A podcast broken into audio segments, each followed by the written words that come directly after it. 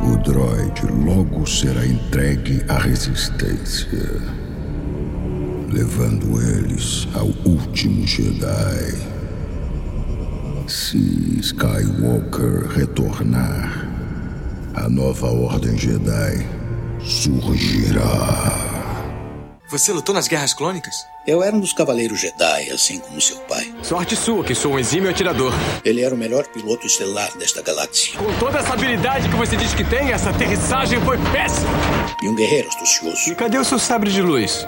Ele foi tirado da minha mão. Por uma pedra? É, por uma pedra. Deve estar por aqui em algum lugar. Que desculpa esfarrapada, hein? E era um bom amigo. Pode me ajudar aqui se quiser, tá, mestre? Eu não. Estou me divertindo muito. Por mais de mil gerações, os Cavaleiros Jedi foram os guardiães da paz e da justiça na Velha República. Nessa guerra, um perigo existe de perdermos quem somos.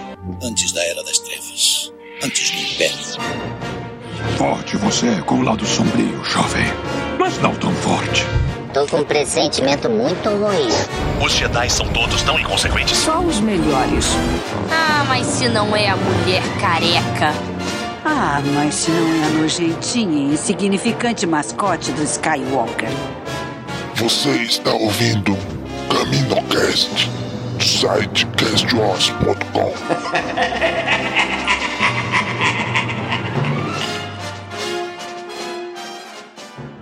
Luke, quando Ito tiver eu, o último Jedi você será.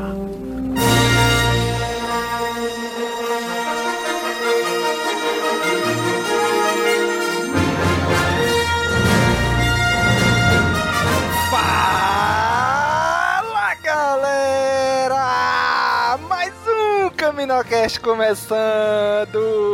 Finalmente chegamos! Episódio 8 e hoje aqui com a gente a Bia. E aí, Bia? E aí, Domingos, e aí, galera? E olha, eu só tenho uma coisa pra dizer. Eu te respeito, mas se você veio na minha casa falar mal do meu cachorro ou de Star Wars, você veio no lugar errado. Então deixa eu ir embora, deixa eu me retirar.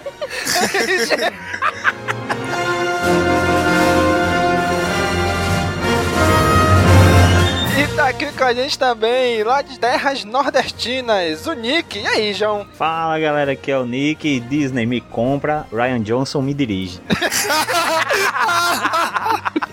Caraca, muito bom.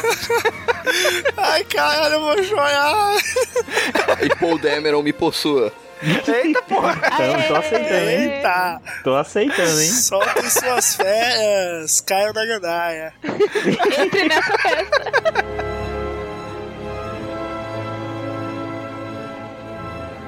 E tá aqui com a gente também o Wallace. E aí, Wallace? Fala, Domingos, tudo tranquilo? Eu só tenho uma coisa a dizer. A gente se vê por aí, garoto. Ê, garoto, aí sim, hein?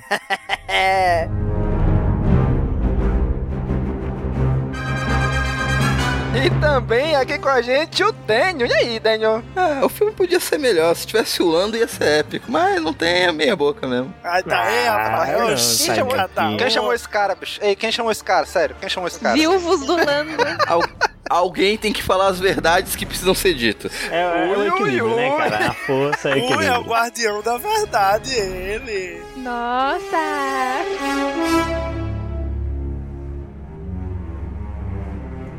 E também de terras nordestinas, o Gobicho. E aí, Gobicho? E aí, Domingos, e olha, é impressionante, porque cada palavra que você acabou de dizer dele está errada. A rebelião renascerá hoje, a guerra está só começando, e eu não serei o último Jedi, rapaz!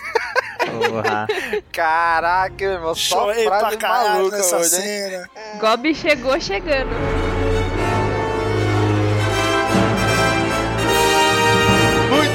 Bem, gente. Esperamos o ano inteiro por esse episódio. Esperamos dois anos pela continuação de Despertar a Força. E finalmente estamos aqui hoje para desconstruir e debulhar e tirar toda a essência de Star Wars Episódio 8, Os Últimos Jedi. Vamos falar deste grande filme agora.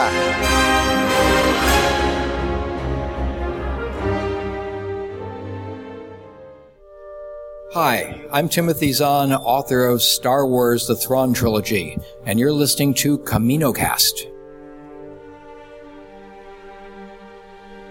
Gente, só pra avisar, antes de começar, spoilers liberados do filme. Se você ainda não assistiu o filme, para, pausa aqui, assiste o filme e volta.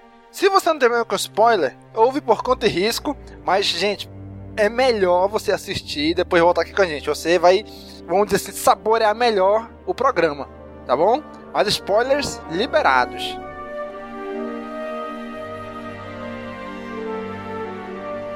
Muito bem, gente. Caraca, bicho. Quanta, quanta demora, hein, bicho? Depois que eu assisti esse filme, eu vi o quanto ele demorou pra sair, cara. Dois anos, né, pô? Cara, anos não. esperando. Até o dia eu tava de boa. Eu tava na, na entrada do cinema, a galera tirando foto e tal, não sei o que. E eu tava de boa, bicho. Quando eu sentei, assisti aquele filme inteiro, quando eu saí, eu falei, caraca, bicho, como demorou esse filme. Como demorou pra chegar esse filme, cara? Pelo amor de Deus. Depois que eu assisti o filme que eu me senti o tempo que a gente esperou pra ele chegar. Antes do filme começar. Como é que foi a, a expectativa de vocês no dia, nos dias anteriores à estreia, à, à sessão? Como é que vocês estavam? Eu estava um desespero, porque eu não tinha conseguido ir na sessão do pessoal das páginas em São Paulo, porque tava muito em cima da hora pra eu ir do interior pra São Paulo.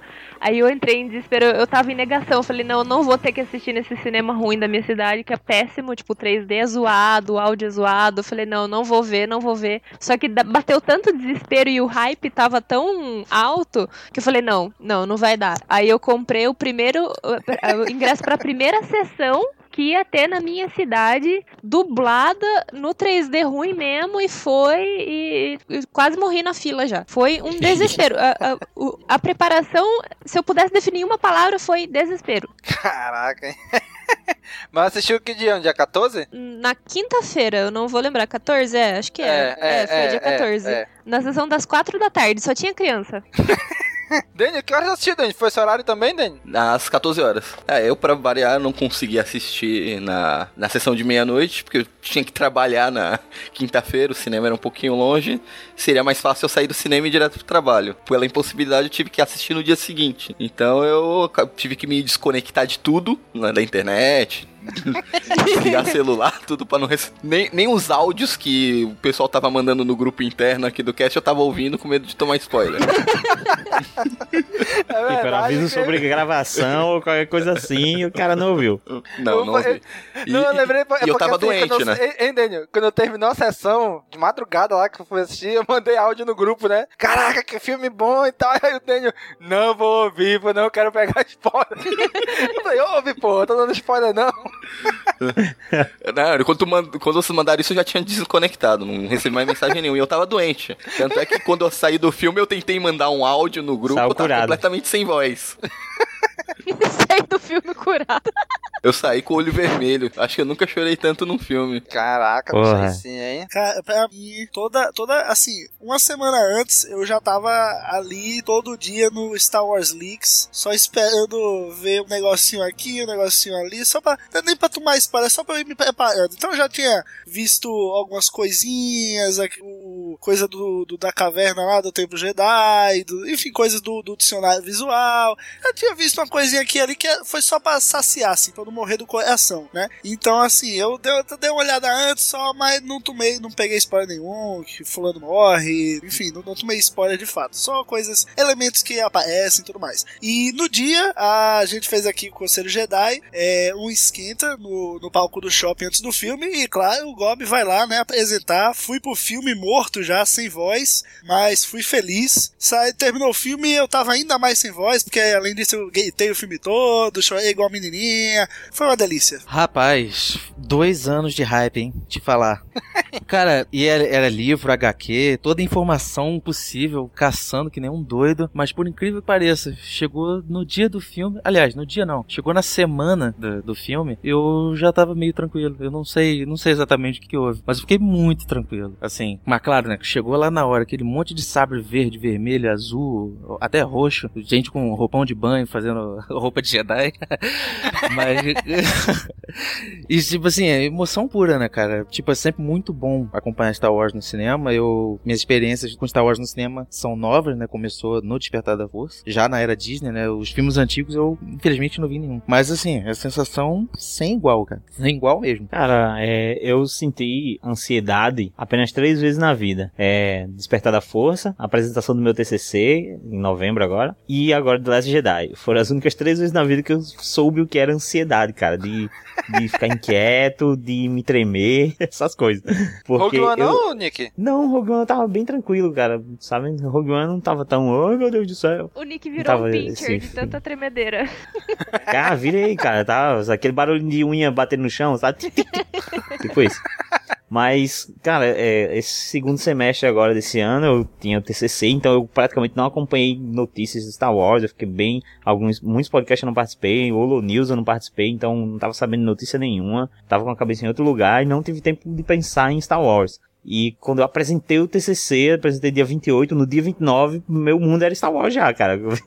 tá ligado? Eu comecei a ficar muito nervosão pro filme, tanto que eu demorei a comprar a- as pré a entrada pra pré-estreia, só quando terminou o TCC foi que eu vim atrás disso.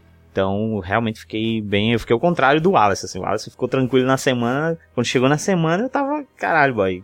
As pessoas passavam por mim, batendo nas minhas costas e diziam, e aí, cara, tá, tá ok, o filme tá chegando, vai passar, essas coisas. No, eu lembro que no Despertar da Força, eu tava bem tranquilo. Eu tava muito tranquilo. Quando chegou no dia da, da, da pré, né, que ia ser a noite, meia-noite, cara, nesse dia eu fiquei muito, muito ansioso. Caraca, não é possível, é hoje, não sei o que. Rogue One não, Rogue One eu fiquei tranquilo, cheguei lá no cinema duas horas antes, conversei com a galera, entrei tranquilo, saí aí, maravilhado com o filme. E, e agora o episódio de hoje foi a mesma coisa. Eu pensei que quando eu chegasse no dia, eu falei, caraca, no dia eu vou ficar ansioso. Não, bicho, tava tranquilo, de boa.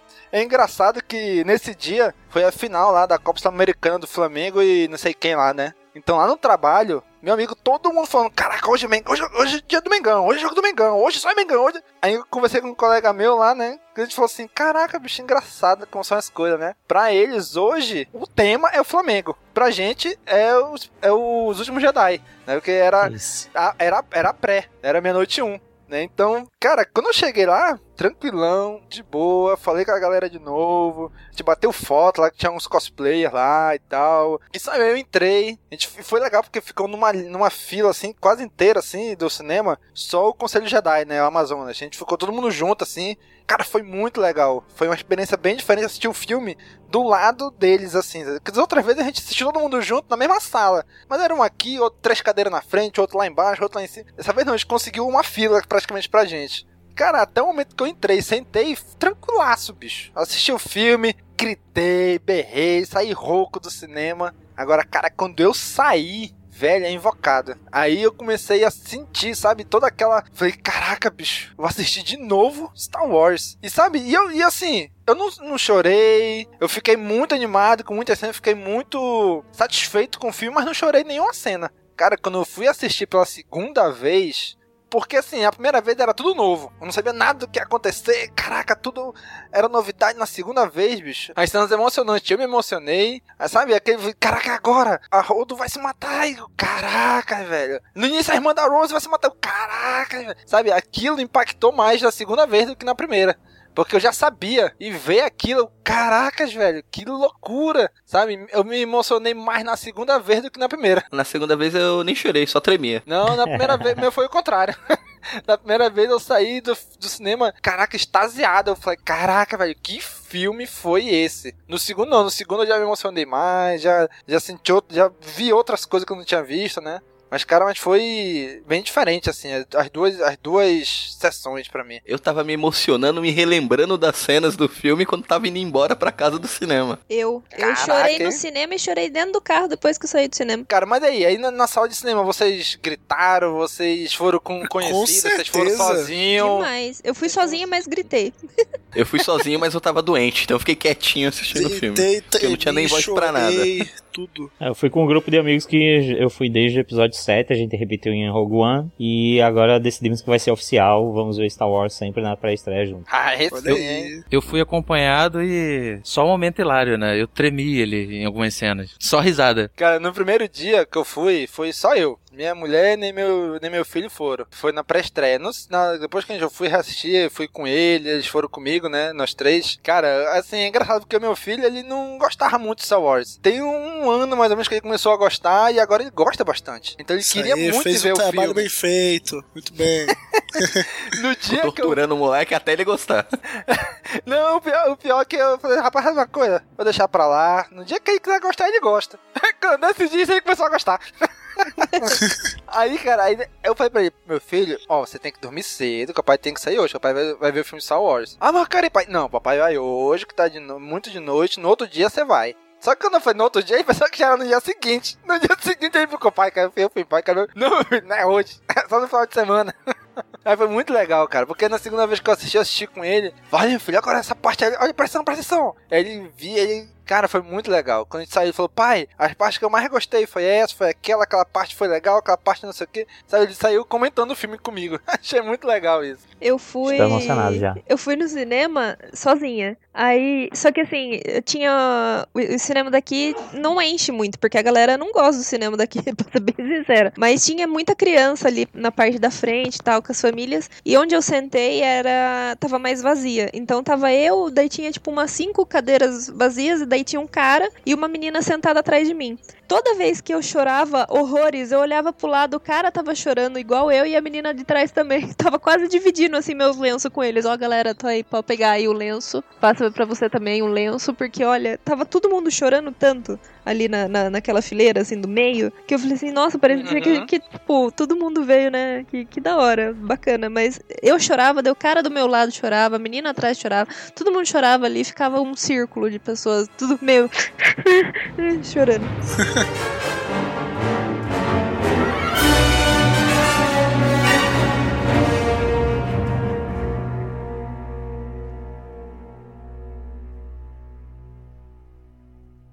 Rastreio de hiperespaço.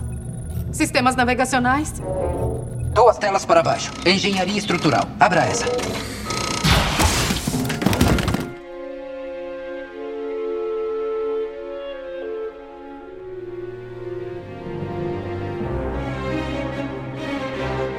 Entrando já aqui no filme, o filme realmente começa onde termina o outro, né? É engraçado que antes de, antes de ver esse filme, eu, eu assisti o episódio 7. No dia, no dia, no dia 13, à noite, antes de ir pra lá, assisti o episódio 7, terminei, saí, fui pra sala de, lá pra sessão pra assistir o 8. E no meio do caminho eu fiquei pensando, caraca, velho, no 7, a, Resistência descobre onde é a Starkiller e a Primeira Ordem descobre onde é a base da Resistência, que eles, que eles rastrearam as naves. Só que eles explodiram a Starkiller e a Starkiller não era, vamos dizer assim, a única base da Primeira Ordem. Falei, caraca, a Resistência não sabe onde é a base da Primeira Ordem, mas a Primeira Ordem sabe onde é a base da Resistência. Então nesse filme eles têm que começar, sei lá, tem que fugir e fazer alguma coisa. E realmente começou assim. Quando começou, e Pois só é. pensando sozinho, né? Quando começou, eu falei, caraca, moleque, exatamente o que eu tava pensando. O próprio texto de abertura, a primeira frase dele é: Primeira ordem agora reina. Ou seja, eles destru- destruíram todo o Senado, todo o sistema Rosnian lá, que é onde ficava o centro da República.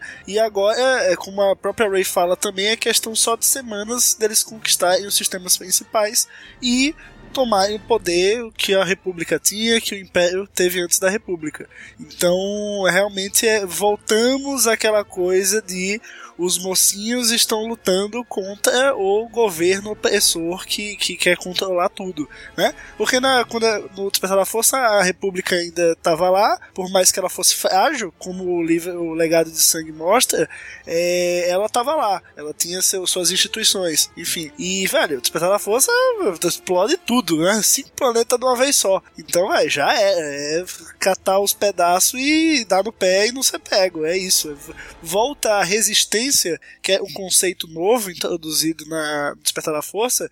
Ao final dos últimos Jedi, a gente volta pra rebelião, volta Isso, tudo de volta- novo. É volta realmente de novo. é uma galera pequena contra um governo opressorzão que manda em tudo. É volta a trilogia clássica, todo aquele conceito de, de Império vs Rebelião, volta no final desse filme. E Desses dois filmes, eles, eles conseguem virar essa balança, né, consegue pender totalmente pro outro lado ao final deles. Então achei muito legal isso. Você mostrar já de cara, a primeira linha assim, primeiro, primeira ordem reina, velho. É isso, explodiu tudo, o negócio é deles, eles vão atrás, eles têm um poderio muito maior e a resistência que dê seus pulos. E é justamente assim que começa o filme. Resistência tentando dar seus pulos, poder meu zoando a cara do Hux, tocando terror, destruindo o encoraçado e tudo mais.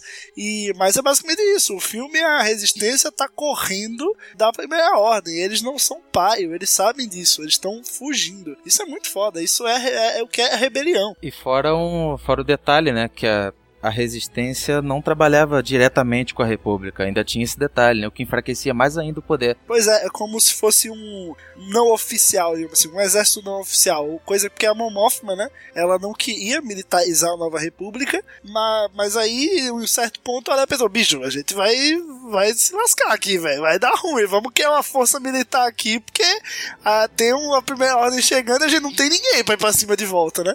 Então, basicamente, daí, dessa ideia surgiu a resistência e a Leia é, se viu de volta assim, em um lugar que ela, ela é boa, sabe? No, no próprio, como eu falei, o livro Legado de Sangue, né? Mostra que ela não tá satisfeita no Senado, todo o joguete político não agrada a ela, ela quer renunciar e tudo mais. Ela já tava cansada daquilo, né? Pois é, então Que assim, via- é legal. Que- é porque assim, ela via que tava se tornando de novo a velha república, né? Que era o Senado, ficavam discutindo monte de besteira e, e não faziam nada efetivamente, né? Só ficavam debatendo, debatendo, debatendo e na prática não fazia nada, né? Pois é.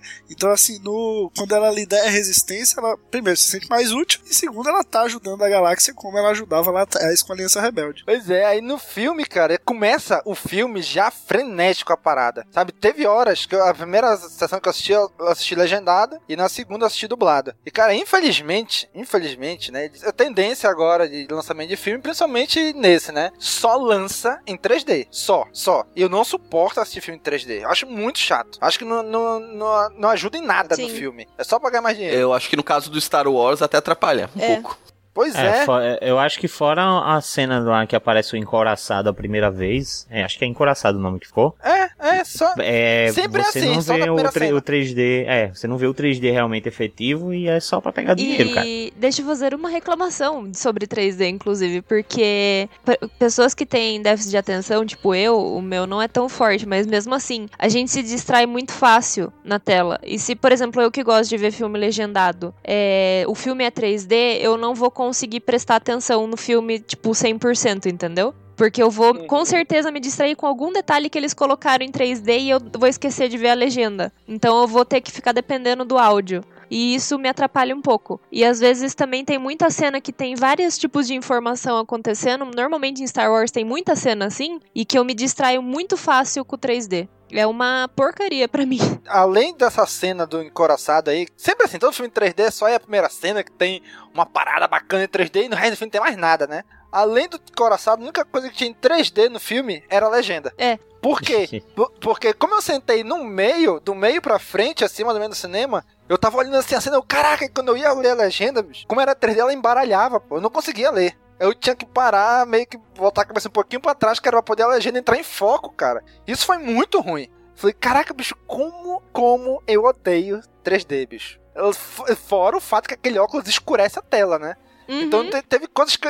No início, eu- teve algumas cenas do início aí que foi bem frenética, eles tinham que fugir, que a primeira ordem chegou, ia atacar eles. Eu ficava, caraca, ou eu leio a legenda ou eu assisto o filme. Eu larguei a legenda. Eu ficava Mas assistindo quando só o você reassistiu, Domingos, quando você reassistiu, conseguiu ver sem ser 3D? Sim, na segunda Ah. vez que eu reassisti foi dublado e 2D. Cara, Não, quando eu, quando eu fui ver de melhor. novo, eu procurei, eu só queria ver se não fosse 3D. cara, é, não, não melhora, não fica mais fácil de tu ver o filme. Muito A melhor, cena pô, da caverna, a cena da caverna em 3D ficou péssima, porque é muito escura. Aí, tipo, no começo você não vê que tem, tipo, várias Ray. É uma Ray, daí começa a aparecer uma outra, assim, daí você dá uma parada, tipo, tira o óculos um pouquinho, daí você olha, eita, daí tem mais Ray, daí você coloca o óculos de novo. Foi péssimo pra mim no 3D, aquela cena da caverna. Cara, eu participei, eu acho que eu ainda tô, né? Até agora no meio da gravação, em três grupos sobre spoilers de Os Últimos Jedi no, no WhatsApp. Eu entrei em três grupos. No- é engraçado que não- em todos eles teve gente que não viu a cena final do molequinho puxando a vassoura com a força. Caralho. Teve gente que é não mais percebeu. difícil no 3D ver, ver que ele usa a força. É, verdade. porque tava eu só escuro, percebi teve no gente que não 2D. percebeu. Eu percebi, Algumas eu, pessoas me disseram isso também. eu percebi. Eu consegui perceber na hora. Mas, cara, se eu não tivesse percebido e viesse me contar depois, cara, eu ia ficar muito irado. Porque aquela cena É linda. tem um simbolismo gigante, gigante naquela cena. Ela é linda brega. demais. Brega é, É brega, tu, rapaz. mas é- Brega é tu, rapaz. É brega, mas é bonita, mas é o simbolismo dela é tudo. É, mas é, ela é. Daniel, ela é- eu acho ela Disney, é, eu acho ela brega nesse sentido, tipo, ela é uma coisa muito Disney, parece uma animação, uma coisa de animação Não, da Disney, né? Eu, Mas, o fato de eu tempo- falar que é brega não quer dizer que é ruim. Eu só tô falando Isso. que não, realmente é uma cena brega, mas eu gostei. Achei muito bom, cara. Até, até quando ele para, o menino para, olha pra cima e ele tá com a vassoura ali, e a vassoura dá uma brilhadinha que, não- sabe, meio forçada, mas foda, pô. Achei muito legal. Pois é, mas aí, mas aí voltando à cena inicial, é que eu falei. Uma das melhores 3D, cenas de batalha espacial. Cara, lindo, todas as lindo, Star Wars. lindo. Cara, aquela cena do Paul tirando o sarro do Hux só pra ganhar tempo, cara, aquilo foi lindo demais, velho. É, não, eu, eu, eu estranhei um pouco, aquilo me chocou um pouquinho. É o mesmo princípio do que o Luke no final. Tudo que ele tava era só pra ganhar tempo. Só pra isso. O único intuito era ganhar tempo. Que foi a mesma coisa que o Paul fez ali. Ele tava É boa fazendo aquilo, era só pra ganhar tempo. Aham. Ah, eu quero falar com Teve- o General Hunks. Ah, o quê, pai? Aqui é o General Hunks, a primeira... Ah, tudo bem, eu, eu, eu espero. Não, requisa... Eu tenho Ok. um recado Quando ele chegar, eu falo... da General Organa sobre a sua mãe. Muito bom. Cara, aquilo é muito bom, cara. Não, e eu vi gente reclamando sobre, sobre essa cena, porque, ah, mas o Hux sendo feito de, de palhaço ali, não sei o que, ele Mas é ele, imperial. ele- isso acontece desde o primeiro filme, Pois do, é, do episódio não, 7. E, e também, e ele é um cara de, de regras e protocolos, pô. É, é, o- Ele não toda pega regra e piada. protocolo foi quebrada ali. Foi quebrado, ele ficou, ele, ele ficou tipo, não, o que que tá acontecendo? Tá acontecendo um, tá acontecendo um, um problema de transmissão, é isso? Ele não tá me ouvindo? Porque ele não tava entendendo que era uma piada, velho. É. De- de- de- Ele tava tão sério regras. no negócio que ele não, não tava entendendo a situação. É, os outros, Ele é o, os outros que ele estão é o ouvindo de fora... C3PO da primeira ordem. Ele é o C3PO da primeira ordem. Os outros que estão ouvindo de fora estavam dizendo, olha, estão caçoando o senhor, não sei o que, acho que isso é uma piada. senhor, né? Mas ele não via isso, cara. Ele, ele, ele tava tentando entender qual era o problema. Ele só É, percebeu eu- quando falou sua mãe. Sim, ele ficou pistola. O Hux, na verdade, ele era. Eu achava ele mais ameaçador no, no Despertar da Força. Ele era um pouco mais Ele é ameaçador. o próprio Hitler, né? É, tipo, ele, É. enca- ele, ele encarnou o nazismo legal no Despertar da Força. Agora- Nesse, agora é, ele é- ele virou o personagem de Rebels, né? É o Sim. Carlito, é o, é o Chaplin agora. No Por outro ele é o Hitler, agora é o Carlito. Tem, tem, uma, tem uma cena já, lá pro, pro terceiro ato do filme, que ele tá histérico, sabe? E, ti- tipo, tem hora que o Kylo Ren dá uma ordem, baixinho, né? do- no tom que ele costuma falar. Aí vem ele atrás, todo histérico, não sei o que, não sei o que lá, não sei o que lá, não sei o que lá, gritando a veia, saltando assim. E eu achei que ele ficou um pouco caricato. Talvez, assim, isso tenha dado uma diminuída no peso dele, na minha opinião, né? Sim, sim, teve horas que ficou muito pesada, né? O olho dele é muito fundo, é, parecia meio que zumbi. Eles colocaram muito contorno na, na parte da bochecha dele pra deixar mais Sim, magro. Isso mesmo. E fizeram a pele dele mais clara também. Isso normalmente fazem em personagem que é pra ser mais caricato e é pra ser, tipo, vilão infantil. Porra, gente, é, é a Bia, né? Vamos salve palma pra Bia aí. Eu estudei sim, maquiagem meu pra isso, bicho. É, lo- é, mas é por isso mesmo, rapaz. aí. Rainha das make. Isso é, aí é que tá, trazer especialista. Ela é meio que pro cast, rainha. rapaz. Cara, mas realmente, tinha horas que eu olhava pro rosto e falei, caraca, bicho, tu tá muito estranho, cara. Eu não sei o que É. que é, mas tu tá estranho. Eu olho pra ti e tu tá estranho olhar. Eu, e eu acho que era de propósito isso, era pra sentir isso mesmo. A primeira cena dele da ponte, eu já, já pensei assim, não, porque não tinha com quem comentar, né? Eu tava sozinha. Daí eu pensei assim, nossa, mudaram muito a maquiagem do Hulk. Senhor, ele tá parecendo uma caveira. Acho que, que eles quiseram trabalhar mais a relação do Hux com o Kylo, enquanto o Kylo ia ser uma coisa mais séria, né? Ele é a raiva ali. E o Hux ficou a parte, o alívio cômico, Aham. assim, pra a, a relação deles dois ficar isso, sabe? Engraçado se falar essa relação dele. É o, o Kylo, por mais que ele tente ser ameaçador, eu não consegui sentir isso dele no, no filme. Tipo, tem os momentos dele de fúria, na hora que ele quebra o elmo lá. Mas assim, até na, por exemplo, lá Não vou falar do final agora, mas tem momentos que ele dá tipo um chilique de novo, sabe? Da mesma coisa do Despertar da Força. E assim, é. Tipo, você fala assim, pô, esse é para ser o grande vilão, mas talvez seja de propósito, né? Igual você falou.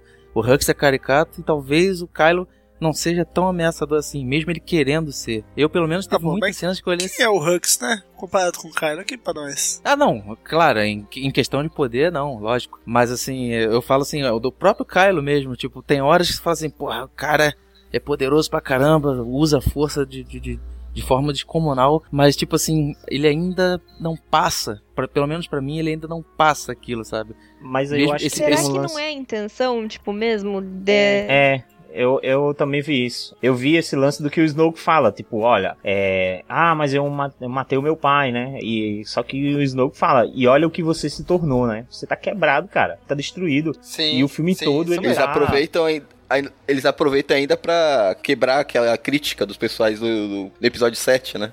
Ah, não, Aham. mas a. Rey, sem treinamento, não sei o que, ganhou do É. Kylo Ren. É, o Snoke já não. Você estava quebrado porque você tinha acabado de matar seu pai. Você não Ah, foi é derrotado óbvio, né? por uma... É quando o filme tem que que- explicar o óbvio. É, fora que ele ainda tinha levado um tirambaço do Chewbacca. Sim, o filme todinho construiu isso. O Chewbacca que errou todos os tiros no Despertar da Força, justamente no Kylo acertou, né?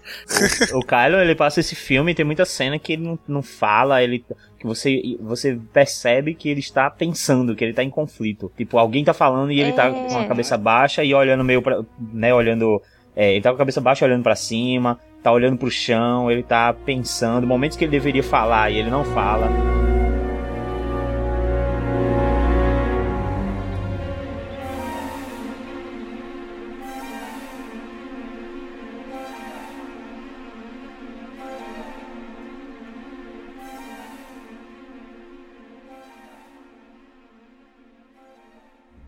Fala galera, tudo beleza? Eu vim aqui rapidinho no intervalo desse episódio só pedir pra você, você mesmo, comprar os produtos da Amazon pelo nosso link que está no rodapé do nosso site. Corre lá e ajuda a gente. Valeu! Então, gente, vamos, vamos se focar aqui agora no arco do conflito entre Resistência e Primeira Ordem e, e a galera envolvida. Mas, cara, nessa, ne- nessa, nesse início, nesse primeiro ato, onde começa tudo muito acelerado, começa o Paul ali fazendo aquela piadinha e, cara, ele faz aquela acelerada que nem ele esperava, né? Que o BB-8 fosse dar aquela acelerada e ele vai explodindo tudo, cara. É inacreditável. Ninguém esperava que ele ia fazer aquilo. De repente, ele com a X-Wing, um encoraçado gigantesco e ele vai destruindo todos os canhões. Aí os Cara. caras demoram pra perceber. Por que diabos não mandou logo a, X- a, a, a TIE Fighter antes, pô? Aham, quando ele começa a explodir os canhões que, que tá, pa- passa os imperiais vendo através do vidro lá, só as explosões, aquilo me lembrou muito Rogue One, quando tudo começa a explodir e o, o Krennic fala, Are we blind? Pô, é muito bom aquilo, cara. É, é- é muito Eu igual. achei muito muito genial, assim. Não genial porque, né? Mas achei bacana que eles explicaram por que, que nesse tipo de combate a primeira ordem peca, sabe? Por causa da- do tamanho das naves. Eles são tudo muito grandioso, assim. A rebelião chega com aquelas naves pequenas e que vão fazendo, é, tipo, destruindo em tudo, em todos os pedaços ao mesmo tempo. Enquanto a primeira ordem tem aquelas naves gigantescas que não consegue dar uma volta, entendeu? Rápido. Então eles falam assim, ó, a galera fala, viu, por que, que a gente tá tomando tanto dano assim desse jeito? Daí o cara pega e explica, né? Fala assim, ó, ó o tamanho da nave deles é o tamanho da nossa, a gente fica cego. Não tem ponto pra gente atirar rápido. Eles estão em cima da gente em todos os lados. E eu acho que graças a essa cena inicial, eu acho que esse é o filme mais guerra nas estrelas. Do- Que, tem o Guerra Rogue nas One Estrelas, o- tem muito, É, verdade. o Rogue One foi o filme mais guerra de Star Wars. E eu acho que o episódio 8 é o filme mais guerra nas estrelas, com mais batalhas Aham. espaciais e, Sim. e- e com as melhores batalhas espaciais. Acho que 75% dele se passa, né, nessa, nessa, É no nessa espaço, batalha. né, cara? Primeiro e segundo arco é todo no espaço na a luta entre eles, Sim. né? Só no finalzinho que eles descem lá pro planeta. Mas até então é só no espaço. E foi muito técnico, né? Falta de combustível, é tamanho de nave, era é, problema de Velocidade de das velocidade, naves. exatamente, tipo, Teve até ó, a cavalo de tá- pau, pô, do Paul Dameron. É, e Né? foi, e foi muito, muito estratégia. Tipo, ó, a gente tem seis, seis horas de, de combustível. Como que a gente vai sair daqui sem, se, sem ser visto? Porque eles já estão estão com tracking, eles já estão fazendo isso, como é que a gente vai sair daqui com pouco combustível, sabe? Então vamos tentar organizar esse negócio. E foi muito inteligente. É, então, esse é um dos pontos que não me incomodou no filme tudo, mas é, foi uma coisa que eu acho que poderia ser melhor. Esse negócio desse Do lance da, da fuga. É do combustível, eles estão. Ah, não, a gente tá numa distância que a gente não consegue atirar neles, a gente tem que ficar esperar eles acabar, acabar o combustível deles. Então vamos ficar seguindo dessa distância. Na verdade, isso cadenciou bastante o ritmo do filme. Se você for ver, é- é isso, essa missão, a missão entre aspas, acaba quase no terceiro ato mesmo. Então você vê aí mais o arco do, do né, o próximo arco. É, tu vê esse tempo todo de tela, o tempo inteiro em perseguição, numa coisa que talvez pudesse ser resolvida de outra forma. Não, só pra, pô, vamos ver, vamos analisar. Quanto tempo durou essa perseguição? Porque deu tempo do fim da Rose ir até Canton Bridge, e serem presos lá, serem soltos, ir até a nave da primeira ordem, serem presos de novo. Pô, isso daí foi, foi- foi um tempo considerável. Quanto combustível eles tinham? No início, se não me engano, eles falam, ah, a gente tem 18 horas até combustível acabar, se eu não me engano. Eu acho que foi isso sim. 18 Né? horas. Aí depois fala, olha, a gente tem pouco tempo, a gente já tá- só tem 6 horas, já tem... Foi praticamente 24 horas aquilo ali. Um dia, mais ou menos. Só naquele negócio, dá um tirinho, a gente tá aqui, não esquece da gente. Se ele tivesse mandado um esquadrão inteiro de TIE Fighter, acho que tinha acabado já aquela história. Então, não me incomodou tanto no filme, mas foi uma coisa que eu achava que dava pra, pra ter sido um pouco melhor. Foi, me lembrou muito, não sei se alguém acompanhou o Battlestar Galactica. Na primeira temporada, logo no início, tem um lance parecido de fuga, com saltos, né? Salto é dobra, né? Como fica com dobra. Eu tô fazendo aspas aqui com o dedo. Mas foi, é, foi um lance bem parecido da primeira temporada do Battlestar Galactica. Só que eu achei que no Battlestar Galactica foi mais bem desenvolvido que, que. Mas não me incomodou tanto, não. Mas eu acho que um ponto que poderia ter sido melhor. Pois é, no- durante o filme não, não me incomodou. Depois, quando eu saí, que eu pensei, falei, pô, por que, que esses bichos não, não deram uma aceleradinha e acert... chegou mais perto? Mas depois, reassistindo de novo, aí ele te explica, não, olha, senhor, a nave deles são corvetas, são mais rápidas que as nossas. A gente, eles não vão conseguir pular no hiperespaço, porque a gente vai conseguir seguir, mas se do jeito que tá aqui, a gente não vai conseguir chegar perto deles, porque a nave deles é mais rápida que a nossa. Né? E aí depois a gente explica, ah, mas se a gente mandar os X-Wing, inclusive fala isso pro Kyle, né, a gente não vocês estão muito longe, a gente não consegue dar cobertura pra vocês. Ou seja, provavelmente aquela navezona lá poderia acabar com as X-Wings, com, a- com as TIE Fighters. Mas eu não sei, né? Poderia, sei lá, dar um pulinho no hiperespaço com, a, com o encoraçado e volta pela frente deles, sei lá. Mas a referência que tem realmente é no Rogue Exatamente, eu One. ia falar isso agora. né, naqueles, Sim, é, sim. Que naqueles vários arquivos lá, da, que a Jean tá olhando, quando que tá lá o Darksaber, tudo isso, ela come, fala que tem um arquivo que sobre rastrear no hiperespaço. Ou em dobra. Hiperespaço, né? aniversário da luz, né? para com esse negócio de dobra.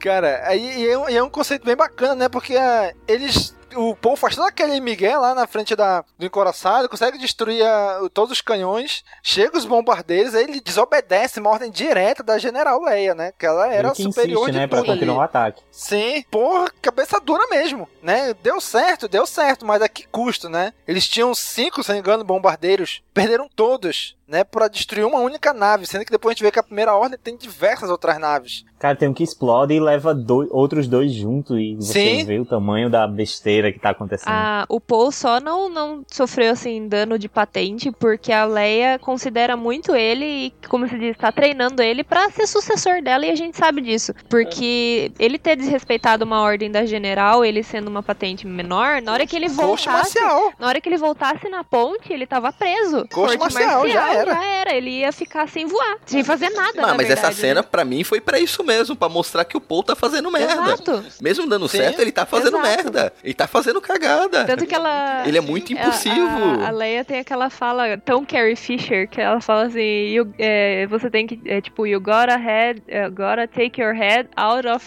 your- cockpit. Que, tipo, no inglês fica uma piadinha, né? Tipo, você tem que tirar a sua cabeça do É ponto da, verdade. da, da sua nave, né? Do seu cockpit, só que, né? Não tinha sacado, velho. É.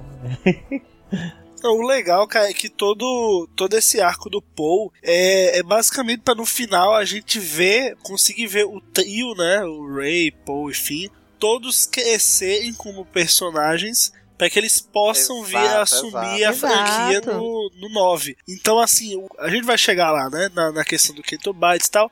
Mas o Finn passou por tudo aquilo para que o personagem se desenvolvesse, enfrentasse o seu Nemesis e tudo mais. A Rey também foi lá na ilha, treinou, etc.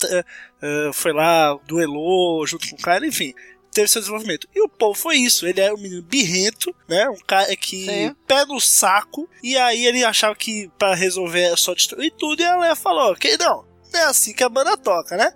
Aí veio a Rhodes depois e falou: Queridão, não é assim que a banda toca, né? Aí no final, quando eles estão na base em Crate, o Finn fala, não, porque a gente precisa ir lá ajudar o Skywalker, porque ele tá, ele tá sozinho. Aí eu vou falar, não, não, não, não, não, não, não vamos não. Ele tá fazendo isso por conta de alguma coisa. Vamos aí pensar entendeu? Então ali exato. ele mostra a, a evolução que dele. Ele cresceu. Ele mostra que ele exato. entendeu a mensagem. E aí, exato. E aí que ele é, fala. Que a gente não precisa enfrentar sempre. Tem horas que a gente tem que bater em retirada. A gente tem que exato. fugir às vezes. O próprio Paul, quando ele vai, ele fala, me sigam e tal, vamos sair da, da, da, da base. Aí todo mundo olha pra Leia e fala: O que, é que vocês estão olhando pra mim, rapaz? Segue ele. Então, tipo, é, o cara, é a liderança é ele, meu irmão. Essa cara, daí, ele aprendeu foi a passagem a lição. de bastão definitiva. Exato. Foi a passagem fase... de bastão, ó. Esse cara é o líder da resistência agora. A própria Rose, em uma fala dela, ela também passa pra, pra nós, o público, essa, essa ideia que o Paul finalmente colocou na cabeça. Que quando ela tá, ela destrói a nave do Finn e o Finn fala: O que, é que você fez? Não sei o que, eu ia conseguir.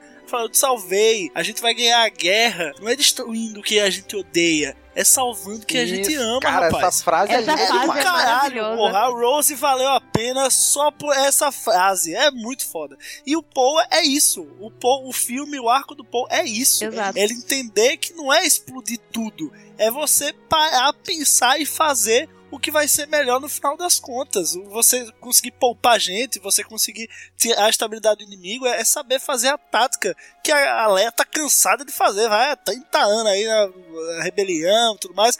Ela tem experiência, a Hold tem experiência, a Leia conhece a Hold há muito tempo. Então, assim, é, é, eu achei muito massa toda essa treta dentro da resistência. É, você vê não só o Paul, como os parceiros de X-Wing do Paul também entram nessa rebelião dele. E no final eles veem que, velho, não não é assim que a banda toca, não é assim que funciona e não é assim que vai dar certo. Pelo contrário, eles perderam todos os bombers da, da resistência por causa dessa cabeça do, do Paul. Então, assim, porra, é, o desenvolvimento é muito bacana do Paul. É, é você, ah, porque é inútil, por que, que ela não revelou o plano e tal? Velho, tem cadeia, né, de, de, de posição. Ele é só um capitão, né? Então, o cara tipo, era, foi recém-rebaixado. Por, por, que, que a vice-almirante tem que contar todos os planos pro capitão? Que é o capitão pra dar moral na, na ponta Exato. dela, né? Então, assim, porra, eu achei muito massa. É, a Hold eu achei um personagem muito massa também.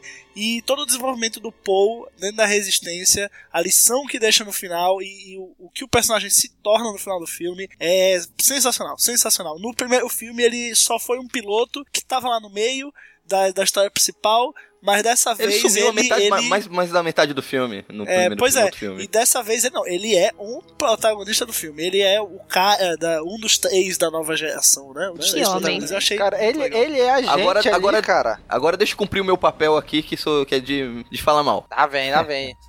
Não, vamos lá. Eu gostei muito da Laura Dermes, me apaixonei, me reapaixonei por ela, tudo. Mas eu senti falta na Resistência. Mais aliens. Eu também. Mais seres. Eu, também. Eu, eu, eu, eu, queria que o Akbar tivesse tido um desataque maior. Ele, ele era, Ah, era o sucessor na linha de comando e teve uma morte, vamos dizer, pife. Ele morreu do nada. Foi Eu- banal, ele né? poderia ter. É, foi muito banal a morte dele. Não, eu Concordo. acho. Eu Porque, gostei velho, muito da Honda. Aqui pra nós, eu gostei, o Akbar Eu achei. É, é guerra, o que pô, é. em guerra, pô. Porque é meme, velho. É, It's a trap, é o meme. É o Akbar, ah, o Akbar, é legal, o Akbar. Mas, velho, bem dentro de Star Ah. Wars, ele é foda? É. Mas não vão dar espaço pra dar o Akbar dentro do filme. Tem história da porra pra não? contar, velho. Tem uma história gigante O pra Akbar contar. poderia ter é o cumprido Akbar muito bem o papel do da Rondo. Do Luke, da Leia, entendeu? Do Paul, velho. É Ninguém dentro da, da- do plot ali, tudo tá acontecendo. Morreu, morreu. Tirava a pra Honda e colocava o Akbar no lugar, pô. Não, aí ia ser Não, muito acho, que- complicado. não, acho que não ia rolar, não. Não, não rola, não. Não é assim tão fácil. Mas a única coisa que eu tenho pra dizer, Paul aprendeu a, a lição de tropa de elite, estratégia. Tem que pensar Sério, em estratégia. Com direito a Leia falando, você é moleque, Exatamente. tira essa roupa preta. É, exatamente. Deu um tapa, só faltou, nem, nem o Ah, tapa mas faltou. talvez- Nem o tapa faltou, deu um tapão assim. Talvez o Paul tenha demorado a aprender também porque a Leia ficava passando a mão na cabeça dele, viu? Porque Sim. a gente vê uma Sim, cena talvez. que ela fala: você não pode resolver tudo entrando no X-Wing e explodindo as coisas. Acho que Aí na, na cena mesma seguinte cena, ela manda ela entrar. É, É. na cena seguinte ele fala permissão pra subir no, entrar no X-Wing e explodir as coisas. Permissão concedida. Na, na coisa mais de boa do mundo, nem parecia que tinha rebaixado o cara. É que vamos ser sinceros. Naquele momento, a né? Leia cuida Precisava. do Paul tem momento que filho. não precisa. É verdade. É, ela perdeu Exato. o filho. Cara, Ela o que perdeu é, o filho. É, é, é um Paul. ponto bem interessante isso. Cara, é invocado porque assim, a gente imagina, sei lá, que eu- depois, quando chegar no caso, eu vou até comentar mais isso, mas a Leia, é como assim, como se ela sentisse falta do filho, ela perdeu o filho, sei lá, se sentiu abandonada, não sei, uma coisa pelo filho, e ela encontrou no Paul essa, esse, esse, Paul preencheu esse vazio do filho dela, entendeu? Assim Mas como a Ray, do assim que- como a Ray preencheu preencheu pro Han no primeiro filme. É, no Exato. filme, é, exatamente. Sabe? Parece que eles estão sentindo a falta da paternidade e da maternidade. Eles estão sentindo a falta do filho, do Ben Solo. Como ele sumiu, eles meio que preencheram essa vaga com outra pessoa. Exatamente. Que é o Paul pra Leia e, o, e a Rey pro, pro Han, né? Então, cara, é, é, é muito mais profundo isso, né? Porque ela protege ele, mas assim, querendo que ele cresça, porque ela vê nele o próximo líder da resistência, mas também ainda tem aquele sentido meio de proteção de mãe, que acaba deixando ele fazendo algumas besteiras, né? Exato.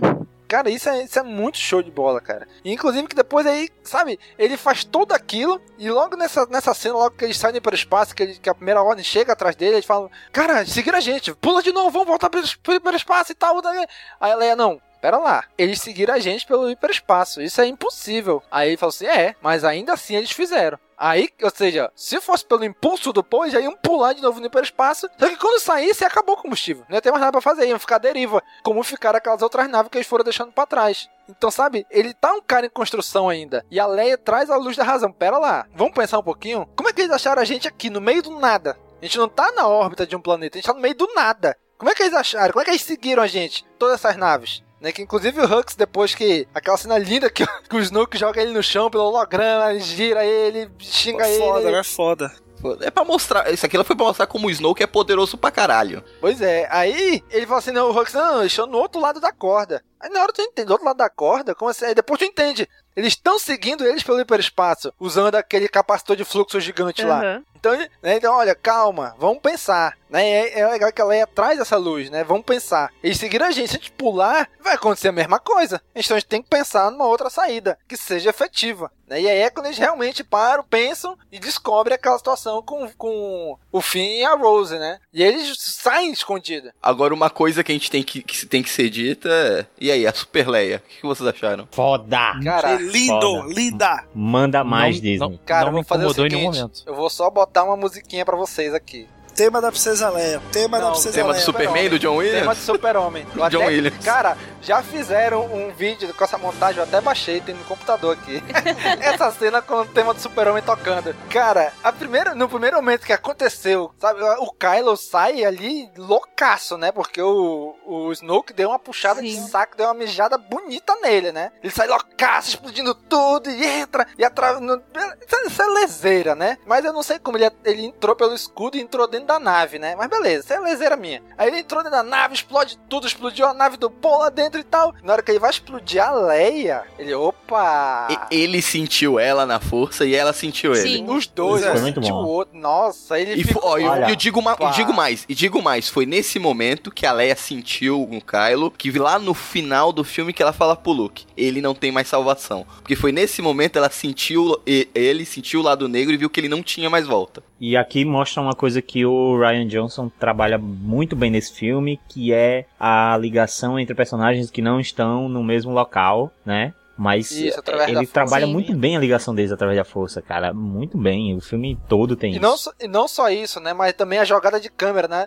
Tá num, corta pro outro, volta pro primeiro, corta pro Uhum. segundo, fica trocando assim, sabe? Muito na cara deles, dando um close assim neles. Tu E a gente tu- teve a resposta que a gente entender, queria, né? que não teve no trailer, né? Que todo mundo ficou na dúvida no trailer. Atira ou não atira? Pois é. Aham. Sabia Pois que ele é. ia regar. E Eu já Sabia. comecei a chorar Eu na também, hora que também. ele olhou assim pra frente. Eu falei, e é agora? Daí eu já comecei a chorar e não parei mais. Daí até, foi até depois de Super Leia. Porque olha. Mas o É, filme na teve a eu- chance dele aí, né? O filme teve a chance de, de matar a Leia aí. Exato. Na- então, eu- eu- na hora eu pensei, na hora eu pensei, esses filha da puta falaram que não iam matar ela. E- Aí o puta morreu, não morreu. Mas se eles tivessem matado ela aí, ia fazer muito falta aquela cena no final dela reencontrando o Luke. Ia. Pois é, cara. Aham. Não, eu, eu acho que eles não. No final das contas, eles não alteraram nada do. do, do Dos planos. morreu, É, ficou é, do eu mesmo também achei. jeito. É, ficou do mesmo achei. jeito. Não, não. Já tinham planejado. Eu acho, eu acho que eles cogitaram a possibilidade de ter trocado, trocar a Leia pela Ondo ali no final. Eles co- acho que eles cogitaram isso, mas se eles fizessem isso, não ia dar pra ter colocado a Leia lá encontrando o Sim. Luke. Então eles preferiram não alterar. Pois é, eu acho Pois que é. não teve Porque nenhuma ali seria uma ali, ali, ali seria uma morte digna pra Leia. Ali não, vou o ficar aqui na nave. morrer. É. A cena da Mas Leia usando aí- a força não é bem CGI, assim? né? Vocês não, não Não, acho que que é? não. Cara, tinha que ser, né, porra? Porque, não, eu tipo, sei que é, eu sei que é, mas as ficou parecendo não que foi voam. algo.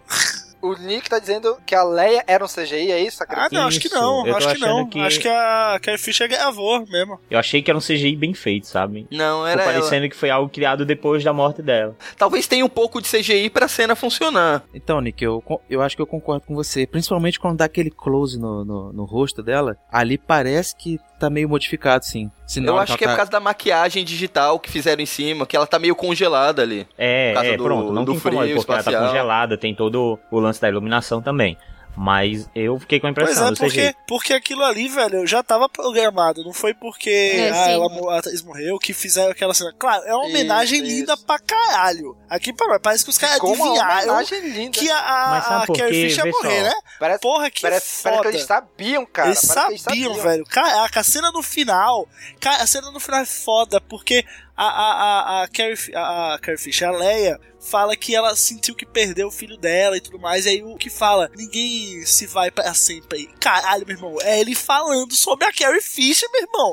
Que foda, Aquela velho. cena do R2, eu tenho certeza que aquela sim pode ter sido homenagem. a Sim, sim, porque a hora que ele exato, fala. eu acho Ah, que aí- a aí hora foi que ele fala, depois. agora você. Pro R2, É. né? Agora você jogou, jogou baixo, Isso. jogou sujo, alguma coisa assim. que ele fala. Mas só que, Sim, olha sim, só, sim. o que eu vi na primeira vez que vi essa cena é o que me fez pensar que ela foi feita assim depois foi porque ela, quando ela vem com a força e tal e ela chega na janela, vem uma fumaça e não mostra a Leia, não mostra eles pegando ela, abrindo a porta e pegando ela. Vem uma fumaça pra fazer um corte, uma transição muito esquisita até a cena que ela já tá deitada numa maca e estão carregando E só ela. aparece a mão Então, dela na ficou? porta, né? É, só exato, só aparece a mão na porta, não aparece o rosto. Então, ficou parecendo que foi uma cena que fizeram depois e eles não tinham essa cena de ligação entre a Leia e os personagens. Então, acabou, sabe, fazendo esse essa transição esquisita. Mas Não, acho que assim, não, cara. Acho que ficou não. tudo Sabe Mas ok. por quê? depois. o mas como é negócio- que iam fazer ela voltar depois? Todo Pois é, cara. e um tiro não, é, no povo. já tava planejado. É, não, já alguma tava coisa planejado. aconteceu mesmo. É, o negócio é o seguinte, me- mesmo assim, mesmo eles cortando pra não, não criar muita coisa, ainda teve gente falando, mas como é que pode? Ela volta e aí eles abrem a porta, não tem nenhuma câmera separando um do outro, não sei o que. Tipo, eles abriram a porta ali e eles estavam expostos ao vácuo. Véi, é Star Wars, meu irmão, isso aqui é fantasia. Que- Não, não é, não é Star Não. Trek, não, não é ficção científica, não. Ah, o Star... Voou mesmo essa E nem porra, é- usou a força do caralho, tá linda, tem o tema dela na hora, eu chorei, Ah, é não, nóis, meu irmão, tá empolgado, ela tá passou, E entrou, é isso, foi acabou. uma Não explosão. isso, não. Eu- Foi uma explosão, gente. A explosão ia calcular assim, não, vou explodir aqui, porque daí aqui vai ter uma portinha que não sei o que. Não, é uma explosão, destruiu. Cara, eu vou dizer pra vocês, a primeira vez que eu vi essa cena, eu falei, caraca, velho, mataram a Leia logo no início do filme, puta que pariu, velho. Sabe, eu fiquei chocado assim, eu falei, caraca, velho, São os puta dois. merda. Porra, Mesma mas, coisa pra mim. sabe, e, e assim, na hora da explosão da ponte, explode, voa todo mundo. Ali eu achei que ela morreu. Meio que esquecem ela, né? Não, e esquecem ela. A cena continua na luta lá, e- aí o Kylo fica assim, caraca, o Kylo, que era pro Kylo atirar. E ele não atirou. Aí veio outra nave e atirou. E ele, aí o Hux, não, olha, não vou, não, vocês vão estar muito longe, não vão conseguir dar cobertura, volta, não sei o quê. E sabe, eu falei, caraca, velho, mataram a Leia e deixaram por isso mesmo. Aí depois eles vão e dão o, o foco nela de novo. Eu falei, ai, caraca. Velho, aí eu, quando ela, ali começando a congelar, eu, caraca, velho, mataram a Leia. É de repente, é de repente. Ela, eu, na, quando ela acontece aquilo, que ela volta lá, Superman, aí eu falei, eita caralho, né? Que porra é essa, bicho? Eu ach, eu, domingo, achei aquilo um pouco forçado. Se teve algo que me incomodou um pouquinho no filme, foi aquilo. Isso daí Beleza, me incomodou um ah, pouquinho, mas depois galera, eu superei. cai- Não, no contexto do filme, aquilo não é nada, bicho. Não, e se você for no universo expandido, no antigo universo expandido, existia algo parecido. Aquela Yoda fem- mulher lá, eu esqueci o nome. Ya- ela te... Yadler, Yadla, parece. Yadla. Lá. É, ela tinha uma técnica Jedi que podia sobreviver no vácuo do espaço. Isso daí, se se fosse bus- é buscar no tá, antigo pô. cânone, tinha. A Yad, ela era uma mestre do Conselho Jedi, ela já era uma Jedi Não, mas considerada o Kenan foda. também fica no A vácuo, Leia-. Isso aí já tava estabelecido. Isso aí é be- besteira. Não, não, não, não, não, não, não, não. É não, que não, é não, achar não, não. ciência Ficar dentro de Star Wars. Não, quem, quem tá, ninguém tá falando de ciência, Gob. Ninguém tá falando de ciência. Tá no vácuo, o Kenan foi jogado pro vácuo e logo ele se empurrou de volta pra dentro. Aí, beleza, normal. A Leia, ela tava desmaiada ali, ela tava praticamente morta. Congelada. Aí, porra, conge Ela ela tava vagando né? congelando já. Aí, de repente, ela, pá, mexe a mão e se... Tanto que quando eu vi aquela primeira cena, eu falei, égua, ela tá indo pra nave ou ela tá meio que puxando tudo pra passar por ela pra ela chegar, pra nave chegar nela, sabe? Não, eu ela fiquei- nave. Não, sim, eu entendi depois, mas no primeiro momento eu fiquei em dúvida se era ela que tava indo ou se era ela que tava puxando tudo pra direção dela, pra, pra- tipo, ela puxando a Sim, nave sim. pra direção dela, entendeu? Eu só digo uma coisa, mesmo a cena meio- sendo meio forçada, a Leia como Superman é melhor que o Henry Cavill com o Zack Snyder. Sim, vou concordar. É, Sacrilégio. não, Eu só, eu só queria, só queria deixar uma coisa clara: que tanto nessa cena da Leia, quanto, enfim, qualquer coisa envolvendo nave, tecnologia e tal. Gente, não apliquem conceitos da vida real à física de Star Wars. Isso aí, isso aí. Entendeu? É fantasia, não adianta. Ah, mas por que no espaço de verdade? Não é o espaço de verdade, é outra galáxia, queridão. Tá lá há muito tempo numa galáxia. é Tem- outra galáxia. tem- tem é outra som e explosão. É outra Já começa coisa. por aí. Tem Exato, som e tem som e explosão. explosão, velho. O, o bomber da resistência, a- ele- eles estão na porra do espaço e cai pra baixo. Tem gravidade lá. Explica, não tem explicação. É fantasia. Eu queria ver caindo pra Não cima, fa- do-. Exato. Não, mas, mas é, porra, porque se solta um monte de Wars é no espaço, elas vão ficar flutuando, elas não vão descer, não vão cair. E cai. Então, assim, velho, não tem como você ficar achando é, minúcia de física quântica, física astrofísica em Star Wars. Não é isso, não é nossa galáxia, não é assim que funciona. Você quer algo assim, achou que a Disney cagou Star Wars porque agora a Leia sobrevive, não sei o quê. Porque não, vai pra Star Trek. Star Wars não é esse negócio, entendeu? Star Wars sempre vai ter Não, essas porra. Já, Star Wars já, é Gobi. isso e já era. Mas, Gobi, Já, aqui Gobi. ninguém tá falando que tá cagando, Ninguém não. A gente tá falando que ninguém ficou tá um pouco forçada. Eu estou sendo falando um com ele, forçada. o senhorzinho que tá ouvindo aí, que ah, o Disney cagou Star Wars. Eu tô falando é com ele, rapaz. Não, que a cena ficou. Que a Leia aprendeu técnica geral. É claro que aprendeu. Ela é irmã do Luke, cara. O Luke, em algum Não é, momento, porra. ensinou alguma coisa pra ela da força, pô. 30 anos, né, É, velho? Ensinou a fazer ficar bolhas de ar no nariz. Não, o, o, o Luke ensinou a força pra Leia atingir o, o Kylo na chinela, assim, ó, de longe. O chinelo sai voando assim, Kylo!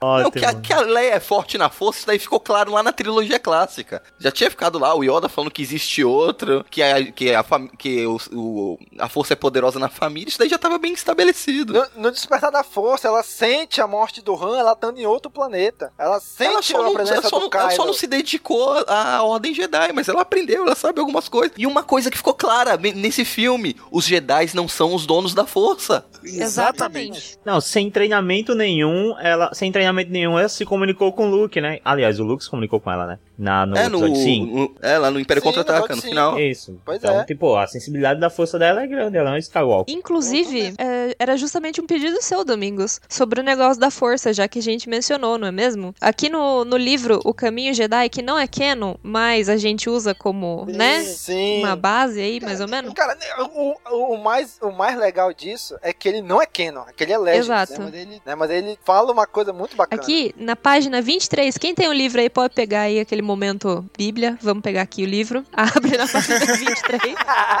Vamos lá. Ah, É não o fala, capítulo- não fala Bíblia que eu imagino aquele menino rindo. Sim, o primeiro pilar do- dos três pilares dos Jedi, que é a força. Tá escrito lá: Nós Jedi somos abençoados com o dom de nadar na força em todos os momentos, respirando-a, provando-a e conduzindo sua corrente para nosso destino único. Para os Jedi, o universo nunca é frio e sem direção. A força nos dá propósito e nos compele a compartilhar o nosso dom com os outros. Aí tem a notinha do Luke, porque nesse livro tem várias notinhas de vários Jedi. E aqui tá escrito que o Luke falou: Temos que voltar a essa ideia de que a força flui através de nós e não a partir de nós. Isso encaixou muito no Aí, filme. rapaz. Porque o Luke tá falando lá, você não tem que ser um Skywalker, você não tem que ser um fulano, você não tem que ser um não sei o quê. Pra você ter a força, a força tá em todo mundo. A gente já respira a força, a força tá no nosso ao redor, a força tá no bichinho, a força tá na planta. A gente só conduz ela, gente. Não é porque, ai, tem que ser um Skywalker brilhante do universo pra você ter a força. Não é assim que funciona, não. Nunca foi. É, isso Nunca tá foi. em vários momentos do filme, né? Exato. Tá com a Ray, tá com o menininho no final da vassoura, tá? Ah, vários pontos. O, o- tu acha que o Paul é um piloto tão bom por quê? A força tá nele. É, Simples. ó, ó, começou a. Mas não, tô brincando. Ele cresceu do lado o da árvore da cresce força. com a árvore da força, né? Exato. Mas não é teoria, é um fato. A força está em todos. Gente, o Rogue One, a Base e o Chihut, vocês acham que eles sobreviveram daquele jeito Sim. como? Eles não foram treinados, eles não são Jedi, tipo Cavaleiro Jedi Pica das Galáxias, ou eram conhecidos por alguém. Não! É? O próprio Anakin, quando era criança, ele não tinha treinamento nenhum e dirigia os pod.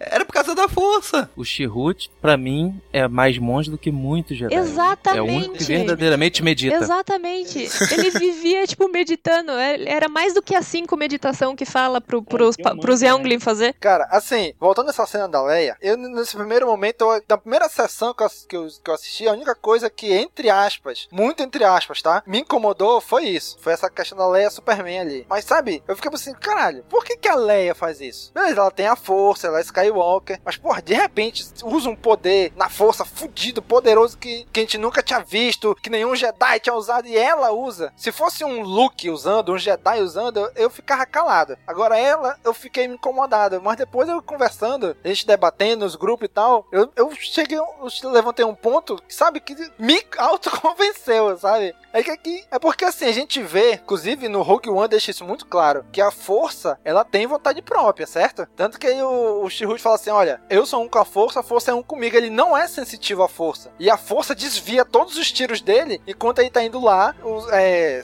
é, abaixar aquele, aquela, aquela chave lá, né? Então dá a entender, a força, ela tem vontade própria. Beleza, ela é manipulada, ela é manipulável pelo Jedi, por quem é sensitivo à força, mas ela tem vontade própria. E se foi ela ali que de alguma forma induziu a Leia a fazer aquilo, né? O Ryan Johnson disse que aquilo da Leia foi um, um instinto de defesa, foi, Pois é, foi é um- instintivo. um pico, né? é um pico, né? Com- Quando tem em situações extremas, você realmente vai apelar ao, último recurso que você tem. Então ali a Leia, ela tava quase morta e velho, ela a força é o que ela tinha, o natural do corpo dela buscar na força uma saída. É que nem aquele ca- caso clássico do, do jacaré que, que pegou o menino e a mãe foi lá com as duas mãos te- tentando abrir a boca da porra do jacaré pra tirar o filho de dentro. Quem é o doido que vai abrir a boca da porra do jacaré? Ninguém. Mas, velho, é a mãe do, do menino, situação extrema e, sabe? Exato. Pô, a, a força, dá o pico na força nela, velho. É aqui que eu vou usar, aqui que eu vou sair, o corpo Pois só é. vai. Entendeu? Foi exatamente isso. Porque o, o que, que me, me autoconvenceu, né? Que eu falei na conclusão que eu cheguei. Eu falei, pô, a força induziu a Leia a fazer aquilo. Não foi só a Leia por ela mesma, ah, não, agora eu vou mexer minha mão e vou manipular a força pra eu ir lá. Não, a força também influiu ali a ponto de induzir ela a fazer aquilo, sabe? E, ela, e se tu vê o contexto do filme, ela não podia morrer ainda, por quê? Porque o novo líder da resistência, cara, o Paul, ainda não É tava um formado. moleque, né? A, a Ray tava lá com, com o Luke, ainda não se sabe Domingos. nem como é que ela tava.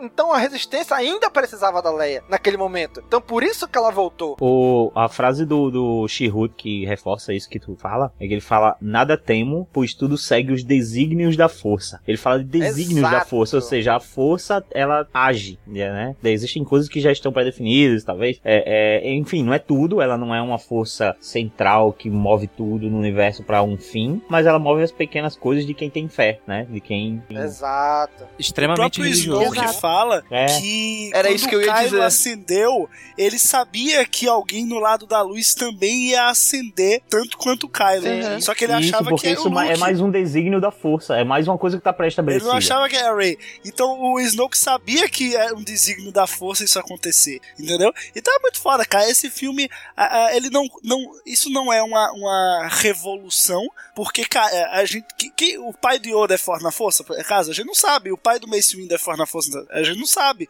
Tipo, eles estão lá, eles são usuários da força, a gente não sabe onde eles veio. É assim com todo mundo, cara. Então, assim, esse filme, Foi ele assim só, ele só vem do Exato, ele só vem olha deixar que claro essa mensagem. Pra quem ainda não entendeu, que- não, não precisa a Rey ser filha do Luke, ser neta do Obi-Wan ou de 4. Ela é aquilo porque ela é, a força despertou nela. E o nome do filme é O Despertar da Força. Não é o des- despertar da filha do Luke, entendeu? Então a força desperta nela, desperta no menininho na cena final. A força tá despertando em muita gente ao redor da galáxia. E eu acho que, deixando isso claro agora, porque é uma coisa assim meio que. Como começou né, na trilogia clássica com uma coisa muito de pai pra filho, meio clubinho, assim, sabe? Clubinho da força. Então eles tinham que, em um filme, sim, deixar isso bem claro, que é pra todo o público já entender, mesmo que isso já tivesse nas entrelinhas no, no, no cânone e, e na- nas prequels, por exemplo, enfim. E o que é legal disso é que a gente vai poder ver, aí eu já, claro, especulando um pouco, mas seria muito legal a gente poder ver uma rebelião formada de pessoas normais, porque a gente vê a rebelião na trilogia clássica, velho, ela é um poderio que tá aliado à galera, aos políticos que não Exato. gostam de Palpatine. Quem, quem comanda a rebelião? É Mon Mothma, Bey Organa, quem é? Isso é político, Exato. cara. O político manda na, na rebelião, não é o povo, entendeu? Por, por- por melhor que seja, por mais legal que seja a Mothma, é, as intenções do Bey Organa, etc.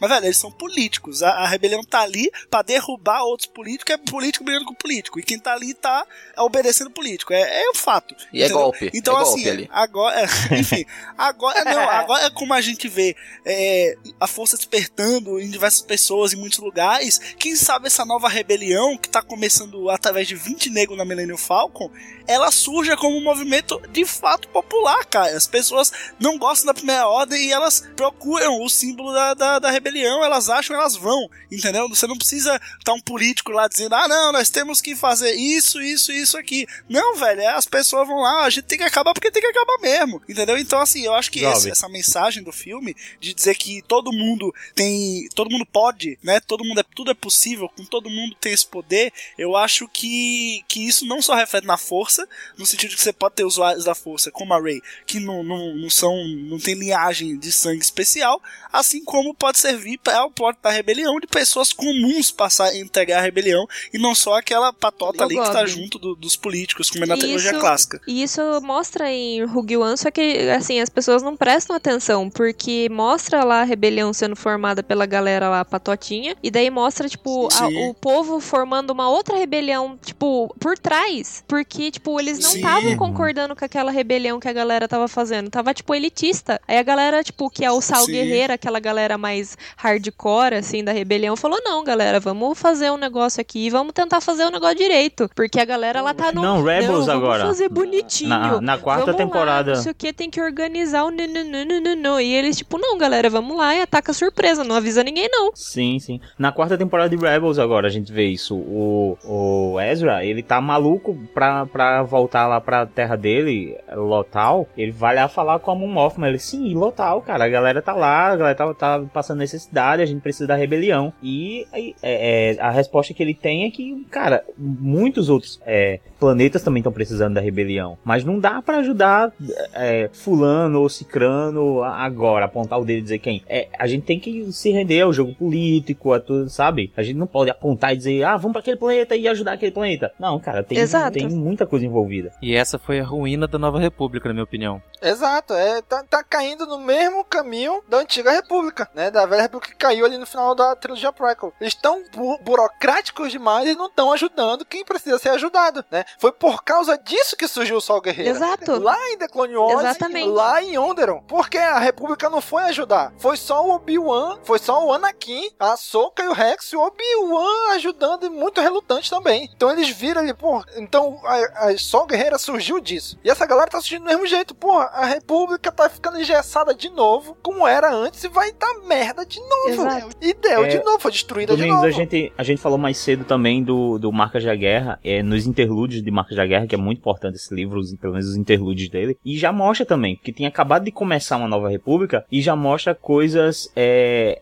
é, é, problemas que vão, vão, vão existir nessa nova república. Tipo, é, tem um, um interlúdio, não vou me lembrar totalmente do que acontece, mas em que alguém tá gravando alguma, alguma entrevista, sabe? Sobre um planeta que acabou de ser libertado, né? Do Império e tal. E a gente vê certa hipocrisia, que a pessoa planeja uma coisa para falar em frente às câmeras e ao final do que falou, é, acontece algo, ou sei, ela trata as pessoas de um modo diferente, sabe? Do que foi dito na frente das câmeras. Então a gente vê que tá, tá tudo ali, a política, sabe?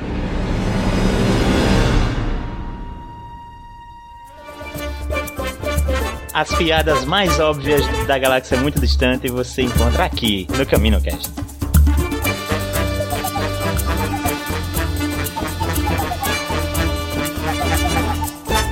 Bom, gente, vamos entrar agora aqui no outro, no outro arco, aqui no outro plot, né? Que é Finn, Rose, a, a ida, a busca pelo decodificador, a rápida aparição da, da Mascanata, Nem lembrava né? que ela tinha aparecido. ali em Cantobite. Cara, pô, bicho, fiquei com pena da Mascanata, da Lupita, cara. Ah, Rapidinho, nós acho que todo mundo aqui vai concordar comigo que essa é a parte mais fraca do filme. Se você reeditar o filme cortando toda essa parte de Canton Bridge, não, vai, não faz falta.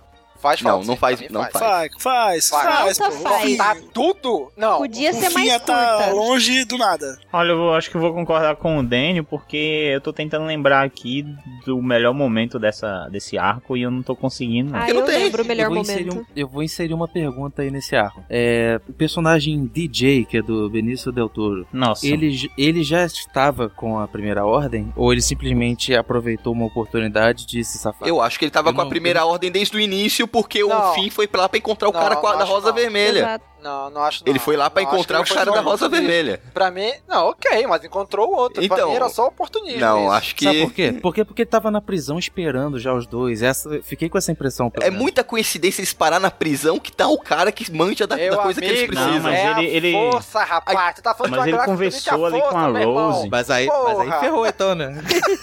Ah, mas ele, esta- ele estabeleceu uma relação ali rápida, mas estabeleceu com aqueles personagens. Ele exigiu pagamento, a galera ficou, ai, que mercenário. É, a menina dá o, o, o cordão, né, da irmã e tal. E depois ele usa pra fazer um negócio lá e fala, ah, é um bom, é um bom, Bom condutor. condutor e devolve pra menina e tal, como se, tipo, é, a gente tá criando uma relação aqui, tá ficando tudo ok. Depois que eles foram pegos aqui, então eu acho que, sabe, não, não era tudo planejado desde o começo. Ele realmente foi pego, aquele é a personalidade do cara, ele não vai ficar preso dentro da nave do Snoke com o Império e tal, a Fasma ali, grandes nomes do Império. Ele, porra, então eu vendo os caras e saio daqui de boa, com, com créditos, com dinheiro. É, vocês explodem ele hoje e amanhã eles te explodem. Alguma coisa assim que ele fala, né? Ele, não, ele, Ele, ele, ele falou muito sobre isso. É tipo, cara, são dois lados da guerra. Tem hora que você tá em um, tem hora que tá em outro. ele faz aquela crítica rasa, né? Ah, não, ó. Não, então. Eu- Aqui o pessoal vende tá, pra velho. um, vende pra conceito- outro. O conceito do DJ é sensacional. Ele, o lema dele, né? Live free, don't join. É de onde vem DJ, né? É, cara, é, é fantástico e é algo que falta no universo Star Wars. Porque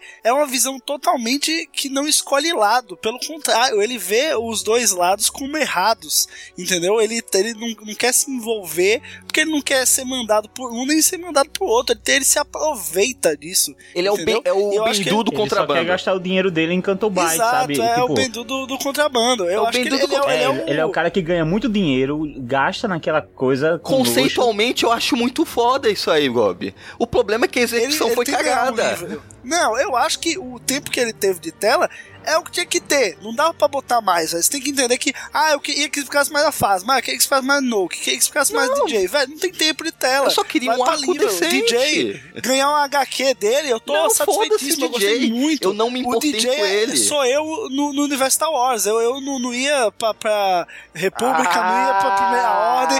Eu falava, meu, esses dois aí são dois merda se enfrentando, entendeu? No Caminocast.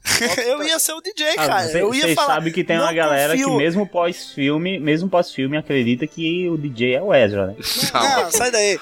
Não, pra, pra mim. Tem gente. Não tem o menor sentido, cara. Acompanha o DJ ele Mesmo mostra pós-filme. Acompanha comigo. Se o, DJ se o Finn e a Rose nunca tivessem ido até lá, até o planeta lá, faria Como é que diferença acho no que filme? Snoke? Acho que uma tal de Capitã Phasma estaria viva. Você Se eles não acha? tivessem entrado na nave do Snoke. Ah, mas mesmo assim, eles entraram na, na, na nave do Snoke com objetivo e não conseguiram. Tá, tá, mas se não Então- tivesse nada disso, eles não sa eles tivessem, eles não tivessem saído da nave, ficassem lá com o Paul a- até o final do filme. Ia Claro fazer que diferença? porque o DJ entregou o plano. A questão é o seguinte, o quê? Sim, eles não sabiam que a nave dos rebeldes estavam fugindo pra Crate. Durante o despertar da força, a gente vê o desenvolvimento da Rey e do Finn sempre lado a lado. O filme começa em um, corta pro outro, os dois se encontram, ficam juntos até o final. Então, você precisava nesse filme, como a Rey tá na ilha, desenvolver o Finn também. Concordo, pô, acho da hora, tem que desenvolver o fim. O problema é que a forma que foi feita foi cagada. Rey tem que fazer o Finn e o Paul também. Agora, qual é o quesito? Como, como desenvolver o personagem? Eles precisam colocar o personagem contra o seu Nemesis, que no caso é a Phasma. A gente sabe que a, a rixa ali do, do Finn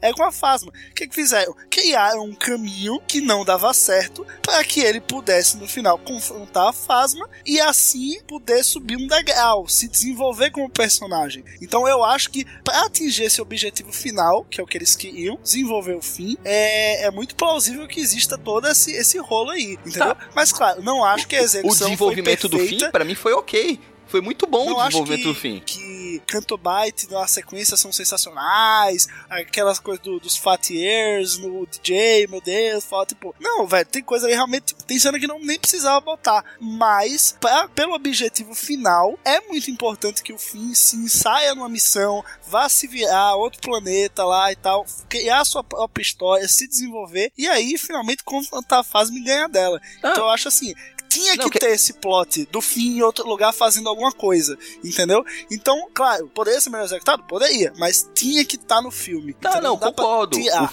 O, o Finn teve a evolução dele. Ele saiu do cara que não se importava, que só pensava nele e na Ray, que queriam fugir Que queria daquilo. fugir, que fugiu. queria fugir. E se tornou. que logo no início aí queria fugir, Isso. onde encontrou a Rose, Isso, né? e se tornou aquela pessoa, não, que eu tava disposto a dar a vida por alguma coisa que ele acreditava. Teve essa evolução, essa construção. Isso daí foi legal. O problema é que, pra mim, todo aquela, aquele rolo que teve lá naquele planeta foi desnecessário. Eu acho se que cortasse deveria- ali, corta aquilo ali, corta ali. Ele, ele e a Rose fosse pegasse alguém que tivesse da rebelião e fosse direto pra nave, ia dar no mesmo. Cortava toda aquela Não, daquele planeta. Porque foi o, o DJ que bem mais entregou rápido. o, o plano, gente. Foi o DJ que, que entregou Tá, o plano da- sim, das naves é verdade, pra- isso também. Como é, pois é, como é que eles iam descobrir que as naves estavam saindo? Se ele mesmo falar, olha, eles estão se focando nas naves grandes, as naves pequenas vão passar imperceptível. Eles não iam ver. Se fosse alguém da rebelião e da resistência, não ia entregar eles. Concordo, concordo. Podia ser um pouquinho mais curta, mas desnecessária não foi. Eles precisavam daquilo pra encontrar o DJ pra- e pra ter alguém que eles fossem confiar um plano depois, porque eles confiavam ao compartilhar algumas coisas com o DJ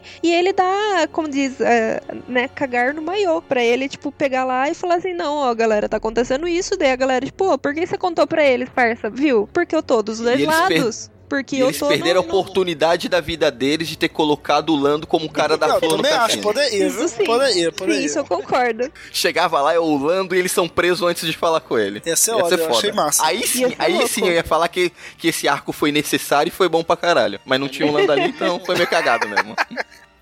Não, assim, eu até acho legal se fosse o Lando ali. Mas, pô, depois de tudo aquilo que o Lando passou, trilogia clássica, se redimindo, porque o Lando era tipo DJ, né? Ele tava no, lado no lado que pagasse melhor, ele tava indo ali. Aí no Império Contra-Ataca, tanto que ele entrega a Leia, entrega o Luke, entrega o Han, entrega todo mundo pro Vader. Só que depois ele meio que se arrepende e tem a redenção dele ali. E ele vira alguém da resistência, alguém da rebelião, inclusive é o cara que entrou E é o cara que pra expl- explodir ele expl- da É, Morte. exatamente, ele que Só que, explode e aí? Aí depois de tudo isso, 30 anos depois ele vai estar num cassino, foda-se o resto das coisas. Não, mas eu ele- acho que não ele- ia, não ele vai ia ficar tão condizente com o personagem. Ele vai voltar no episódio 9 na é, a re- ajudando a reestruturar a rebelião. Não, o Lando. O Lando. Ah, tá. Acho que o ator não tem Né, gás, pode, mas pode até voltar, ele pode até voltar, eu acho difícil, né? Que ele, é- lembra na Celebration, já, já entrou meio cambaleando, ajudando, sendo ajudado a entrar. Eu não sei se ele vai conseguir, né? Mas assim, se coloca o Lando ali, eu acho que ia descaracterizar mesmo esse... o personagem. Ó, segundo, Não, cara, segundo não, o Ryan Johnson, descaracterizar era que o papel do o DJ era pra ser o Lando no roteiro original. Ah, Isso sim era descaracterizado Ah, ele total. falou que chegou no- naquele ponto da entrega, você, pô, Rolando não ia entregar eles. Depois de tudo que ele já passou, ele não ia voltar pra esse mundo, né? Por isso que ele criou o outro personagem, né? Sim, sim. E, cara, eu achei. E, e- e, cara, e nesse ponto aí da Rose, eu achei muito legal essa personagem. Porque é mais uma vez aquela história de que quem era a Rose? Não era ninguém. Ela cuidava lá, da, lá do fundo da nave, da, da- do porão da nave, das cápsulas de fuga, que a galera queria fugir. A irmã dela se sacrificou, cara. Imagina isso. A convicção da irmã a ponto de dar a própria vida por aquilo que ela acreditava. Não é qualquer um que tem aquilo. Não é qualquer um dentro da própria resistência que chegaria àquele, àquele ponto. Ela se matou por aquilo que ela acreditava. Ela deu a vida por aquilo que ela acreditava. Aí a irmã dela, que era do mesmo jeito que ela, tava ali, triste, e ela era uma qualquer. Assim como o Finn, ele era o cara da. Como é que, que ele era na primeira ordem? O, cara da. O cara da limpeza. É, o cara da limpeza. Assim como o Finn era o cara da limpeza, a primeira ordem, ela era a menina da limpeza da resistência, entendeu? Aí ela de repente encontra o, entre aspas, herói da resistência, que era o Finn, e ela vê que, pô, o cara tá fugindo, velho. Né? Ela fica com raiva, ela se chateia. E é legal porque, porque ela é uma qualquer. E ela cresce junto. Ela não precisa, ela não precisaria ser uma comandante, uma capitã, uma almirante, alguém que tá na ponte. Não, é alguém que tá lá no fundo, que tá lá no porão. E foi importante pra história, cresceu também. Assim como mostra que qualquer um não precisa ter descendência Skywalker pra ser poderoso na força, não precisaria também ser nenhum conhecido deles ali pra subir e, e alcançar um lugar de destaque também, como foi o que aconteceu com ela. Isso eu achei muito legal. Não, e o Finn aprendeu, assim como o Paul teve que aprender, não, tem horas que a gente tem que deixar de enfrentar, tem que fugir. Fugir também é uma opção.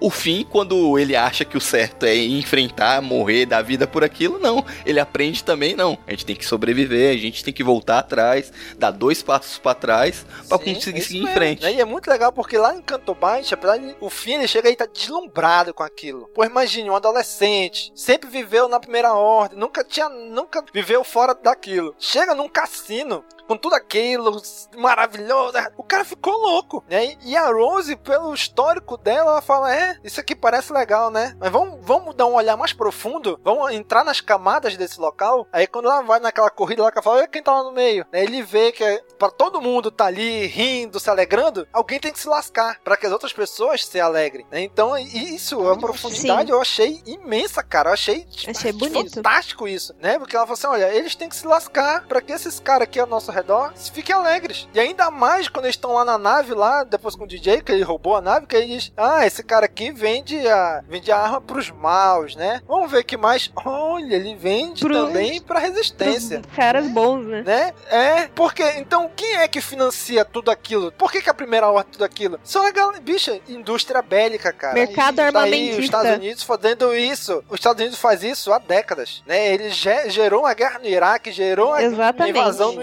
no- acho que foi no Iraque, né, que eles invadiram, Uhum. que tinha armas químicas, que nunca acharam Exato. nada. Pois é, inventou a guerra do Afeganistão pra, pra destruir um monte de coisa, pra i- alimentar indústria armamentista. É isso, cara. É isso que é isso que roda, que faz o negócio acontecer. Então os caras, eles alimentavam essa guerra pra eles terem dinheiro, né? Então vendia pros dois lados. Era por causa disso. Isso eu achei de uma profundidade incrível Star Wars, isso. crítica social foda. É, eu achei, eu achei que foi muito profundo, mas foi mal explorado. Achei que foi uma crítica Rasa? ra- Não, rasa. Eu não achei que que não, foi raso. Foi, foi, Bem não foi desenvolvido. Eles jogaram, eu achei, jogaram lá, ó. Eu tá não. acontecendo isso, tchau. E deixa ficar. Eu não foi uma coisa uma jogada. Só. dessa de Star Wars. A gente viu também eles voltarem no assunto da escravidão que a gente tinha visto nas prequels, muito por cima nas Sim, prequels, exato. mas eles voltaram a falar do assunto da escravidão e do mercado Bicho, o infantil. moleque tava preso na Tava. jaula com o bichão lá. Faltou né? corrida de Assim, pod, hein? Corrida Não, de Sim, faltou, hein? No lugar da corrida de fogo, Faltou, hein? teve Se corrida lugar- daqueles bichos com cara de gente. Se, se no lugar do- das corridas dos, dos cabritos com cara de pessoa lá fosse corrida de fora, cara, ia ser muito foda, mano. Cara, eu, eu acho assim, que talvez essa, essa questão do. Vamos dizer assim, que foi uma crítica à prisão dos animais ali, talvez, não sei. Talvez isso, misturado com a crítica social da Rose, tenha ficado um pouquinho a mais, sabe? Eu acho que aquela crítica da Rose, na questão de, de poder, de pra alguém que tá aqui em cima, tá lá em cima, tem que ter muita gente aqui embaixo se lascando. Essa crítica eu já achava muito válida. Eu acho que talvez diminuir aquela questão dos bichos lá, que eles soltaram e tudo, talvez aquela parte tivesse sido, pudesse ser diminuída, pudesse ser cortada, tá? Não, gente, pelo amor de Deus, não tô sendo contra é, prisão de animal, maltrato animal, nada disso, É que num tá? filme de Tô duas horas no e meia. do filme, Num filme de duas horas e É, meia, juntar tudo num, num, num, num, como num núcleo só, podiam ter separado, sabe? Então, cara, eu então assim, eu, eu não achei desnecessário eles irem lá em Cantobite, ter todo esse crescimento pro fim, porque o fim chegou lá deslumbrado e saiu de lá com outra visão, né? Para Rose, que a Rose foi fantástica ali nesse filme, na, na, na construção, na, na ajuda da construção do Foi fim. mesmo. Né? Principalmente naquela Eu também parte gostei muito da Rose.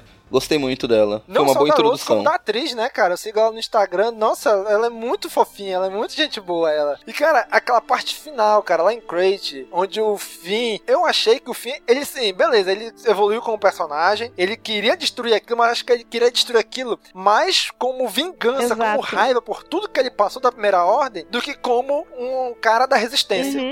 Né? Ele não queria fazer aquilo Não, pra salvar a mesmo. resistência. Ele queria fazer aquilo pra se vingar por tudo aquilo que ele já passou. De raiva, né? Aquele sentimento ruim. E aí é quando a Rose salva ele e vem aquela frase linda que a gente já falou mais cedo, né? Que não é matando quem a gente odeia, se vingando quem a gente odeia, né? É salvando quem a gente ama. Cara, isso E é outra, lindo A demais, gente cara. tem que lembrar, principalmente nessa, nesse contexto que você falou, Domingos, que o Finn, ele não era só um funcionário da, da, da Primeira Ordem. Ele foi pego quando criança. Ele, tipo, passou a infância dele treinando e trabalhando pra aquela galera lá, sabe? Então, assim, ele perdeu muita coisa da vida dele pra Primeira Ordem. Então, aquilo lá foi, tipo, ele arre- tentando arregaçar com o que ele podia no- naquele momento. E foi, tipo, full pistola. Exato, cara, aquela parte que a Rose traz ele de volta, não só, não é que só que ela tira ele da. da Beijinho! da direção do raio, Adorei o beijinho. De volta à consciência, ela traz ele de volta à razão, Uhum. né? Olha, fala, olha, cara, é salvando que a gente ama. Gente, eu adorei aquele beijo, bicho. Porra, Beijinho foi bom adorei demais. Também gostei, também gostei. Eu acho que eu acho que quem não gostou foi o fim. O fim fez uma cara de. Exato. A cara- Vai pra lá, Ele não esperava, que ele não esperava, ele não esperava. Eu acho que o, o Finn ficaria feliz se fosse o Paul. Desnecessauro. O fim fez aquela cara. O fim fez aquela cara. É só amizade. Desnecessauro o quê? Só amizade. É o quê? É o que Esse- que é desnecessário aí, rapaz? Esse beijo aí, cara, que nada. Ah, não acredito, Nick. Já é esse Nick, trocou de corpo com o Danny agora, é que porra é essa? Não, foi muito. Não, cara. Se fosse. Não deu certo isso aí. Ah, Nick, pô, ah, Nick, pelo amor de. Deus, Nick, foi lindo demais, bicho. Ah, aí sim, demais, cara, aí sim. ali. Se fosse, E é legal fosse porque se tu- Storm se Pilot, tu- seria foda. Se tu parar pra pensar, cara, o trio, o trio, o quarteto principal do filme, que são os novos personagens, né? Paul, Finn, Kylo e a Rey, eles não, vamos dizer assim, eles estão com tanta coisa pra resolver, com tanto conflito, que nesse momento eu acho que né, eles não conseguem pensar, não tem tempo pra pensar em romance, né? Que eles estão tanto tem tanto conflito na vida deles que não tem como pensar em romance. Tanto que quando a Rose beija o, o Finn, ele dá, dá a perceber que ele fica meio assim Se desconcertado, entender, né? né? Porque É. ele não ele, ele não pensou naquilo. Ele falou, pô, a gente tá passando por tanta coisa no meio da guerra. E ela, e ela aflorou isso, né? Então eu acho que isso também ajudou a construir ainda mais ele, né? De que, pô, pera lá, não é só guerra, né? Não, sem contar que o fim deve ser BV, né, gente? Sim, eu ia falar Perdeu isso o BV agora. ali. Nada, tu não, tu não sabe o que não rolava lá no quartel da primeira ordem. Ia beijar os caras lá de treinamento. Tu acha que o traidor chamou ele de traidor por quê? Viu ele junto com o Ah, Paul. tá explicado. Aquele cara lá que o Paul mata no, no primeiro filme que ele carrega assim, ó, não, não sei o que, que ele fica chocado, sabe? Que o cara passa sangue no capacete. Era o boy dele, gente. Era o boy dele.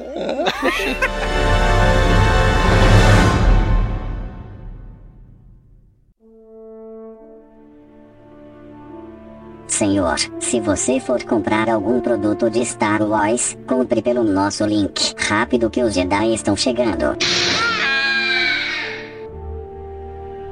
Gente, agora chegamos no arco principal, no arco que a gente- que a gente quer falar. Meu look. Aquele arco que explodiu cabeças, que gerou diversas, uma mistura de sentimento nas pessoas. Inclusive cara. nojo. Vou eu vou, vou chamar de o arco da força. Isso aí. Aí que envolve. Luke, Rey, Kylo Ren, envolve Snoke, sabe? Caraca, velho. É um arco que se A Rey resume ali com uma começa- palavra. Uma não, duas, né? Quebra de expectativa. Três, são três. Porra. É, o filme todo, né? quebra expectativa. D é artigo de ligação, não conta. Pra mim se resume em três, mas três palavras dif- diferentes. Skype da força. Isso aí. A cena já. Foda, o, foda arco já demais. co- o arco já começa com uma quebra total, né? A gente esperou dois fucking anos pra, pro Luke pegar a porra do sabre, pegar e jogar pra trás como se fosse lixo. Cara, a gente, a gente conjecturava tanta Sim. coisa, né? Meu Deus, o que, que ele tá pensando? Diz, eu, eu não li, né? Mas diz que na novelização de Passar da Força, ele olha pra ela, ele não fala, mas ele sabe quem é ela. Nesse aqui ele pega, ele olha pro sabre, falou aí. Caguei. Joga pra Caguei. Caraca, velho. Cara, nesse filme, o Luke, ele tá muito Mark Hamill, cara. Não, meio Mark Hamill, meio, meio Yoda, né? Tipo, ele tá meio louquinho da cuca também. Parece que ele vai É, pegar uma um leite rima total verde. com Yoda, cara. Ele, ele, ele pega o Sim, leite, ele sim, toma o leite assim e vai, sabe? Porra, tá, tá muito bom, cara. Eu acho que a construção do personagem tá muito bem feito, cara. Não, passou 30 anos, passou por tudo que passou. É aquilo ali que você vai esperar do Luke, vai esperar de al- alguém que passou por tudo que ele passou. E, velho, fantástico. O Mark Hamill, pra mim, se eu puder dizer, ah, não, o, o- o melhor ator, o melhor atriz desse filme é o Mark Hamill, cara. Com sem certeza. sombra de dúvidas. Sim. O cara Eu só não fez achei- um look Só ia ficar mais sensacional, melhor foda- do que ele já fez antes. Só ia ficar mais foda se ele, se ele tomasse o leite verde na teta, mamasse na teta já. Ai, que horror. Ai, porra. Que ele olha pra uma cara de maluco pra Ray quando tá Nossa. bebendo leite, pensa que ia segurar na teta e mamar. Fiquei olhando, eu falei, caraca, que diabo é isso? Ah, só faltou ele falar, hum, bom demais. Quer? Ele pega, pega o leite maluco, assim, ele pega o leite, É. espreme assim até e fala, me dê, papai. Mas é isso aí mesmo que o Gob falou, pô. É, é tá, tá louquinho, tá ligado? A rotina daque, dele na ilha é aquela, então o, o, o cara virou um iodinha, sabe? Bicho, aquela cena da pesca, eu fiquei, ô louco, que isso? O que, Bicho, que- que tá É, eu lembrei de Dragon Ball, parecia o Goku carregando um peixe gigante nas costas. Sim, isso mesmo. de pescaria de Final Fantasy. Cara, em, em- tu- no primeiro momento olha assim, caraca, que diabo aconteceu com o Luke, né? A gente na- imaginava que, porra, ele é um mestre Jedi, mega poderoso, tá ali meditando, se preparando pra alguma coisa, de repente não. Ele é um cara que tá ali, depois tu vai olhando, assistindo, tu, entende que ele, tá, que ele é um cara destruído, que ele é um cara que ele se revoltou, ah, não quero mais não essa porra, chutou, chutou o pau da barraca, chutou, não quero mais saber disso não. Explica por Quero que ficar no meu a- aqui. Explica porque ninguém consegue localizar ele, nem a Leia, com a ligação que eles tinham de irmão, Sim. ninguém conseguia localizar ele. Sim, ele- se fechou pra fora. Cara, aquela cena da Ray. Foda, é cara. demais. Foda. Ele se escondeu irmão, da lembrei, sabe força. do quê? né? Bicho, Discovery. Documentário do Discovery ali. Falando assim, tua vida. É bonita pra Sinto não caramba. sei o que, que vai cara. cortando. a ma- Cara, aquela cena ali é linda demais, cara. Do jeito que eles montaram ali, nossa. Aquilo ali resume a força como nada antes Star Wars fez, cara. Eu acho que. Vai, quero ver alguém defender Midichlorian agora. Defende É Midichlorian bonito, agora?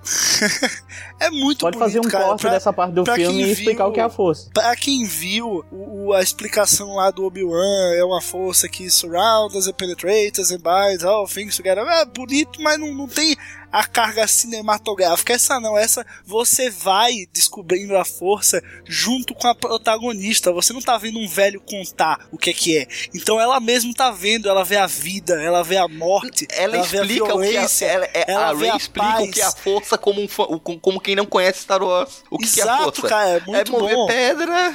Não, cara, mas É. o que ela, na hora que ela senta na pedra e ela começa a descrever tudo, é muito bom, porque ela vê tudo, ela vê a ilha, ela vê tudo, e aí o Luke fala: "E o que que junta isso?" Ela: "Uma força. E o que é que tem dentro de você? Essa mesma força." Cara, essa hora eu comecei a chorar deslavadamente, sem Não, isso dó é muito nenhuma, professor, né, cara? Que As cena linda, assim. que cena linda. Aquilo ali, velho, vai, o neguinho vai falar, ah, porque agora os conceitos da força mudou, Disney lixo. Seu toba, rapaz, aqui, que cena linda. Essa cena é a melhor, você que pega um menininho tem 5 anos fala, papai, o que que é a força? Eu não entendi, não entendi. Bota essa cena que a Ray vai te falar o que é que é a força, meu irmão. A Ray vai te ensinar, bota no, a Ray vai te botar no colinho e te explicar. Ei, Gob. Defende agora Midichlorian, Aí o Gob, men- não é tu que Aí defende o menino, Midichlorian? aí, aí, Gob, Hein, Gob? Aí o menino pergunta, mas pai, como é que ela sente tudo isso? Meu filho, é porque ela tem uma alta contagem de cloro no corpo dela que liga ela tudo isso. Puta. Falou, galera, tô indo embora já. Destruiu, destruiu Mas a a cena. cena é muito bonita, cara. A cena é muito bonita. E depois que ela É, vê o, o lado sombrio Beijo, chamando por ela, e o Luke fala: Não, não, não vá pra aí, não vá pra aí, não vá, Ray, minha filha, volta pra cá. Cara, é muito Não, e bem tudo, montado, muito tudo bem começa feito. com muito humor, né? Porque ele fala, alcance a força. Ela vai estirar a mão Cara, é muito tentando legal, né? alcançar. O Luke E é aí muito Yoda vai- nessa cena, tipo, ele É, sabe, ele é ele sabe Yoda. que o aprendiz, né, a Ray, não manja muito, então, tipo, quando ela faz aquilo, ele fala, ah, não, eu preciso- é, ele meio que sente, eu Não, ele revira uma os olhos. nessa Ele menina, revira né? os olhos. São Jorge, mas na mão, né? Vral. Não, é, é, como é? Você tá sentindo, aí ele começa a passar. Sim. Eu estou sentindo alguma coisa. Meu Deus, você deve ser muito Caramba, é poderosa muito bom, mesmo na cara. força. A força vai te dar um tapa agora, então. Pá! cara, isso é muito legal, cara. Ainda teve gente dizendo que, não, esse filme teve piadinha, de, teve humor demais. Cara, foi na medida certa. Também acho, Também Show de bola, velho. Foi show de bola. na Episódio certa. 6. Bicho, o mundo, cara, o mundo tá mais engraçaralho. É isso aí. Pronto. Tinha o Han Solo cutucando o Scout Trooper de um lado e correndo pro outro, meu amigo. Você morra, vai reclamar de galhofa de humor de outro filme, né, morra? Não dos últimos Jedi. Pô, até os porcos que tava todo mundo com medo eram umas sketchzinhas assim, bem, né, separadas. Não, muito bem colocados, pô. que medo, que medo do cara, do cara daquele porra ativar o sabre, bicho. Eu também. Nossa. Velho, quando eu olhei aqui, eu falei, meu Deus, vai ativar, ele vai ativar, ele vai ativar, Não, ele o vai bicho ativar. batendo meu o Não, e os porgs são uma praga, né? Chewbacca Sim. tava puto da Sim. vida ali com os porgs invadindo a Millennium Falcon. Tinha Porg fazendo ninho na Millennium Falcon. Ninho. Já tinha filhote E nascendo. eu falei, Cara, muito eu bem sabe, falei, porg é comida. Agora outra coisa, neste Natal eu não vou conseguir olhar pra ceia sem imaginar aquele porguezinho Sim. delicioso, Sim. Todo untado. Eu não vou conseguir resistir, viu? Deve ser bom aquilo. Tem gosto de Tá com a frango. cara Ai, boa, meu aquele porg assadinho do, do Chewbacca tá Gosto com uma de cara tão frango. boa. Tava, tava. Tava hein, assim, hein, Masterchef. Wookie. Mas, cara, é muito legal, porque naquela cena ali. a- na verdade, a, cena, a Ray chega, o Luke diz: Ah, não quero te treinar, não. É isso aí, vai embora, tô sozinho aqui. Ah, não, mas a resistência de tia, tua irmã, a Leia, precisa de tia. Não, meu irmão, não quero, não quero, acabou. Me desliguei de tudo isso, não quero saber de nada. Ela vai chamar quem? O tio Baca. Meu amigo é muito bruto, irmão. A gente chegou uma porradona na Arrebentou a porta porta. E rugido. Ele tipo assim, meu irmão, para com essa porra, Luke. Se Porra, liga, Tô caralho. precisando de ti, rapaz. Cara, e é nesse momento que, a- que o filme já dá uma indicação de que o Luke se fechou pra força, né? Que ele perguntou: o Han tá aqui? A Falcon tá aqui? Cara, é boa. Ele falou: não. Ele falou: o Chewie tá aqui? Cadê o A Han? Falcon tá aqui e o Han. Aí ele já na hora que ele o. Cara, quando ele pergunta isso, cara, aquela pontada no coração. doeu. hein? Dar uma chorada que a gente chora junto, né? Sim. Eu é fiz o engraçado mesmo grunhido dele. Engraçado, pensa assim, eu, eu pensei assim, o o Luke não percebeu, não sentiu a morte do Han, e depois é explicado, né? Porque ele, ele se lacrou pra força. Ele não quer mais saber disso. Ele usa. Quando precisa, ele usa. Tipo, na hora que a Ray derruba ele, que ele vai cair de costa na, na escada ali, que a, a- meu irmão, ali era paraplégico na hora, Sim. né? Tetraplégico, você cai de costa ali naquela, naquela escada, ele, opa, ele usa a força pra segurar. Quando precisa, ele usa, mas ele se lacrou pra força. A própria Ray fala, né? Olha, eu vi tudo, eu só não vi você aqui na ilha. Né? Quando, naquele momento que ela tá vendo, sentindo a força na ilha toda. Né? Até a parte do lado negro lá embaixo ela viu. Ela sentiu, mas não sentiu o Uhum. Luke, né? Aí é quando ele diz que ele se lacrou pra força. É, ele se lacrou porque Cara, o, o Yoda, o espírito sentido. do Yoda, do Obi-Wan, devia estar torrando a paciência dele toda hora. Ele se lacrou pra eles não encher o saco dele. Exatamente. Cara, aquilo é muito legal. Porque, bicho, se tu para, para pra pensar no Luke. Olha pro Luke da trilogia clássica. Ele era um fazendeiro, saiu do nada, entrou numa X-Wing e explodiu a Estrela da Morte. Fosse- tudo foi muito fácil pro Luke. Ele sempre, sempre Sim, sai aí tu vitorioso. chega no episódio 5, o, ele vai lá com o Yoda e o Yoda, bicho, não vai, não vai, eu vou, não vai, eu vou, ele vai. Beleza, ele não ganhou do Vader. Mas, porra, mas ele, mesmo assim, saiu meio, não saiu, vamos dizer assim, totalmente Ah, derrotado. ele não saiu, ele não, ele não venceu, mas ele mexeu com o Vader ali. Ele mexeu, Sim, ele despertou. Ele descobriu, porra, ele é, ele é meu pai. Ele já, que ele já sabia o que ele tinha que fazer. Ele tinha que ir lá salvar o pai dele. Ele sentiu o bem no pai dele ali, naquela luta, na cidade das nuvens. Então, por mais que ele tenha perdido a mão, o sabre, e tenha sido derrotado pelo pai, mas ali quando ele descobre que ele cai, que a Leia vai buscar ele, ele já, ele já sabe o que ele tem que fazer. E quando chega no episódio 6, todo mundo, bicho, o Luke não vai, cara, é o Vader. Não tem mais jeito. Não, ele tem bicho, não tem, tem jeito. E ele foi lá e trouxe o pai querer ele de volta. Então ele, vamos dizer assim, ele não conheceu a derrota em nenhum momento. Ele não conheceu a frustração em nenhum momento. Quando chega com Kylo, é, é a primeira frustração em tela que a gente vê dele. Pode ter tido um universo expandido e tudo, mas nos filmes, a primeira frustração dele é ali. Cara, ele não sabe lidar com aquilo. E fora a cobrança gigantesca em cima das costas dele. Sim.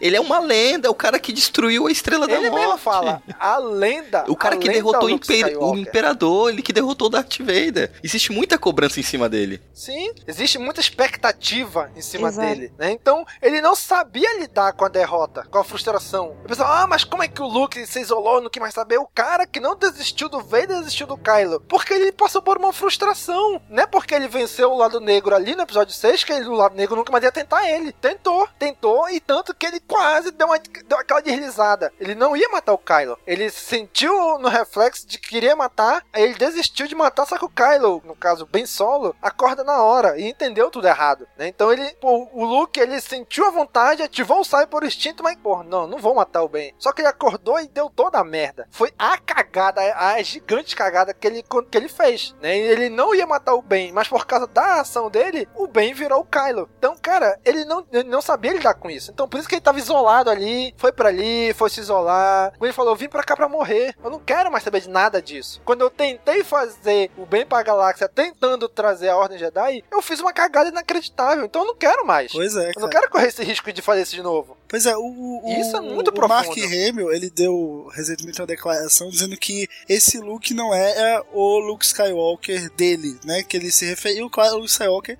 do Retorno de Jedi. É, e claramente não é, É, cara. São, clássica, né? são 30 anos de desenvolvimento, como eu falei.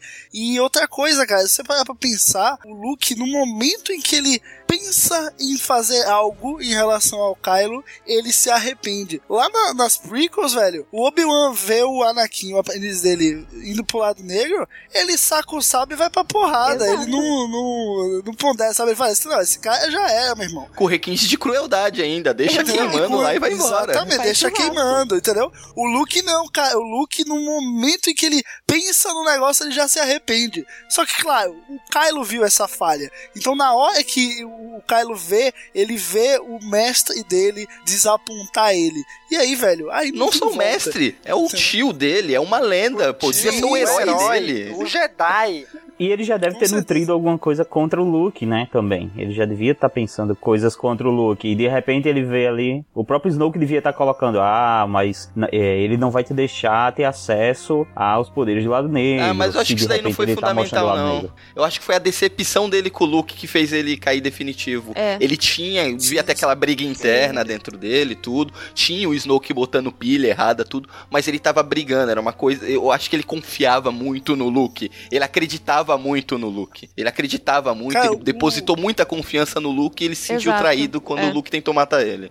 O Kylo Ren é um dos personagens mais bem elaborados e complexos de todo Star um dos Wars. mais profundos. Porque Exato, ele tá, exato, desde, também desde o 7 e no 8, claro, no 8 ele acaba definitivamente indo pro lado e é aquilo mesmo. Mas ele passa o tempo todo, vai pra um lado, vai pro outro, vai pra um lado, vai pro outro, se conecta com a Rey, aí ele tenta uma- dar uma manipulada na Rey, uma outra ele é mais sincero com a Rey. Então, assim, vai, ele tá transitando toda hora. Quando o Snoke manda ele tirar a máscara, ele fica puto, ele quebra a máscara, entendeu? Tipo, ele tá toda hora, velho. Ele tá, uma hora ele tá mais pra luz, outra hora tá mais pro, pro lado sombrio. E a própria Rey fala que o erro do Luke foi ter achado que o Kylo já tava totalmente no lado Exato, sombrio. é. Que realmente foi um erro do Luke. Ele, ele acabou achando isso e por isso tem toda aquela cena lá. Ele liga o sábio, se arrepende. Não, e toda a frustração dentro do Kylo, porque ele é, fica se provando ali pro Snoke e tudo mais, usa aquela máscara por toda a admiração que ele tem por Vader, e quando ele chega lá se humilhando para o Snoke, o Snoke humilhando ele ainda mais e tal, e fala da, da máscara dele, fala, cara, tira essa máscara, que isso é ridículo, você não é Vader e tudo mais. Cara, ele fica muito puto, ele é, ele é muito emocional, ele é muito quebrado, cara. E outra coisa, é, tipo, voltando um pouco no negócio do Luke, é... eu fiquei muito assim, mano, não faz sentido. Eu vi muita gente falando que, ah, porque eu não entendi porque o Luke ficou daquele jeito, que ele se fechou, que não sei o que, que não sei o que. Gente, pelo amor de Deus, a gente por muito menos fica, fica pistola e fica triste com as coisas, sabe? Tipo, terminou o namoro com a namoradinha de dois dias, já, já tá triste. Mano, imagina o Luke que tinha tipo, uma puta expectativa de todo mundo, sabe? Da família dele, da, do universo Isso, dele, da galáxia galáxia inteira. inteira. Ele, na, na, na hora que ele foi com o Vader, né, na época, ele já tinha essa expectativa. Ele saiu de lá, ele tinha uma outra tipo de expectativa de uma puta galera em cima dele. Ele era o, o- quer dizer, tecnicamente, o último Jedi, sabe? É, tinha uma, um- uma baita de uma carga emocional em cima dele e ele vai lá e falha na missão dele, sabe? E ele não, não é com, e ele não, fala com qualquer um nele, ele fala com o sobrinho dele. Exato, é. exato, com a E- família e, não, dele. e não me venham falar que esse negócio de Jedi não desiste, o Jedi não se. Cara, Obi-Wan o, Obi-Wan se exilou por muito menos, o Yoda também, entendeu? Então, assim, velho, o exílio tá na linha do Jedi. O Jedi tem Kenan, vários pô. Jedi se exilaram aí pra se Rebels salvar. desistiu. E não tem o Kenan no Rebels, então, assim. Não, não tem vergonha nenhuma em se, em se isolar. O Luke, na verdade, ele, ele é o dos que a gente vê exilado, é o Que que, mais consegue voltar. É, não, é, não, o que mais tinha motivo e o que mais também consegue dar a volta por cima no final, Exato. entendeu? Então, assim, o, o- cara, não tem que ser, ah, porque o Luke não é aquele Luke, porque o Luke não, não é o que o Jedi seria. Cara, conversa furada, velho. Entendo as motivações, assim, entendo o que, que o Ryan Johnson quis fazer com o Luke, dessa parte depressiva, de, de, de- da frustração que o Domingos falou, tal. Tipo assim, eu, particularmente, eu não curti muito essa ideia. Eu, eu gostaria muito mais de, de, ver um Luke um pouco mais otimista. E assim, é, pegando até o exemplo do Obi-Wan que você falou, o Obi-Wan perdeu muito mais que o Luke, cara. Ele perdeu todos os amigos Sim, dele também acho. perdeu o amor da vida dele. O, o Obi-Wan perdeu a- muita coisa. E o Obi-Wan, quando se isolou, assim como o Yoda, eles não se isolaram pra morrer. O Luke se isolou pra morrer. E isso pra mim foi uma decisão bem triste, sabe? Eu não, eu tudo bem que no final ele voltou, mas tipo assim, eu não curti muito essa ideia. Eu acho que, por exemplo, o exílio vem pra você obter estratégias. O Luke não tinha estratégia. Simplesmente ele se retirou da guerra e tipo, a minha, minha irmã tá lá, mas deixa pra lá, vai morrer lá na guerra. E eu vou ficar aqui pra morrer também. Eu achei isso muito down, sabe assim? Sim, eu, eu, en- eu entendo isso aí que tu falou, mas sabe uma coisa que eu percebi? O Yoda e o Obi-Wan, eles eram Jedi da grande Ordem Jedi, da toda a poderosa Ordem Jedi. Eles tiveram todo o ensinamento Jedi com eles. O Luke, ele foi um Jedi herdeiro desses caras, mas ele não passou por nada disso Exato. que eles passaram, esses ensinamentos, toda essa carga que eles traziam da Ordem Tanto Jedi. Yoda quanto o Obi-Wan foram treinados desde bebês, pô. Isso, o, o próprio Yoda fala: Olha, quando eu for, o último Jedi você vai ser. Ele fala pro Luke. O Luke, ele não é um Jedi da Ordem Jedi, de Coruscant, que tinha um templo. Coruscant. Ele é um Jedi que ele aprendeu a ser Jedi praticamente sozinho. Exato. Autodidata, Teve né? ensinamentos ali, e isso, teve alguns ensinamentos do, do Obi-Wan, teve alguns ensinamentos do Yoda, mas, o- mas foi muito pouco, cara. O livro Herdeiro do Jedi mostra muito Sim, isso. sim. Ele Exato, aprendendo é. sozinho, sozinho, ele não tem ninguém pra Ele ajudar não teve ele. todo aquele Ele vai treinamento atrás de algumas controle emocional coisas. que, ele- que os outros tiveram. Isso. Ele não teve, tipo, Então, tecnicamente aquela é parte por isso que ele se isola. psicológica atrás. Exato. É por isso que ele, ele fica pistola. Ah, meu irmão, não quero mais saber dessa merda, não.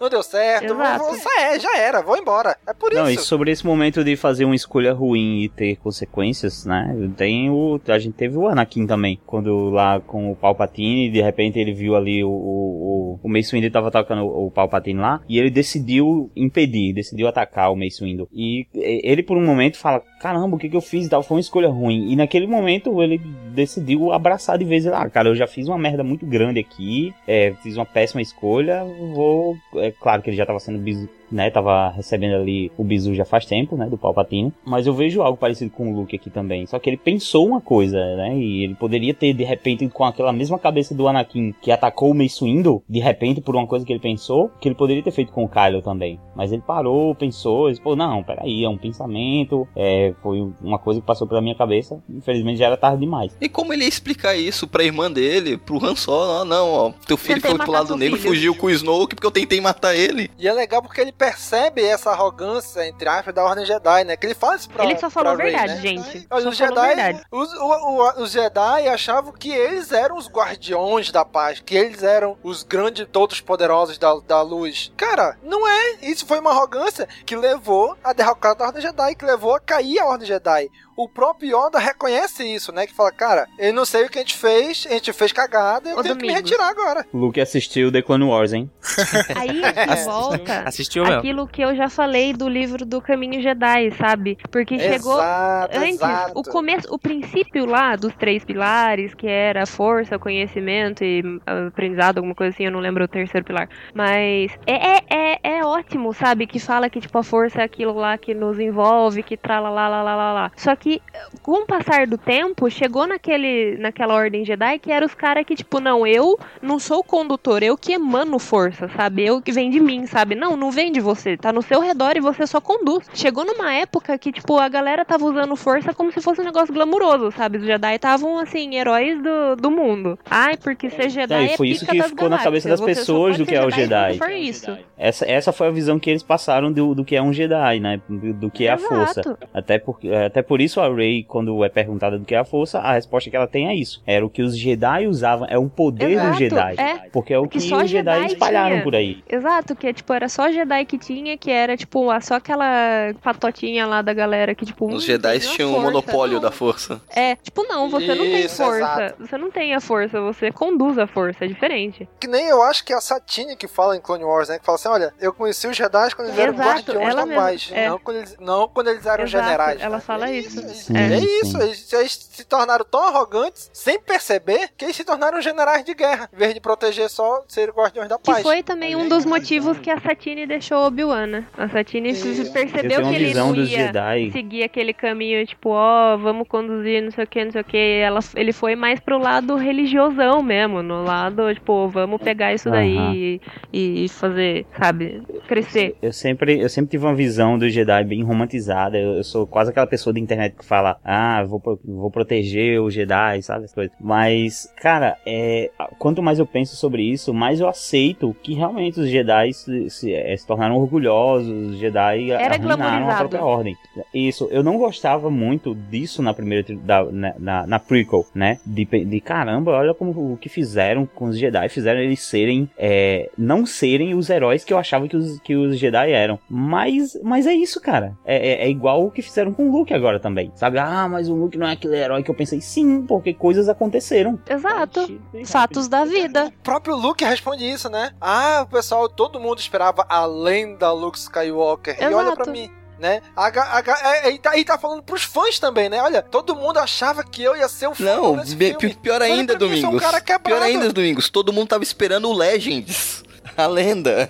Todo mundo tá esperando o look do Legends. Sim, é isso mesmo. Esmagar Caralho, uma verdade, verdade, velho. É, é isso mesmo. Mas olha, isso tem uma rima muito boa com o final do filme, porque ele fala, ah, Luke, a lenda, né? E depois, naquela dramatização que os meninos estão brincando, eles falam, né? Luke. né? Exato, o, aquilo é o, muito simbólico. aquilo o é mestre. Jedi, a lenda, não sei o que. Então, isso rima. O que o Luke ficou dizendo que é, é, o que ele tava menosprezando ali, ah, não sei o que, Luke, a lenda tal. Realmente, ele virou uma lenda Não, novamente quando ele decidiu Ô, Nick, agir. é aquilo. Lembra o que, que o Obi-Wan falou quando morreu pro Darth Vader? É, se você me atingia, agora eu vou ser mais forte do que. Do que em vida. É. E o que, e o, que o, Luke- o que aconteceu com o Luke foi isso. Ele, morto, ele é mais forte do que ele jamais foi em vida, porque ele se tornou uma lenda. Ele é um, um símbolo de esperança nessas crianças. É, e o que ele falou agora foi. E o que ele falou pro Caio foi ainda mais significativo. Se você me matar agora, com o ódio que você tá sentindo. Eu sempre estarei com você. tipo, eu- exato, eu vou perseguir Nossa, você, tá cara. lindo demais, E cara. foi bem mais Uhum. forte.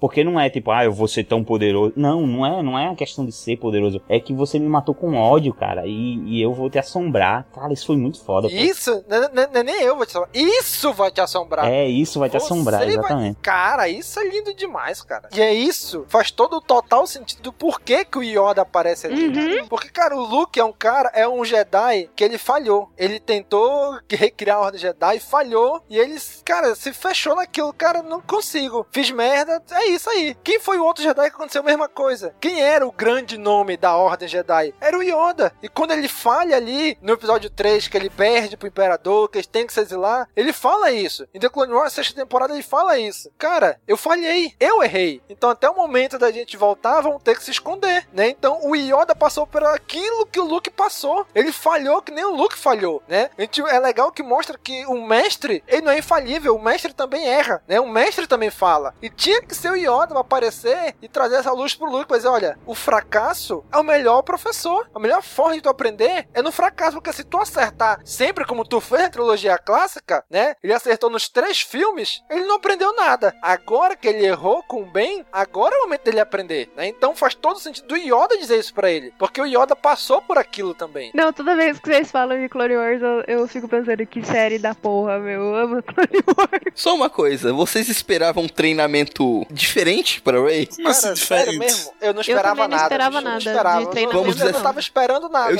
Eu tava vocês, pelo menos eu, esperava que ela fosse treinada. Ela praticamente não foi treinada, né? O, Lu- o, Luke, o Luke só deu esporro nela. Uma liçãozinha ou outra, uma liçãozinha ou outra. Não, que não teve treinamento. Não É, teve treinamento. Fisicamente, eu esperava. Não teve treinamento, ela umas lições foda-se. físicas. Aí ela falou assim: ah, não quer treinar? Então tá bom. Pegou e foi embora. E a gente, tipo, Eu tenho um problema quanto ao. Eu tenho um problema aí quanto ao tempo. O tempo na ilha, né? Da Ray com o Luke. E o tempo do, da, da rebelião Eu lá, tenho, da eu tenho pra mim que o, o arco da Rei começou bem antes do, do ocorrido com É, isso pode ter. Acontecido, exato. Eu, eu prefiro acreditar dessa forma, eu acho que funciona dessa forma. A Ray chegou lá, as coisas foram acontecendo durante vários dias, e aí teve um momento do, do filme em que começou a rolar as coisas lá na, na resistência. Eu né? pensei a mesma coisa, cara, mas a passagem de tempo não bate. No final do primeiro, no final do primeiro filme, ela vai pra ilha e a resistência fica lá naquela base. Nesse filme, sendo que a primeira ordem já sabia onde a resistência tava. Nesse É. filme eles estão evacuando a base, correndo e tudo. Não dá, não passa. É um coisa dia, de- do dois mesmo dias. passa dia, o quê? né? Um dia. É, no máximo, vamos dizer, vamos botar dois dias. Isso fica um dia estranho. deles fugindo e um dia deles irem lá em Canton Bight, voltar e tudo aquilo.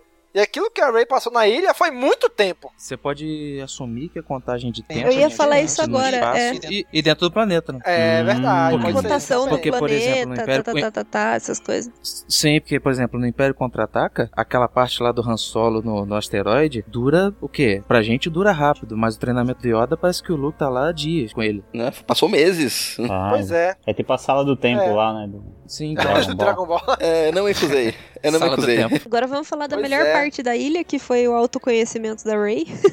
Cara, Sim, cena, cara. velho. O que, o, que, o que vocês acham dali, cara? O que, que vocês acham que aquilo Pô, significa? aquilo é muito simples. É, ela não é ninguém. Quando mostrou ali os pais se juntando, mostrando a imagem dela, ela é uma pessoa sozinha. Ela só tem ela mesma. Os pais delas não importam. Não acho, cara. Ah, sim, que ela é sozinha, que ela é sozinha, beleza. Eu, nessa hora da, da, da ilha, que ela entrou lá na- nessa parte da ilha pra buscar uma resposta, primeiro que eu achei bem aquela coisa do, do Harry Potter, daquele espelho, espelho do desejo, Aham. Né? Que Espelho de José vê, você- lá, de né? Harry Potter. Isso, que você vê uma resposta pra algo que você procura e tal. É, sabendo disso, a Ray foi lá pra encontrar uma resposta. E eu acho que quando ela vê apenas ela mesma ali, eu pensei muito sobre isso e eh, eu meio que cheguei a essa conclusão. Quando ela encontra ela mesma ali, o que significa é que ela é, é uma coisa meio de ego. Você tá vendo você porque é o que a força tá te dizendo que você não deve ir ali pra buscar uma resposta de algo tão pessoal assim, tipo, ah, eu quero saber quem são meus pais. Não, você vai pra ali pra encontrar uma resposta significativa pra alguma coisa do futuro e tal, sei o quê. Mas não, ela foi ali com muito com, com uma coisa muito pessoal dela, sabe? Eu tive outra, não, outra não é isso que você interpretação dessa cena. Que foi, tipo, ela foi lá e ela tava procurando alguém que, tipo, ajudasse a guiar ela no, no caminho, que ela entendesse de onde ela vem e pra onde ela vai. Então ali eu percebi que, tipo, pra mim, né, o que eu interpretei da cena é que ela tá lá por ela mesma, sabe? Que, tipo, é ela que vai ter que fazer o Aham. caminho dela, não é outra pessoa. E, e ela não, não, Isso mesmo. ela não precisa desse, dessa resposta de saber quem é o pai e a mãe dela, porque o pai e a mãe dela não vão viver a vida dela. Quem vai viver a, a jornada nova dela é ela. Quem precisa dela Aham. é ela. Exato, cara. Foi isso que eu entendi.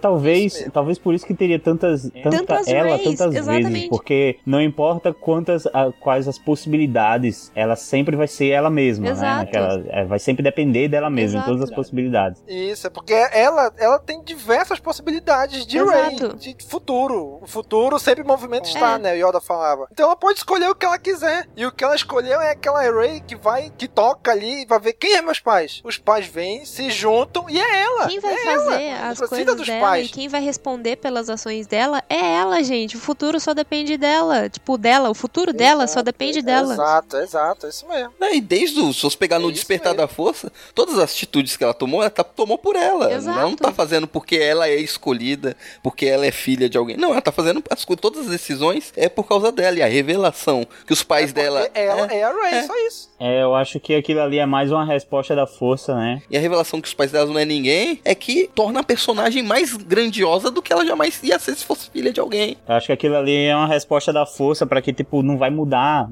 quem você é, descobrir quem é seu pai e sua Exato, mãe. você vai ser você. você. Pois é, na, na hora assim, tô- na minha cabeça tocou aquela música da Peach. O importante é ser você. Massa, hein? Que piada foda, hein, boy? Aí eu senti, velho, que quando ela se vê, né? Porra, até vem duas pessoas caminhando no, no espelho e tal, mas junta e é ela, porque que importa é ela, não importa quem, quem concebeu ela, quem esqueceu dela, o deixa o passado morrer e faz tua história, entendeu? Faz, vai Agora- que é tua, Tafael. Por outro lado, vocês todos então aceitam, todos vocês acreditam que ela realmente é filha de ninguém, de Jakku. Sim, ela fala, ela Todos fala, eles vocês não são acreditam ninguém. Ela já sabia, ela, ela, ela, ela- Cara, quando ela não foi ali, é ela não, aceitou cara. isso. O Kylo Ren fala pra ela, você já sabia o tempo todo. você só não ela aceitava. fala, eles não são mas ninguém. aí pode Ela ter sido fala. também coisa que o Snoke tava colocando na cabeça Não, dele. né? ela, acha- tava- ela achava que ela era alguma coisa importante. Quando ela despertou a força nela, ela queria um propósito pra vida dela. Por isso que ela foi atrás do Luke, atrás de resposta, querendo saber qual era o propósito dela. Claro, mas aquela cena do episódio 7 que ela vê aquela, todas aquelas visões, cara, tipo, como é Deixa- deixa- sabe? deixa- Não dá pra ela não ser ninguém e ela ter Não. tido todas aquelas visões como Claro se que fosse dá. quando ela tivesse A conectada Claro com que dá, velho. Ela tocou no sabre do Anakin, ela, e ela ouve o Obi-Wan, enfim, ouve tudo. A força tem vontade própria. Verdade, Vai, Bia, ela vai, Bia. tocou no sabre, ok, é, já, já, já quebra aqui. Porque eu tava pensando. não, não, porque na minha cabeça aqui ela, ela meio que despertou todas aquelas lembranças e tal. Mas ok, ela tocou no sabre, o sabre é do Luke, certo. Realmente já. Mas, mas isso foi uma pegadinha do malandro danado. Foi. esse aí, né? Foi sim. JJ Abrams, Lost. Ela foi criada a vida inteira Pegadinha sozinha. de dois anos. A pergunta da vida dela era saber quem era o pai e quem era a mãe. Aí, quando ela, ela viveu sozinha, ela não tinha ninguém. Aí, quando ela conseguiu o Han Solo, ela projetou no Han Solo uma imagem de pai. Porque ela não tinha aquilo. Sim, E ele cuidava dela. Então ela ficou assim, porra, o Han Solo seria o pai que eu nunca tive. Beleza. Aí ela foi pra ilha. Aí ela viu o Luke. Daí o Luke, tipo, meio que cuidou dela, mas não cuidou dela. Daí ela ficou, tipo, porra, é, Luke é meu pai, né? Tipo, imagem de pai. Vou cuidar dele como se eu tratasse meu pai. Aí, tipo, na hora que ela chega lá, tipo, faz sentido que ele fale assim, meu, você sabia que não era ninguém. Você tava projetando seu pai no Han Solo, sabe? Tipo, você tava projetando uma imagem de pai. Ele fala isso, Kylo, né? Tipo, você viu no Han Solo um pai. Sendo que você não tem pai. Tipo, você- seu pai tava cagando pra você. Então, ela, assim, ela foi projetando nas imagens do- da- dos personagens uma família que ela nunca teve. Porque ela nunca teve contato. Então, pra mim, fez muito sentido. Eu realmente achei, eu falei, não, o Kylo tá mentindo, que não sei o quê. Mas depois, quando eu fui analisar, tipo, sozinha, assim, parar pra pensar, eu fiquei, não, cara. Tipo, é bem capaz que ela não tenha pai conhecido e ela foi projetando nos personagens uma família que ela nunca teve. Tipo, no, no Han, o Não, pai, aquela. tal, aquela coisa. O Kylo pode nem saber, o Kylo pode estar mentindo mesmo. Mas essa cena na caverna deixa bem claro. E outra, ela fez nada mais nada menos do que a própria Leia faz com o Paul. A, a Leia, pra ela, ela perdeu o filho dela. Ela não tem mais o filho que vai voltar pra ela. Então Aham. ela vê no Paul o filho que ela não tem. E legal que essa cena da caverna, cara, é muito. ah, é muito igual também a cena do Luke lá no Império Contra-Ataca, né, cara? Ele também vai lá pra caverna, enfrenta o Vader lá e aí no fim o Vader tem o rosto dele. Caramba, bicho, é muito, muito foda assim. Sim, e ambas, e ambas as cenas eh, falam sobre paternidade, né? Sobre quem é o pai, quem é a mãe, né? Lá o Luke, ainda, apesar da caverna mostrar, ele ainda não, ainda não entende que o Vader era o pai dele. Aqui a Rey, a caverna mostra a Rey, tu é tu. Beleza, tem teu pai, tem tua mãe, se juntaram, nasceu você, mas você é você. Você não é os teus Exato. pais. Você se Tu criou, não é né? os teus pais, tu é tu, tu é a Ray. Tu é importante porque tu é a Ray. Tu não é importante porque tu é filha do fulano ou da ciclana. Se fosse assim, o Anakin, ele é filho da Shmi Skywalker. Quem era Shmi Skywalker? Quem era o pai Uma dele? escrava qualquer, lá no, de- lá no deserto de Tatooine. O pai Nem- dele nem não, existe não existe. Né? Então o Anakin surgiu de um deserto, de uma escrava no meio do deserto, lá no confins da galáxia. A Rey é a mesma coisa. Surge também no planeta deserto, também era uma, entre aspas, escrava daquele planeta, porque vivia fazendo aquilo que ela fazia, e ela teve que sair dali. É, é a, mesma construção de personagem. Não é a mesma, mas é bem parecida, né? Da, da Rey com, Anakin. Saindo do planeta de escravidão para se tornar alguém poderoso, sendo que não tem nenhum pai ou mãe famoso, né? Ela é ela, ela tá construindo o caminho dela. E aí é legal porque aí, se a gente for também traçar o paralelo aí com um pouco com o Kylo e com o Snoke, né? Porque o Kylo, contrário da Rey, ele não é o filho do Han e da Leia. O Kylo, ele é filho do herói de guerra Han e da heroína de guerra Leia. Sobrinho do grande mestre lenda Luke Skywalker. Isso, exato. Aí o que que acontece? É o status, né? O pai Ele e a é filho mãe. do status. Ele, eles, pô, eles, sim, ele nasceu literalmente em berço Exato. de ouro. É, A galera, imagina a cobrança em cima dele. Por meus pais foram heróis de guerra. O meu tio é o fucking Luke Skywalker, é a lenda Jedi viva. E eu tenho Ele essa seria, força. tipo, aquela criança que é conhecida pelos pais, né? Você tá andando na rua, ele não é, tipo, o Ben Skywalker, ele é o filho da Leia com o Han Solo e sobrinho do Luke Skywalker. A galera não sabe o nome dele. É tipo aquela típica Olha, criança quem, que você quem tá é andando. aquele ali? Ah, quem é aquele ali? Ah, Quem o é aquele filho da cara? Ah, Leia. é, é o filho, é o filho da Leia, é o filho do Han, é o sobrinho do Luke. Não é o Ben Exatamente. só. Não, fora É o que ele devia escutar. É isso que ele atingiu escutar. ele. O seu pai foi um grande herói. Seu, seu tio é um maravilhoso. Não, sua mãe é uma grande mulher. Ele tá, tipo, caguei pra eles e eu, sabe? Aham, e o conflito dele devia ser muito grande, o conflito dentro dele, né? Então ali naquele momento que ele vai treinar com o Luke, pô, todo mundo dizendo que eu sou poderoso com a força, mas meu tio é o grande mestre Jedi, então eu tenho que seguir esse caminho, né? Então é como se fosse um- meio que uma imposição da galáxia, sei lá, da família, não sei, pra ele, né? A Leia entrega o filho dela pro Luke, olha, toma, cuida dele, ensina ele, né? E ele, pô, eu, eu meio que tenho que eu sou obrigado a, a me tornar o grande Jedi. যায় Aí de repente, sei lá, ele ter se sentido um pouco abandonado pelo pai e pela mãe, né? Pô, meu pai e minha mãe me entregaram pra, pra sei lá, pra essa escola inter- interna aqui. Pro pai e pra mãe, pô, beleza, tô com meu filho numa escola boa e tal, mas, pra- mas pro menino, caraca, meus pais me abandonaram aqui, me largaram aqui. Beleza, é o meu tio, é uma lenda, é um Jedi. Aí o que acontece? Esse tio, que era a única, vamos dizer assim, esperança dele, que era a lenda, o que acontece? O tio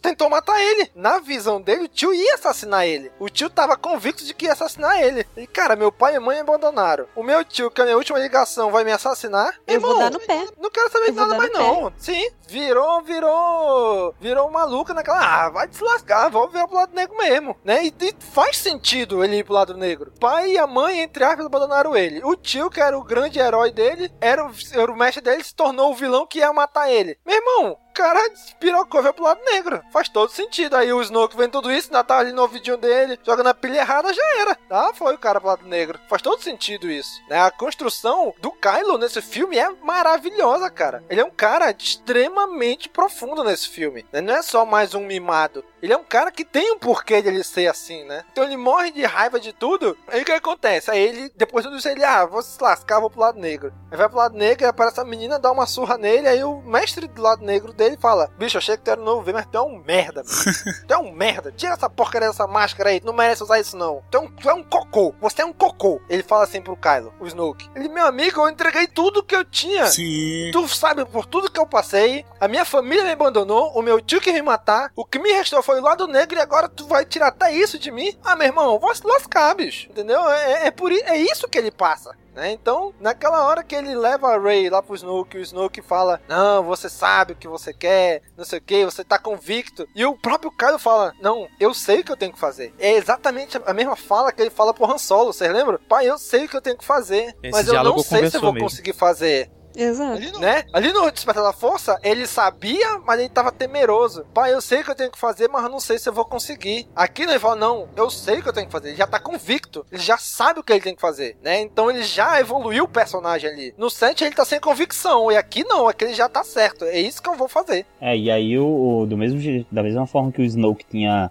é, humilhado ele, dizendo que ele não era Vader porra nenhuma, ele fez justamente o que Vader por muito tempo, né, tinha queria fazer quando Exa- quando ele chamou Luke, né, quando não disse ah vamos fazer. junto e tal, mas não Isso. conseguiu fazer. Então ele naquela naquele Exato. momento ele superou o Vader, né? Exato, isso mesmo, é isso mesmo. Ele fez o que o Vader não teve coragem de fazer, que era enfrentar o Imperador. E, mas ainda assim, com bastante. É, não é uma coisa que. Não pareceu que era uma coisa que ele estava planejando desde o início. É, ele é, é, Na hora, foi é verdade, totalmente é emoção. passional. Foi é, foi de totalmente. Passional Isso, durante foi o filme. momento. O filme Isso. inteiro ele ficava daquele jeito que a gente falou. Tá, tava sempre pensando, tava sempre olhando pro chão, tava sempre é, em conflito. E principalmente naquele momento. Ele ouvindo tudo que, que Snoke tava falando. Aí quando ele começou a ouvir do Snoke de você nunca vai me derrotar, eu não posso ser derrotado. É agora que ele enfrenta seu verdadeiro inimigo. Aí ele, meu irmão, tá falando bosta demais, eu não vou aguentar essa merda não.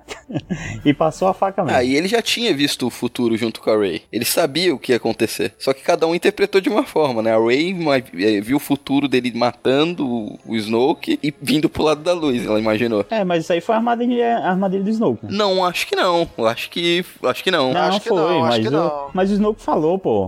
O Snoke falou, ele, ele ri deles dois lá. Fala, eu fiz você ver uma coisa nela e você ver uma coisa nele. Tipo, o Snoke fez o Kylo ver na Rey a possibilidade de trazer ela pro lado negro, da mesma forma que fez Rey ver a possibilidade, tipo, ver claramente a possibilidade de trazer o Kylo de, pro, lado, pro lado da luz.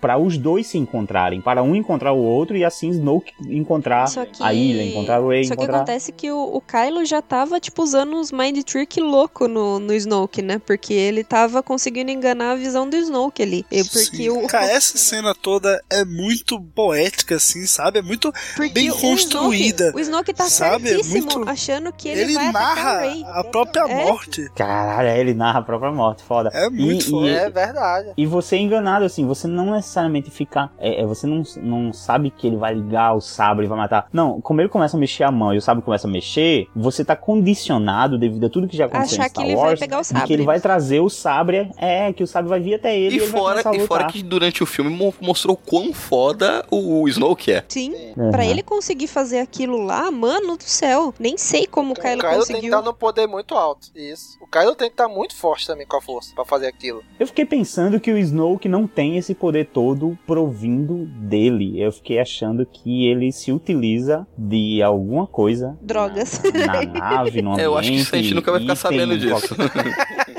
qualquer item ou qualquer coisa na, na, na nave dele que, que potencialize a força, digamos Tipo um assim, que roteador? faça alguma coisa por ele. É, tipo isso, tipo um roteador, Roteador sabe?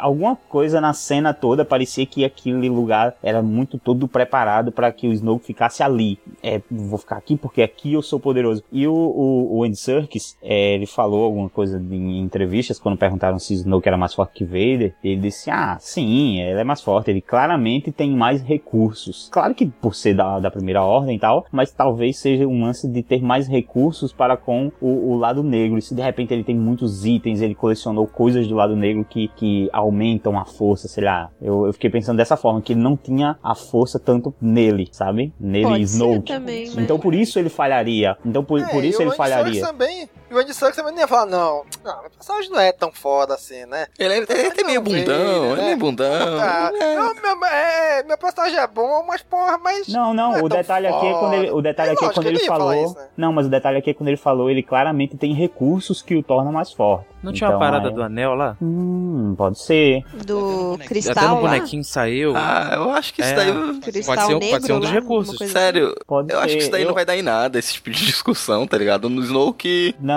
não, não, vê, claro vê só. não. Não. eu acho que, que vai dar sim, porque a gente tem um espaço um- de tempo muito grande, a gente tem um personagem que é o supremo líder e que, cara, vai sair quadrinho, vai sair série de TV, vai sair. Quadrinhos, o cara- é, com certeza. Mas é uma coisa que no episódio Não, não vai 9 dar no não vai ser nem tocado. Não, não, não, a gente não não necessariamente tá falando do episódio 9 mesmo, porque realmente Já foi, já é passado. foi. Pra mim, Snoke já a, foi. a não função do Snoke no nesse filme 9, foi não. essa: morrer pelas mãos do Kylo Ren pra mostrar quanto o Kylo Ren tá foda. Exato, o lance é que Snoke, pra mim, vai ser um, um vilão ainda de alguns outros produtos de Star Wars. Ele vai ser um grande vilão de vários outros produtos. Sim, no filme ele só existia pra que o Kylo crescesse. O personagem principal do lado negro é o Kylo. Exato, o vilão é o Kylo. Era uma escada pro Kylo. O vilão é o Kylo. O vilão do episódio 9 vai ser o Kylo. Esse Ren. tipo de O construção. vilão é o Kylo Ren. Esse tipo de construção que fizeram pro Kylo Ren e com a morte do Snoke é um tipo de construção que eu acho muito parecido com o que o George Martin faz nos livros dele.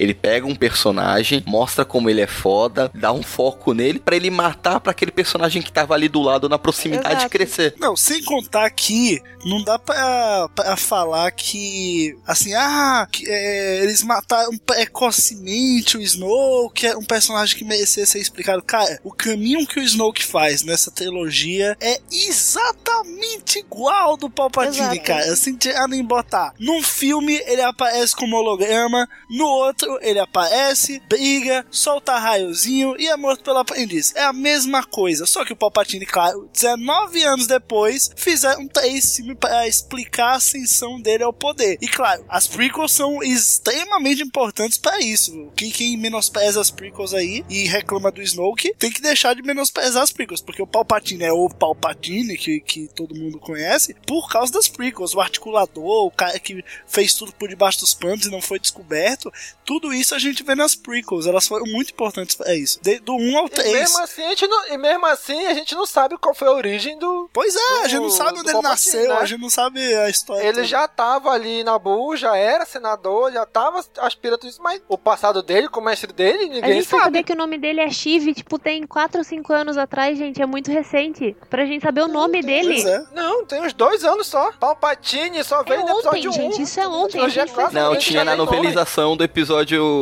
Ah, na do- novelização, Mas a gente tá falando tá no falando de filme. Não, e outra mainstream. coisa, não quem saiu do cinema em 83, depois do Retorno de Jedi, a quantidade de informação que eles tinham do, do Imperador é a mesma quantidade de informação que a gente tem do, do, do Snoke. Não é nada demais assim, sabe? Nossa, figura é grande. Tô- se- por acaso o pessoal na época falou que, que o Palpatine é um lixo? Eu duvido. É realmente parecido. Era só aquela, aquela menção de tipo, ah, o Supremo Líder Snoke tá lá, estão citando. É a mesma forma o Imperador, sabe? Sim, sim. Então, naquela hora que o Snoke morre, pra mim, ele morreu justamente muito parecido, faz, faz assim um espelho com a Ordem Jedi. Ele morreu por causa da arrogância. Ele achou que ele sabia que ele tinha o Kylo Ren total sob o controle dele, mas não. O Kylo Ren ele conseguiu ludibriar ele e matou ele. Aham. Ele não esperava aquilo. Algo que o Vader não conseguiu, né? O Vader só conseguiu matar o próprio Exato. aprendiz morrendo, né? E levantando. Ah, cara, não, não me vem falar da cena da morte, não. Que o Snoke foi, foi besta, não sei o quê. Porque, velho, o, o Linguinha, Vader. linguinha, linguinha. O Vader carrega, o Vader levanta o Imperador pelo quadril e joga num fosso, cara. Não tem nada poético nisso aqui pra nós, né? É wrestling. E o Imperador continua jog... e o Imperador continua jogando os raios pra cima quando é levantado, né? Eu acho até legal citar o lance da linguinha que o o Domingos falou. É igual um cachorro, né? Porque, é, porque tem realmente é, algumas pessoas já estavam teorizando sobre Snoke. Snoke ter construído, ajudado a construir ainda mais Kylo. Ajudou, só que de forma involuntária. Tinha gente falando que, que isso Sim. era planejado, que ele queria Não, não que Kylo acendesse, matasse Não. o mestre, não sei o que. Mas eu, eu acho que mostrar o Snoke fudido ali com a língua de fora e olhos revirados, depois da morte dele, é pra mostrar justamente que ele se fudeu bonito. Ele se fudeu, que não tinha nada planejado, não. Ele ficou na merda mesmo. E ali, e ali é o momento que o Kylo matou o mestre dele, tomou o lugar do mestre e falou: agora chamou Ray, vem, vem comigo. Esquece tudo isso aí. Vamos fazer a galáxia do nosso jeito. Igualzinho o Anakin, né? Falando pra Padme. Cara, vamos transformar a galáxia do nosso jeito. É Ray, cara, não é por aí. Cara, é isso que eu quero. E novamente aqui a relação Kylo e, e, e Hux, né, cara? Volta, porque tá lá o Kylo no chão e o Hux, ele, ele ensaia uma. Cara, eu vou matar esse cara aqui porque eu não aguento, sabe? Aham. Mas não, depois ele dá uma. Ele dá uma. volta atrás. E depois, quando o Kylo se levanta, ele fala: Não, você não vai mandar no meu exército e não sei o que. Aí ele, meu amigo, eu sou o supremo líder agora. Cara, É, e muito não, foda aquilo ali. Force Choke ali, o, o Kylo só, só mostra que vem, cara. O Kylo vai ser. Eu espero muito que o episódio 9 seja daqui a, tipo, uns dois anos, né? Na linha cronológica. E aí eu quero ver, velho, o Kylo numa roupa de Supremo Líder, sendo o cara, meu irmão. Quem chegar perto dele. Ah, mas uma roupinha dourada de seda de não, né? medo, entendeu? É, não, roupinha dourada não. Mas eu quero o cara, é, assim, o, parecendo uma figura meio que intocável, de tão superior que ele é aos outros ali, entendeu? Ele conseguir construir essa figura que até Uma então. aura, uma tinha. aura majestosa. Exatamente. É isso, uma aura de, uma aura de Kylo- majestade. Kylo isso, vai sim, colocar concordo. o, os Knights of Ren lá como se fosse uma guarda pretoriana dele? E aí? é uma boa. Rapaz, olha, eu não vou. Ele, ele pode até trazer eles de volta e finalmente mostrar pra gente esses Cavaleiros de Rain. Ou não, né? Ou deixar pra lá. Mas ele pode, ele pode trazer justamente pra fazer isso que o Gob falou, essa aura de majestade. Porque precisar não precisa, né? finalmente um Skywalker tá controlando a galáxia, gente. Esse tempo todo os cabalar meio que. É ah, não, não é? eu, sou- eu sou senador, é, eu sou um cavaleiro Jedi. Eu sou um aprendiz do capanga, eu sou, eu sou aprendiz do, do, do cara que manda, entendeu? Eu sou o vice. Finalmente, quem manda é o Skywalker, papai. Eu acho assim que eles são exatamente iguais, mas de lados opostos. Ambos estão sozinhos, ambos, só que eles querem. Pelo fato de estar sozinho, eles querem ficar juntos. Não necessariamente de um jeito amoroso, né? Ah, vão, vão ser marido e mulher. Também acho. Não, mas eles estão sozinhos, eles estão sozinhos, cada um do seu lado, né? A Ray, quem a Ray tem? Na, na prática, ninguém. O Kylo, quem que ele tem? Ninguém. Ele não tem ninguém, nenhum dos dois tem alguém pra se apoiar. Então eles são iguais de ambos, de lados opostos. né? Os dois estão só. Então os dois querem ficar juntos porque os dois estão só, né? Então eu acho isso muito legal. E o arco deles dois termina de uma forma que o filme faz o tempo todo, que é quebrar as expectativas, ir por um caminho e depois é, é, fazer uma, uma curva muito brusca, né? E que funciona. Que é aqui você começa, desde quando eles começam a ter conexão com a força, conversar um com o outro e tudo mais, começa a ensaiar como se fosse ter algum romancezinho entre eles dois, né? Você fica, não, cara, eu já vi o contrário. realmente- Eu vi mais uma relação fraternal, mais com irmãos do que romance, uma Eu ligação vi- romântica. Eu vi como irmãos também. Tanto que eu fiquei, é, tipo, mas será É, que pronto. vai? Será? Tipo, vai seguir, tipo, o caminho irmãos Daí eu vi e falei, não.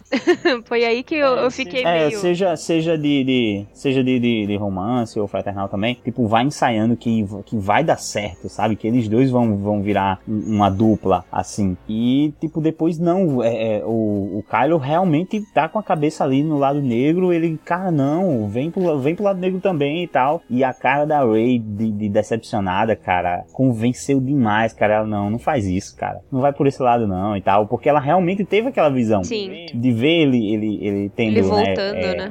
a chance, ele voltando, exato. Ela teve uma visão, então, e, e aquilo foi, foi gratificante pra ela, ela realmente acreditou. Aquele, aquela cena do sabre se partindo, eu tive pra mim que foi a ruptura definitiva de Star Wars com a trilogia clássica. Que a, a saga começou no episódio 4 com o Luke recebendo esse bendito sabre. O episódio 7 começou tudo por causa desse bendito sabre. E esse sabre é destruído. Ele é partido ao meio. É a ruptura, ó. Acabou aquilo. Aquilo que você conhecia de Star Wars acaba Uhum. aqui. A partir de agora é outra coisa. Pra mim, que foi o significado daquele sabre sendo destruído Sim. naquele momento. Não, eu acho que assim, com certeza o cristal Kyber do sabre, ele vai ser reutilizado pra Ray fazer o sabre de luz dela. Mas, cara, é, é- é- é até poético isso, né, cara?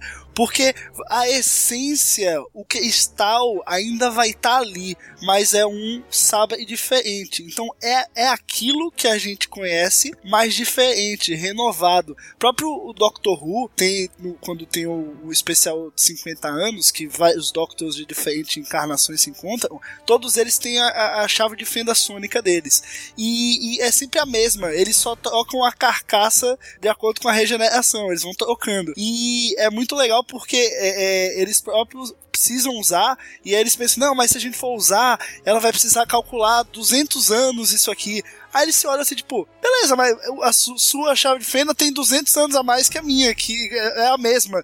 Então, tipo, é, é o mesmo software e outra interface. Então é, é isso que tá acontecendo com Star Wars, e isso que o, essa, essa, essa quebra do sabre no meio, né? Só sobrando o cristal e o cristal sendo reaproveitado para fazer um sabre novo, é justamente essa mensagem de que a essência, o Kyber Crystal, o que faz a, a, a luz do sabre eh, é a mesma. Só que a carcaça é diferente, é renovada, entendeu? Porra, é muito foda, cara. Esse filme é muito poético. Um poema de Star Wars, meu Deus, coisa linda. Cara, aí a gente, a gente chega aqui pertinho da gente, né? Na Bolívia, ali em Crate. Pois é, filmado Crate na Bolívia. Filmado na Bolívia, né, bicho? E aí tem a cena mais gratuita, né? O soldadinho pegando lá, colocando na boca. É sal. É. Aí eu pensei, aí eu Não, pensei pra mim, não, pra mim, sabia- pra mim essa sabe- cena foi pra dizer, aqui isso não é gelo que nem hot. Isso aqui é sal, é outro uma coisa diferente, não é planeta de gelo, é planeta de sal. Não, sabe o que aquilo significa? Primeiro, o, o Grant Edwards tá ali Sim. do lado dele, né?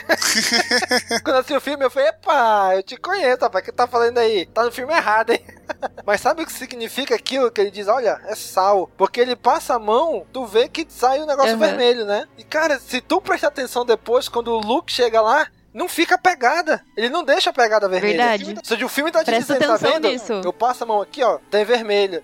Presta atenção nisso aqui, ó. Só que quando o Luke vai andar lá, não tem pegada. Ou seja, o Luke não tá ali. O filme já tava mostrando isso pra gente, só que a gente não Ah, percebeu. eles já deixam bem claro que o Luke não tá ali, porque quando ele já entra, ele entra num lugar que não tem entrada nenhuma. E ele já tava com um Grecin 5 naquele cabelo e naquela barba. É, barba feita, cabelo pintado, com um sabre que já tinha sido destruído. Cara, não, naquele aquele primeiro momento, tá tudo muito estranho. Primeira vez que a gente vê, eu falei, caraca, que diabo é isso? Por que, que o Luke tá contra a roupa? Por que, que ele cortou o cabelo? Por que, que ele Como ele chegou a aí tão rápido? Por que, que ele pintou o cabelo e a barba? Por onde Como ele é que ele entrou? chegou aí? Aí quando ele puxa. Cara, quando ele puxa o sabre, eu falei, cara, eu, eu, eu me revoltei no cinema. Caralho, como assim? A gente acabou de ver esse sabre sendo quebrado. Que diabo que ele tá vendo com esse sabre? Como isso foi parar na mão dele? Kaido tá muito analista, sabe- velho, porque eu não. Eu não percebi a primeira vez, eu também. Também, velho. Não Eu não percebi. percebi Eu nada. tava chorando tanto. Eu fiquei tipo, velho. Do sabre? Não, eu tudo. percebi que ele tava mais arrumadinho, mas a primeira coisa que eu pensei foi, ah, ele foi lá naquelas, naquelas cuidadoras lá, e ela, ah, marmita, não sei o quê, e ajeitaram o cara.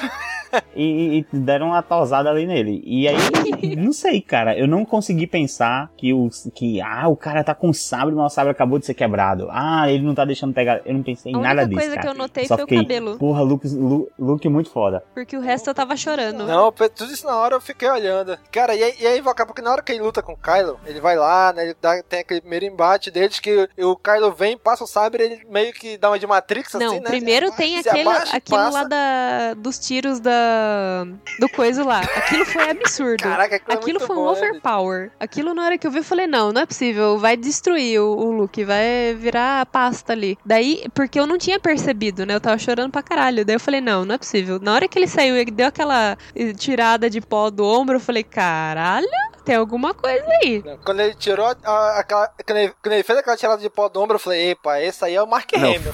Esse é o Mark não. Foi só eu. Esse é o Mark Hamill. Foi só eu, vocês também imaginaram que quando tava dando aqueles tiros todo, imaginou que o Luke ia segurar todos que nem o Kylo Ren no episódio 7.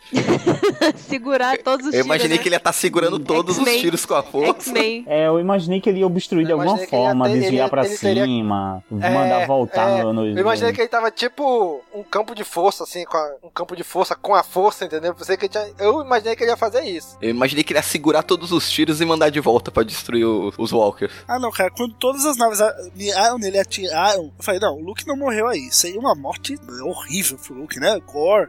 E, e é, é legal porque o chão de, de Vermelho. Bright, né? Você vê os tiros, ele é vermelho, então realmente sobe, você acha que pode ser sangue, mas não, não é. Não Exato. fica uma coisa gore, né? Então, e, pô, eu sabia que, que ia, iam cessar fogo e o Luke só ia dar dois passos pra frente, beleza, tô aqui ainda, sabe? Isso eu sabia. Ele podia também criar, se fosse ele lá de fato, ele poderia também criar um- uma bolha da força que, enfim, isso é o de menos. Eu, ali ele não morria. Agora, o que eu fiquei com medo é ele morrer na sabrada do Kylo. Se ele morresse de sabrada do Kylo Ren, eu ia ficar muito puto, mas muito puto com esse filme. Porque meu Lukezinho não vai morrer pra mão de sobrinho, coisa nenhuma, meu amigo. Aí, velho, o, o, o, o meia volta, bota o sabre assim no meio dele, meu tipo, que porra tá acontecendo, velho? Quando corta pra ilha, eu sou apenas lágrimas. Eu levantei a mão e falei: Esse é o meu Luke Skywalker, porra! eu chorei aquela cena Cara, inteira. o maior Jedi Cara, é muito de foda, mano. todos Aquilo os é tempos, perfeito. cara. É esse o look que eu queria, é esse o look do filme. E, velho, é, é indescritível, é indescritível. Ele faz algo assim que você não tá esperando, você nunca viu Jedi nenhum fazer antes.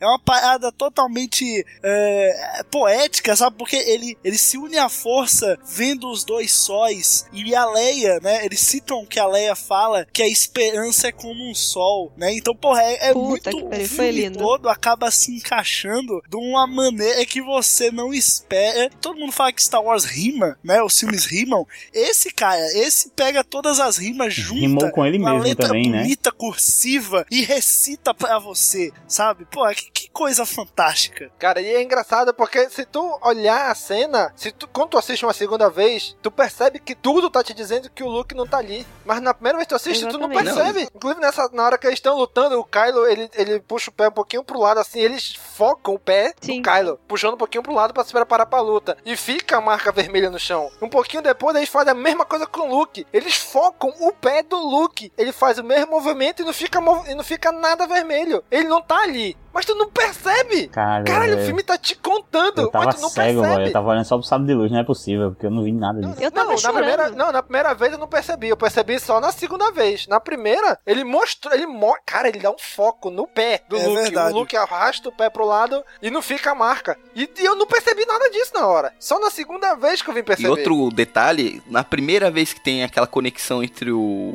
a Rey e o Kylo, o Kylo fala que não consegue ver nada porque ele até fala, não, o esforço seria muito grande pra mim projetar usando a força aí, Exato. que causaria a minha morte. Aí chega no final o Luke tá fazendo exatamente isso e é o que causa a morte dele. Não, e. e... Caraca, é verdade. Puta que é mesmo. E quando o Luke é, ele sai dos tiros lá, ele faz todo é todo boçal e dá aquela tiradinha de, de poeira do ombro, mas quando mostra ele na ilha, o cara tá se espremendo, né? O cara tá Tá, agoniado. o cara tá lascado ali, bicho. E aquilo é lindo demais, cara. Porque, pô, tu vê, ele falou assim: olha, eu tô aqui porque eu não quero, não quero sair da ilha, vim pra cá pra morrer. E ele realmente não sai, né? Mas ele de lá, ele, cara, imagina a quantidade de energia, de poder que o cara precisa pra projetar. Não só projetar a sua imagem em outro planeta, mas interagir ali, fazer tudo que ele tá fazendo só pra ganhar tempo. não, e pra ele ainda se deu o trabalho de projetar o dadinho. Sim, ainda levou o dadinho. Cara, toda essa sequência é fantástica. O Luke dá uma lição. Eu acho que ele, assim como a, a Leia, naquele momento que ela fala, sigam ele, né? Ali ela passa o bastão pro Paul. No momento em que o Luke. ó, A, a câmera fica só no rosto do Luke. Cara, isso é muito bonito. A câmera é só no rosto do Luke e ele fala: tudo que você disse está errado. Rebelião, ela renasce hoje. A guerra tá só começando e eu não vou ser o último Jedi. Corta pra cara da Rey fechada, meu irmão arrepiou, foi tudo, meu papai. Puta, e na, e na- Tudo que ele disse aí parecia que ele tava descrevendo o que vai ter nos posters do episódio 9. Foi tipo Sim. isso. Sim, sim, sabe? sim. Porque cacete, velho. Foi muito foda, pô. Não, e outra, é quando ele tá se unindo à força, eu achei isso fantástico também, porque é outra coisa que você liga as duas trilogias, a clássica e essa. As três. E você As presta uma três. homenagem. É, não, é, com certeza. E assim, e, e na hora que ele se une à força, toca o, o tema, né, do Binary Sunset, só que, velho, no meio da música, quando você, você tem, tem a música cresce, no meio dela, ele tá no rosto do Luke e corta pro rosto da Rey. A música tem uma oscilação, tipo, se você pegar e, e- tirar essa oscilação, é o Binary Sunset como a gente conhece o Luke lá nas- nos dois sóis e episódio 4, enfim. Só que eles fizeram o seguinte, eles pegaram, colocaram a música, quando aparece o rosto da Rey sentindo, tipo, que o Luke tá, tá, tá indo embora, a música tem uma alteração que é- deixa, deixa a música é, mais leve e lembra muito o tema da Rey, saca? Então vem todo aquele crescimento pesado, né, do, da música, tanto, e aí ele quando corta pra Rey dá aquela é mais leve, é mais fino, é uma coisa mais, sabe? E, depois volta pro Luke, a música chega no ápice e aí os dois sóis eles se uniram, e assim, cara, é muito bonito.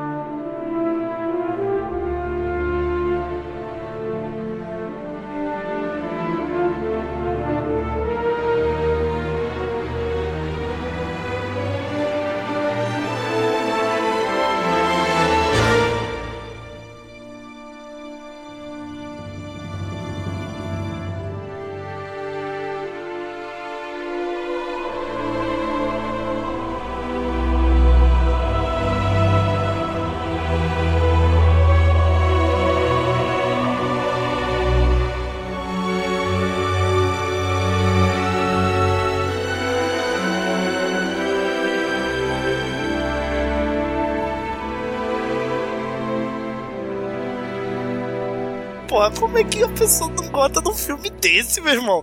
Quem é o fã de Star Wars que vai olhar pra um filme desse e falar isso é um lixo, cara? Esse filme é, é, é uma dádiva, cara. É uma dádiva. Tem seus erros, tem, tem coisa ali que não devia estar. Tem, tem, mas, velho, é uma dádiva. Ali, eu antes de sair do cinema, eu falei, cara, se matarem o Luke, eu vou ficar muito puto. Mas quando eu saí do cinema de fato, eu tava puto porque eu não tava puto, porque foi tão bonito. Mas não mataram o Luke. Cuidado. Não- não não, eu sei, eu sei, não. Se uniu a força. É, é assim, a vida dele acabou, digamos assim. É isso que eu quero dizer. É, então, assim, foi uma forma tão bem feita, tão bonita, que, que rima como tudo em Star Wars, que você, cara, não tem. Eles fizeram do jeito certo, sabe? É, é, o meu, meu herói, o cara que eu, que eu cresci assistindo, me espelhei nele, porque o cara sai do nada, com, vai aprender, sai numa aventura com gente que ele nunca conheceu antes, e ele vai pro desafio, ele encara, ele quer aprender, ele quer saber, ele desafia os obstáculos.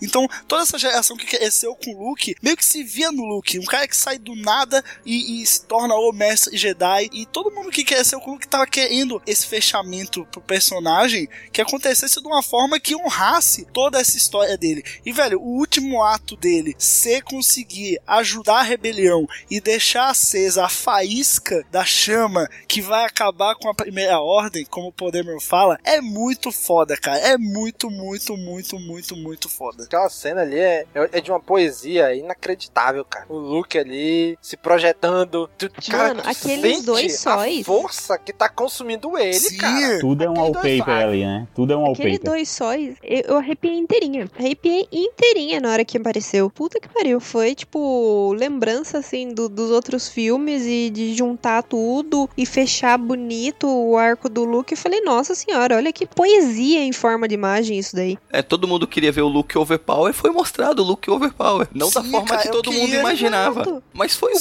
muito não, Overpower. não. E tem, e tem gente falando que e até isso é covardia do Luke. Ah, vai tomar no cu, não Que tinha como ele covardia, chegar lá, cara. caralho. Amor de O cara fez o cara. ato mais heróico possível. Ele deu a vida, literalmente. Exatamente, Ele deu a exatamente. vida pra salvar a fagulha da resistência, cara. Não tem nada mais bonito que Exatamente. isso.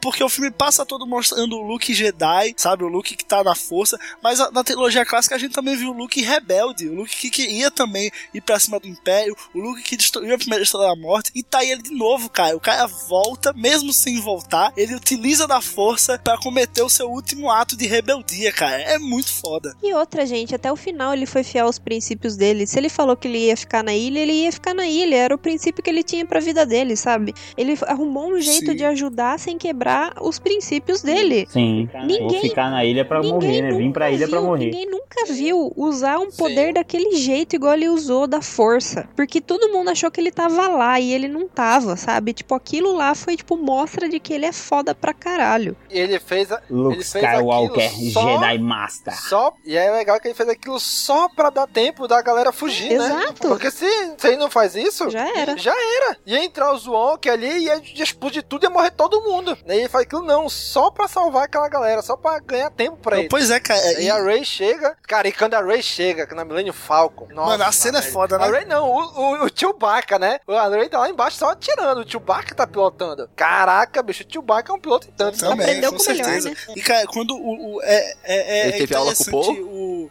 Não, teve aula com o Han Solo, porra. que polguei.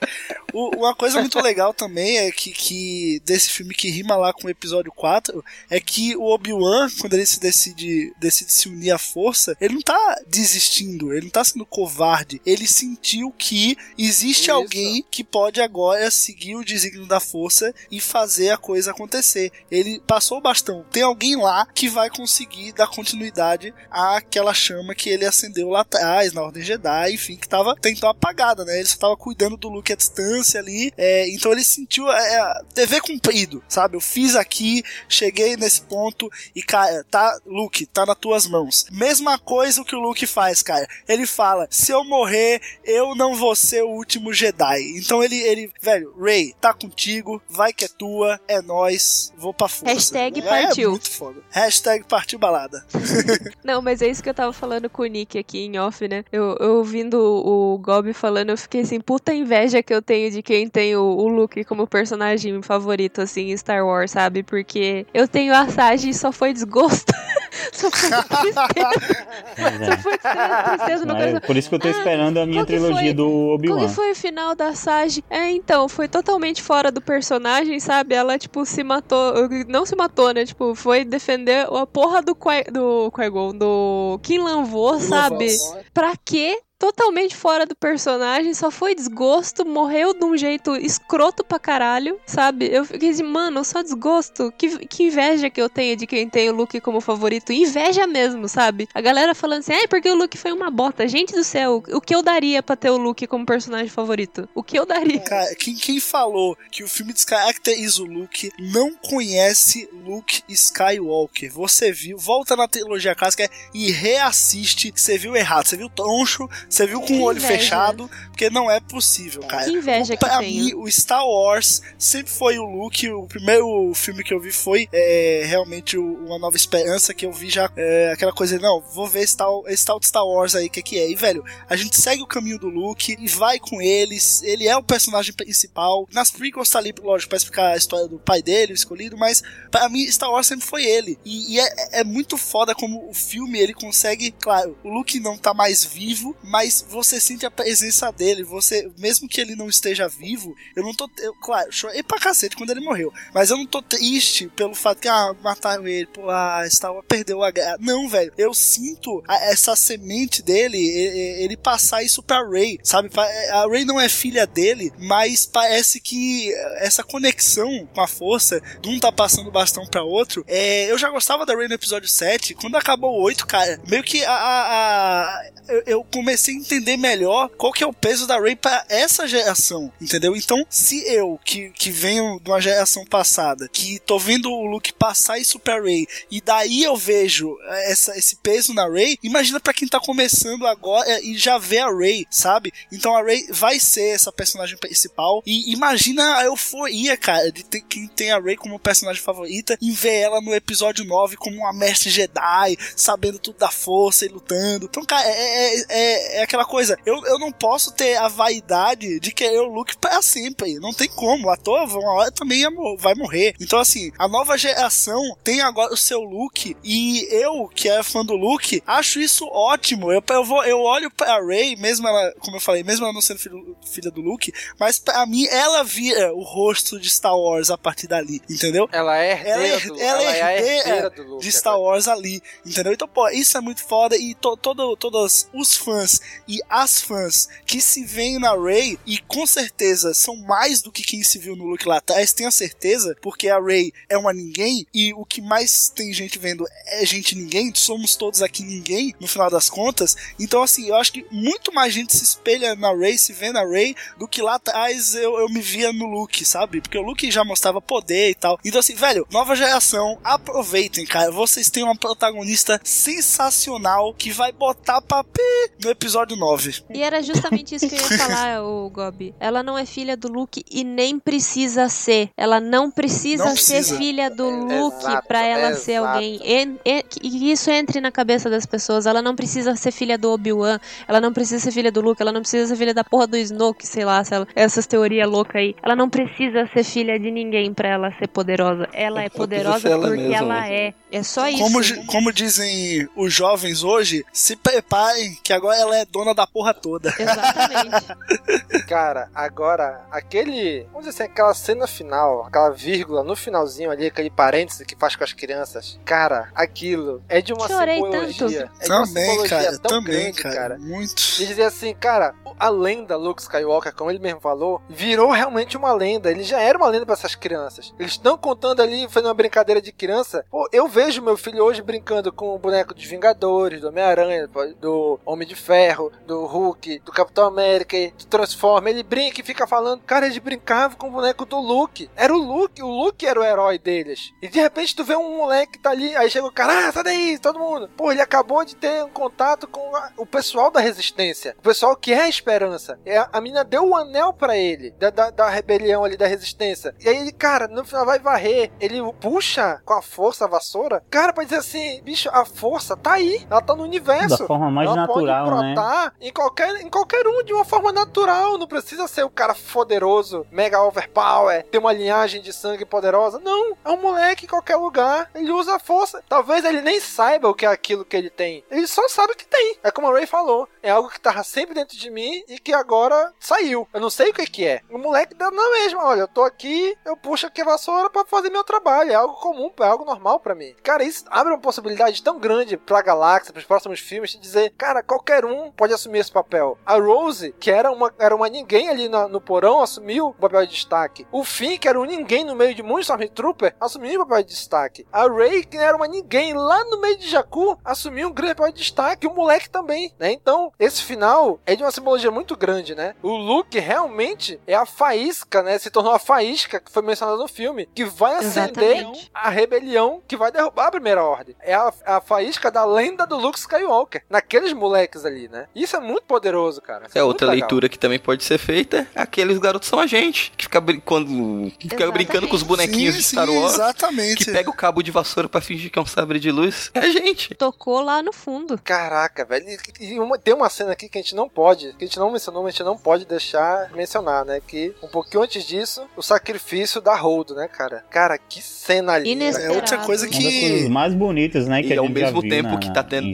E ao mesmo Nossa, tempo que tá tendo o sacrifício dela partindo a nave ao meio, o sabre também tá se partindo junto. Exato. É, é verdade. Cara, aquilo é lindo de O filme é, o filme é muito Em lindo. preto e branco, em silêncio, cara, em silêncio. É doido, aquela cena Aquilo mostra demais. que ela tinha um conhecimento assim de a- da nave, né? Um conhecimento técnico absurdo, absurdo. É, Ela sabia a hora que ela ia partir tipo de em, em velo, é, o nome, light speed, e ela sabia onde Velocidade ela de dobra. É, Dobra. É dobra. Isso, dobra, isso.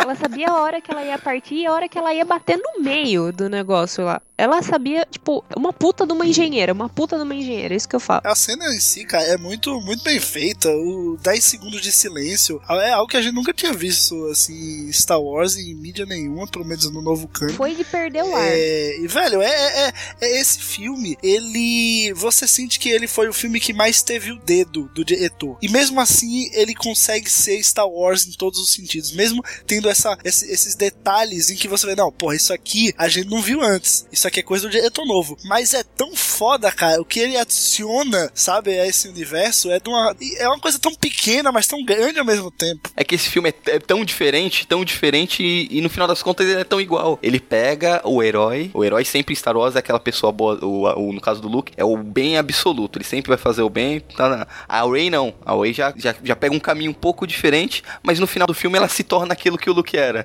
o vilão, o Kylo Ren, é, no, não Darth Vader era o mal absoluto, o Imperador é o mal. O Kylo Ren não. É aquela. Você vê ele que tá na- transitando, se ele vai pro lado do bem, pro lado do mal, mas no final do filme ele se torna aquilo que o, Vader, o mal absoluto. O, o próprio Luke. O Luke, ele não é um mestre padrão. Ele é aquele cara recluso, que tem dúvidas, que errou, que é falho. Mas no final do filme ele se torna aquele mestre fodão que tem as respostas de tudo. Ele começa, ele, des- ele desvia de tanto daquilo que a gente vê em Star Wars pra no final colocar aquilo, encaixar no lugar que, que sempre esteve. Foi bom você ter falado isso dos paralelos, Daniel, porque eu fiz um paralelo muito bom entre os personagens, o trio novo com o trio antigo, sabe? Que cada um encaixou num personagem. O fim, o, o plot dele foi, Pra mim, foi- ficou explícito isso. O ambiente nem sempre faz a personalidade da pessoa. O fato do fim ter crescido na primeira ordem, o fato dele ter trabalhado lá, o fato dele ter passado a vida inteira dentro da primeira ordem, não faz ele um- um- uma pessoa má. Ele foi lá e ele provou que ele mudou e que ele nunca foi aquilo que o ambiente ia fazer dele. Então, isso me mostra muito do Han. Isso me mostra muito do Han. Porque o Han, ele tinha tudo pra dar tudo errado na vida dele, pra ele ser uma pessoa extremamente torta. Mas no final ele se encaixou naquele caminho e ele ajudou como ele podia ajudar. E é isso que eu vejo no fim. O Paul, a gente tem um paralelo com a Leia, porque ele é politizado e ele tem um comando forte lá dentro da rebelião. E a Rey, que é óbvio que o paralelo é com o Luke, né, gente? Não tem nem como discutir isso. Então, assim, eu vejo esses três, eu conecto muito com os pr pro primeiro trio e eu acho isso maravilhoso. É meio que eles se misturam, né? Eles se misturam e se tornam algo único, ao mesmo ao tempo. mesmo Você tempo vê que todos antigo. eles têm coisa de todos, sabe? É Exato. muito foda. Cara, sinceramente. Que filme que, assim, pode. Claro que vai ter gente que vai ver esse, esse, esse cast, vai falar, nossa, vocês são muito fanboys, vocês gostaram de tudo, estão aí pagando um pau danado, Nem e tô não sei o que pra mais, estão vendo coisa onde não existe. Velho, Star Wars é isso. É a gente, o cara, só da- dessa conversa que a gente teve aqui, sabe? É, para mim, o filme já se tornou ainda melhor. Só dessa conversa, de, de ver os pontos de vista de vocês, por mais que tenha ponto que eu discorde, por mais que tenha ponto que eu concorde, isso engrandeceu o filme de uma maneira que, assim, eu, eu achava, vi o filme três vezes, achava uma coisa, falei aqui com vocês, já tem um outro pensamento, entendeu? É, então, assim, eu acho que Os Últimos Jedi, claro, ele não, não é para todo mundo gostar, não é para todo mundo odiar, mas é para você sentar, parar, respirar e alcançar.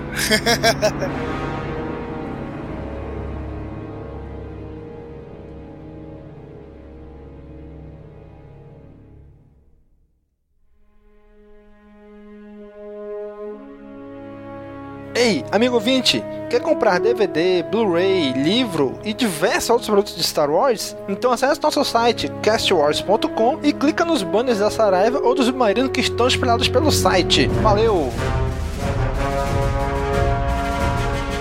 Então vamos lá para nossas considerações finais e notas aqui para esse filme maravilhoso que foi Star Wars Episódio 8, Os Últimos Jedi. Mas Daniel, traga para os nossos ouvintes qual é o nosso sistema de notas, Daniel. Nosso sistema de nota é muito simples. Ele vai da nota mais baixa, que é Youngling, passando por Padawan, Cavaleiro Jedi, Mestre Jedi e a nota mais alta, Alto Mestre Jedi. Muito bem, então Daniel, vamos lá, Daniel. Dê logo suas considerações finais e notas para esse filme. Eu gostei muito do filme, apesar das brincadeiras, tudo. Apesar que eu acho que foi nesse episódio, nesse cast, foi eu que mais critiquei o filme.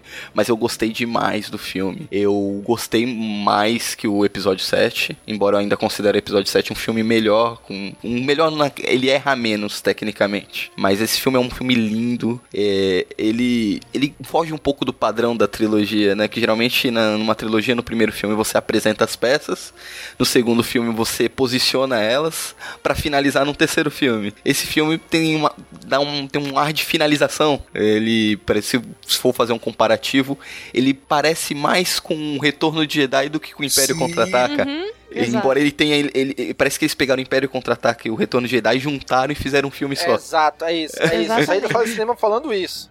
Eles fizeram um filme só, eles finalizam muitas coisas. Quando eu saí do filme, eu fiquei, o que, que vai acontecer a partir de agora? Porque eles têm uma página em branco agora. É praticamente um reboot a partir de agora, em Star Wars. Esse filme foi realmente a passagem de bastão. O que teve aqui pra trás é uma coisa, a partir de agora vai ser uma coisa completamente diferente. Eles têm uma página em branco pra fazer o que eles quiserem. Eles podem fazer qualquer coisa a partir de agora. Eles podem fazer uma nova ordem Jedi encabeçada pela Rey, ou podem fazer a, a regra de dois agora pros Jedi. Eles podem Exato. fazer o que eles quiserem. Eles podem inventar qualquer coisa. E não, tem, e não vai ter fã chato que vai reclamar. Que a partir de agora é um, é um novo início pra saga. Não vai ter mais ligação com os pe- personagens antigos. Eu falo do, que eu gosto do Lando, tudo, falando que vai vir. Provavelmente eles não vão pegar mais nenhum personagem antigo. Acabou. Eles iam colocar Leia, não vai ter mais. A atriz infeliz Carrie Fisher faleceu. Eles não têm mais motivo pra colocar nenhum episódio antigo. No máximo vai ter um look é, é. Fantasma da Força. É, no máximo vai ter isso. Eu gostei demais do filme, eu me emocionei muito, eu chorei muito. Aquela merda daqueles óculos 3D atrapalha pra caralho, principalmente quando você tá com o olho cheio de lágrima. Mas o ah, Alto Mestre Jedi, não tem como dar outra nota. Pode falar que sou fanboy, que putinha, tudo, mas eu gostei pra caralho do filme. O filme tem erros, mas quando ele acerta, ele acerta fodamente. É só headshot. É uns acertos absurdos. Se eu tivesse dado uma nota baixa pro, pro filme, esse discurso do Daniel teria levantado um ponto. Né? Não, pô, eu acho. Eu, eu- eu saí, eu saí do filme, do filme, eu tentei mandar mensagem de áudio pra vocês. O que foi que eu acabei de assistir? A, a melhor coisa que a gente fez foi gravar esse filme uma semana depois do lançamento. Que deu tempo pra assistir de novo, pra refletir, pra digerir o que foi que eu assisti. Exato. Porque provavelmente minhas opiniões teriam sido diferentes se a gente tivesse gravado no dia da- da- do lançamento do filme. Bom, eu também não tenho outra é, nota pra dar para o filme. Pô, já vou logo direto pra nota? Vou, vou sim. Do que é, Grande Mestre, Alto Mestre Jedi, né? Porque, cara, eu saí da, da sala de cinema impactado.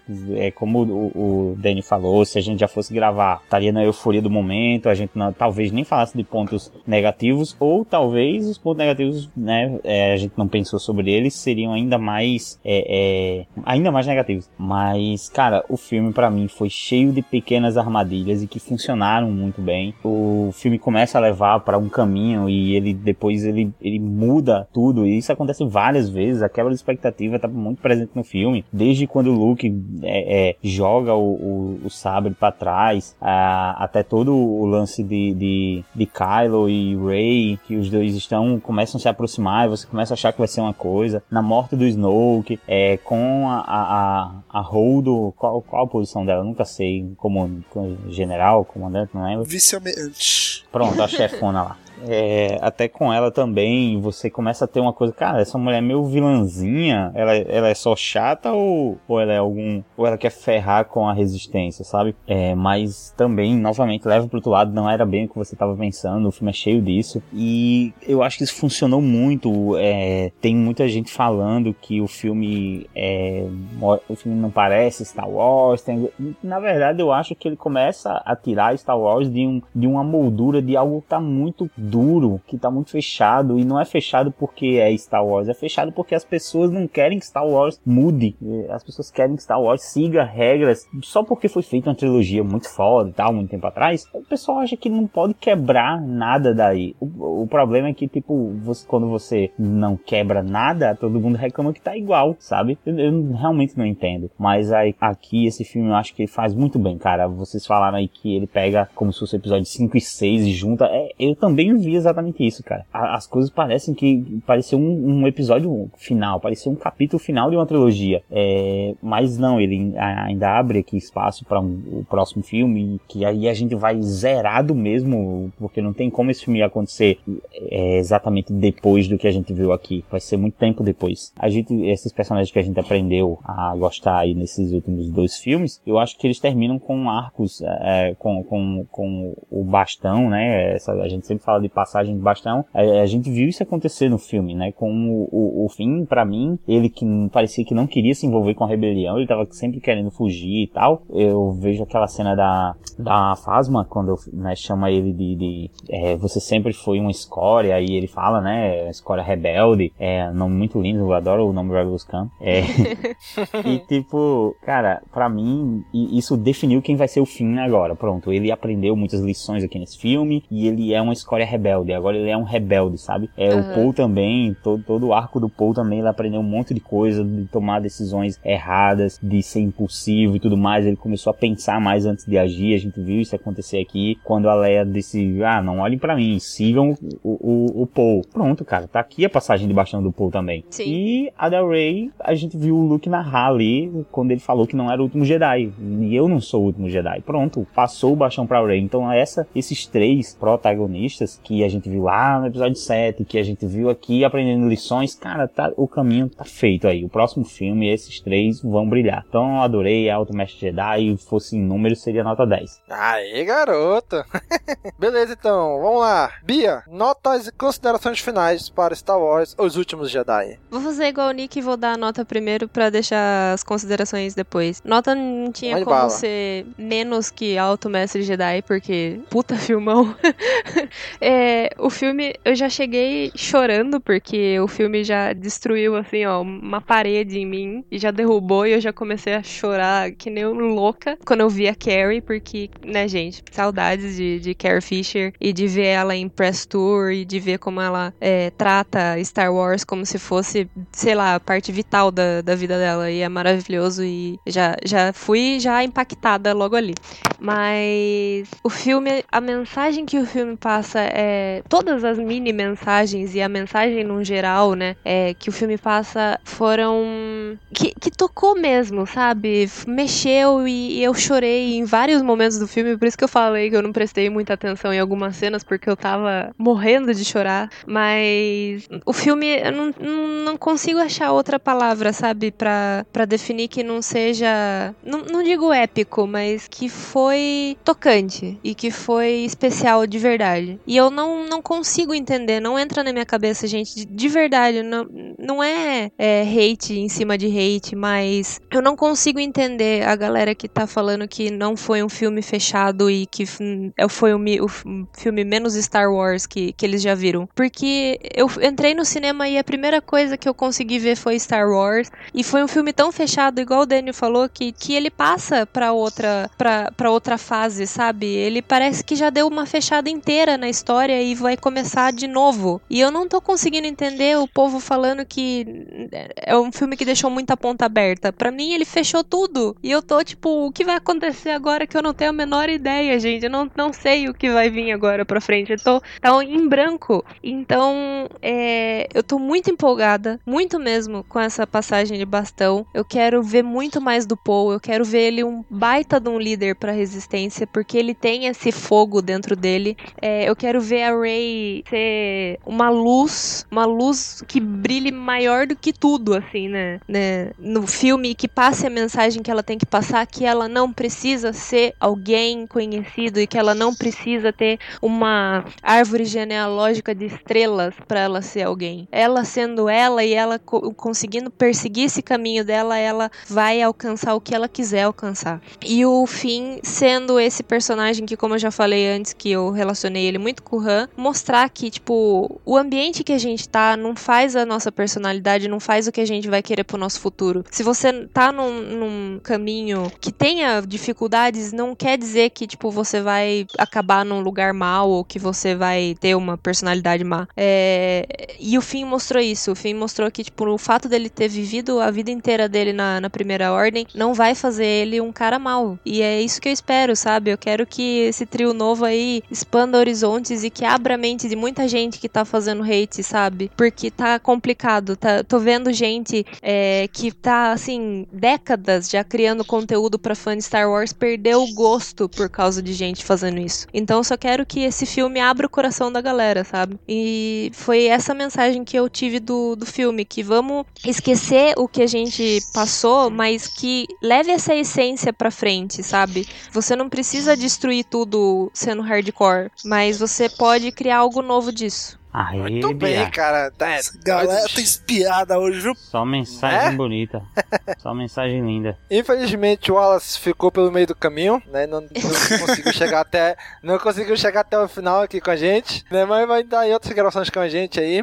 Cara, vou dar aqui as minhas considerações finais e nota também. Cara, esse filme foi lindo demais, cara. Eu saí da sala do cinema, nossa, melhor filme de Star Wars de todos os tempos, não sei o quê. Cara, ele causou esse furor, ele causou essa emoção, essa alegria na gente, cara. É, é assim, é como Ryan, como Ryan Johnson tivesse pego assim, olha, todo filme tá tendo que referenciar os antigos. O episódio 7 referenciou muito o episódio 4. Então o Johnson falou assim, ó, sabe uma coisa? Eu vou logo fechar, acabar com esse negócio. Vou logo, the circle is now complete, né? Vou logo fechar esse, esse círculo aqui. Eu vou logo referenciar o 5 e o 6 e acabou. E vou dar de presente o episódio 9 pro J.J. Abrams. Olha, já fiz todas as conexões aqui com trilogia clássica e tudo. Referenciei muito o 5 e o 6. Cara, o 9, tu tá livre pra ir pra que rumo tu quiser. Tu tá livre, cara. É teu. É um presentão que eu tô te dando. Então, Ryan Johnson, né, com esse filme, deu esse presentão pro JJ e pra gente. Né, que Star Wars agora pode ir pra qualquer lugar. E isso é muito legal, cara. Porque pode expandir pra lugar, pra horizontes que a gente nunca viu. né? Não é à toa que deram uma nova trilogia pro Ryan Johnson. Né, porque vai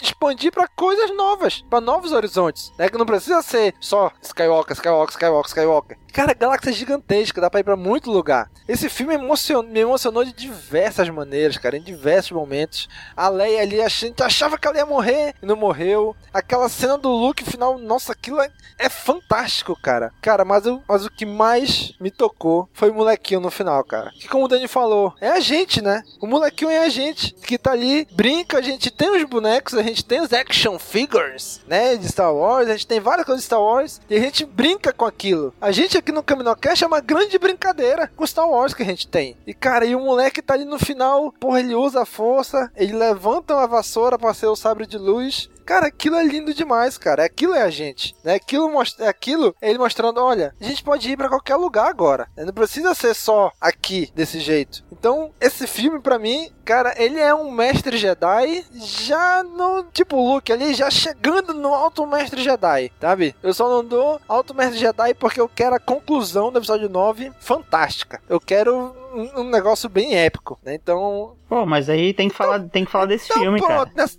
então pronto nessa porra. Alto Mestre Jedi, essa merda Aê. mesmo.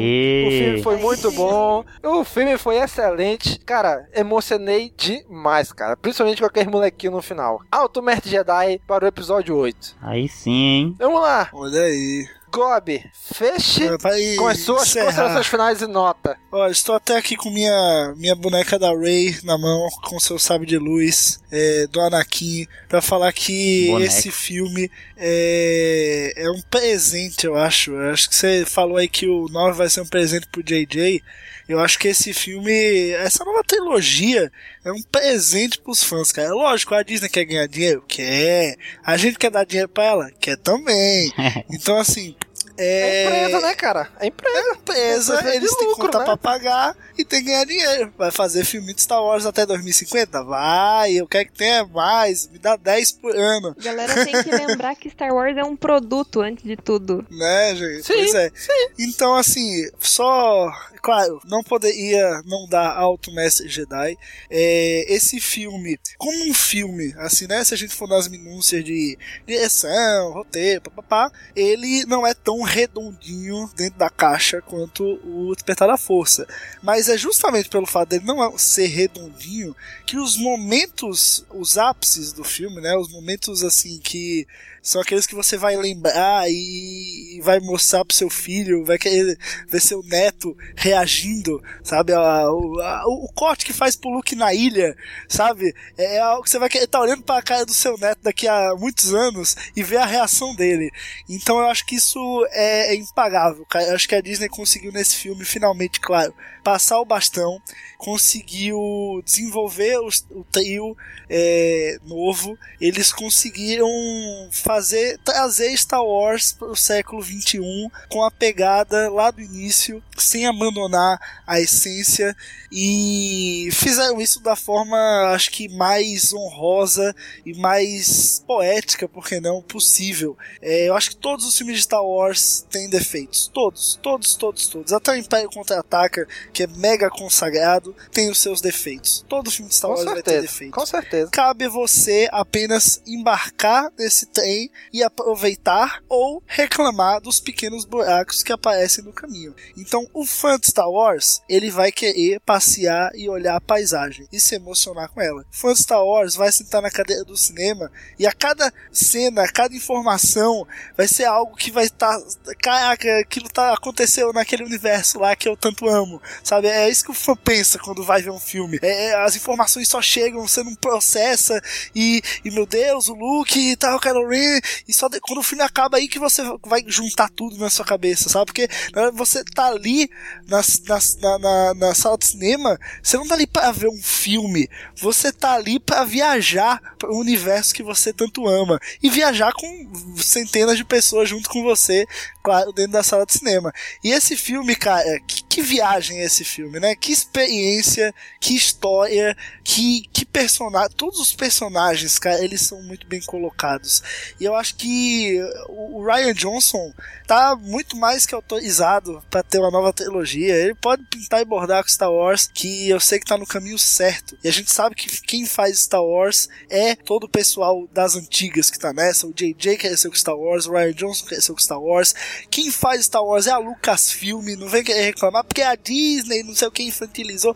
Bicho, a Disney só comprou. A equipe da Lucasfilm é quase a mesma, velho. A Disney não demitiu todo mundo e comprou a equipe nova, não. A galera, a Lucasfilm Story Group tá dentro da Lucasfilm ali, meu amigo, há 30 anos, os caras estão lá. Então, assim, não acho que é porque Disney, porque mudou tudo, e, essa coisa tabacuda, né? Ô, Gob, e outra, Pode vale falar. lembrar que esse roteiro foi feito em conjunto com ninguém menos do que Carrie Fisher. Esse foi o Olha aí. último serviço dela como é, ajudante de roteiro e de script. Então, assim, gente, se vocês estão querendo competir com uma pessoa que tá desde o início do dia, tipo, um dos dia zero de Star Wars sobre isso, eu acho, tipo, além de falta de respeito, é uma falta de, de consideração gigantesca, sabe? Então, assim, vamos é, não respeitar. adianta, não adianta vir com volta JJ, porque JJ é executor, é produtor executivo desse filme. Não adianta volta Jorge Lucas. Jorge Lucas também deu consultoria pra esse filme e pro o Despertar da Força. Então assim, cara, não tem argumento que vai te dizer que esse filme não não, Não é honra a Star Wars. Esse filme é Star Wars, é o episódio 8, são oito filmes da saga, claro, Rogue One, e está aí, velho. Aceite, abrace e respire e enfim, apenas alcance. E enfim, E velho, se você não da força. Sai, se você se você ouviu esse cast todo e ainda odeia o filme, azar o seu. Você que tá triste, eu que tô feliz, tô nem aí. Tchau. Eu não sou um verdadeiro fã. Eu não sou um verdadeiro fã. Então, gente, foi isso. Ficamos aqui horas e horas e poderíamos ficar muitas horas debatendo sobre esse filme. Né? não, não, é, não, a gente não, não fica porque tem, tem a vida, né? Que segue. Mas se fosse nossa vontade, a gente ficaria aqui ainda horas e horas debatendo sobre esse filme. Agora a gente quer saber de você, cara amigo ouvinte. O que, que você achou desse filme? Você gostou? Você não gostou? Pode continuar esse episódio na área de comentários. A área de comentários é pra você. Ah, eu gostei do filme, foi muito bacana, foi muito legal. Ah, eu não gostei. Beleza, você tem todo o direito de não ter gostado também. A gente pode chegar, pode debater, pode chegar a uma conversa bem bacana, mesmo você não tendo gostado. Agora, o que não pode é ofender. Aí o que não pode é chegar, começar a xingar, começar a- perder o juízo, tá bom? Cada um, rapaz. A área de comentários é de você, cara amigo ouvinte. Continue esse episódio aí na área de comentários, tá bom? Olha, gente, muito obrigado. Mais um filme coberto, né? Mais um filme que a gente assistiu, emocionou, delirou. Vamos agora rumo ao filme do Han Solo e depois ao episódio 9. Um abraço e até a próxima.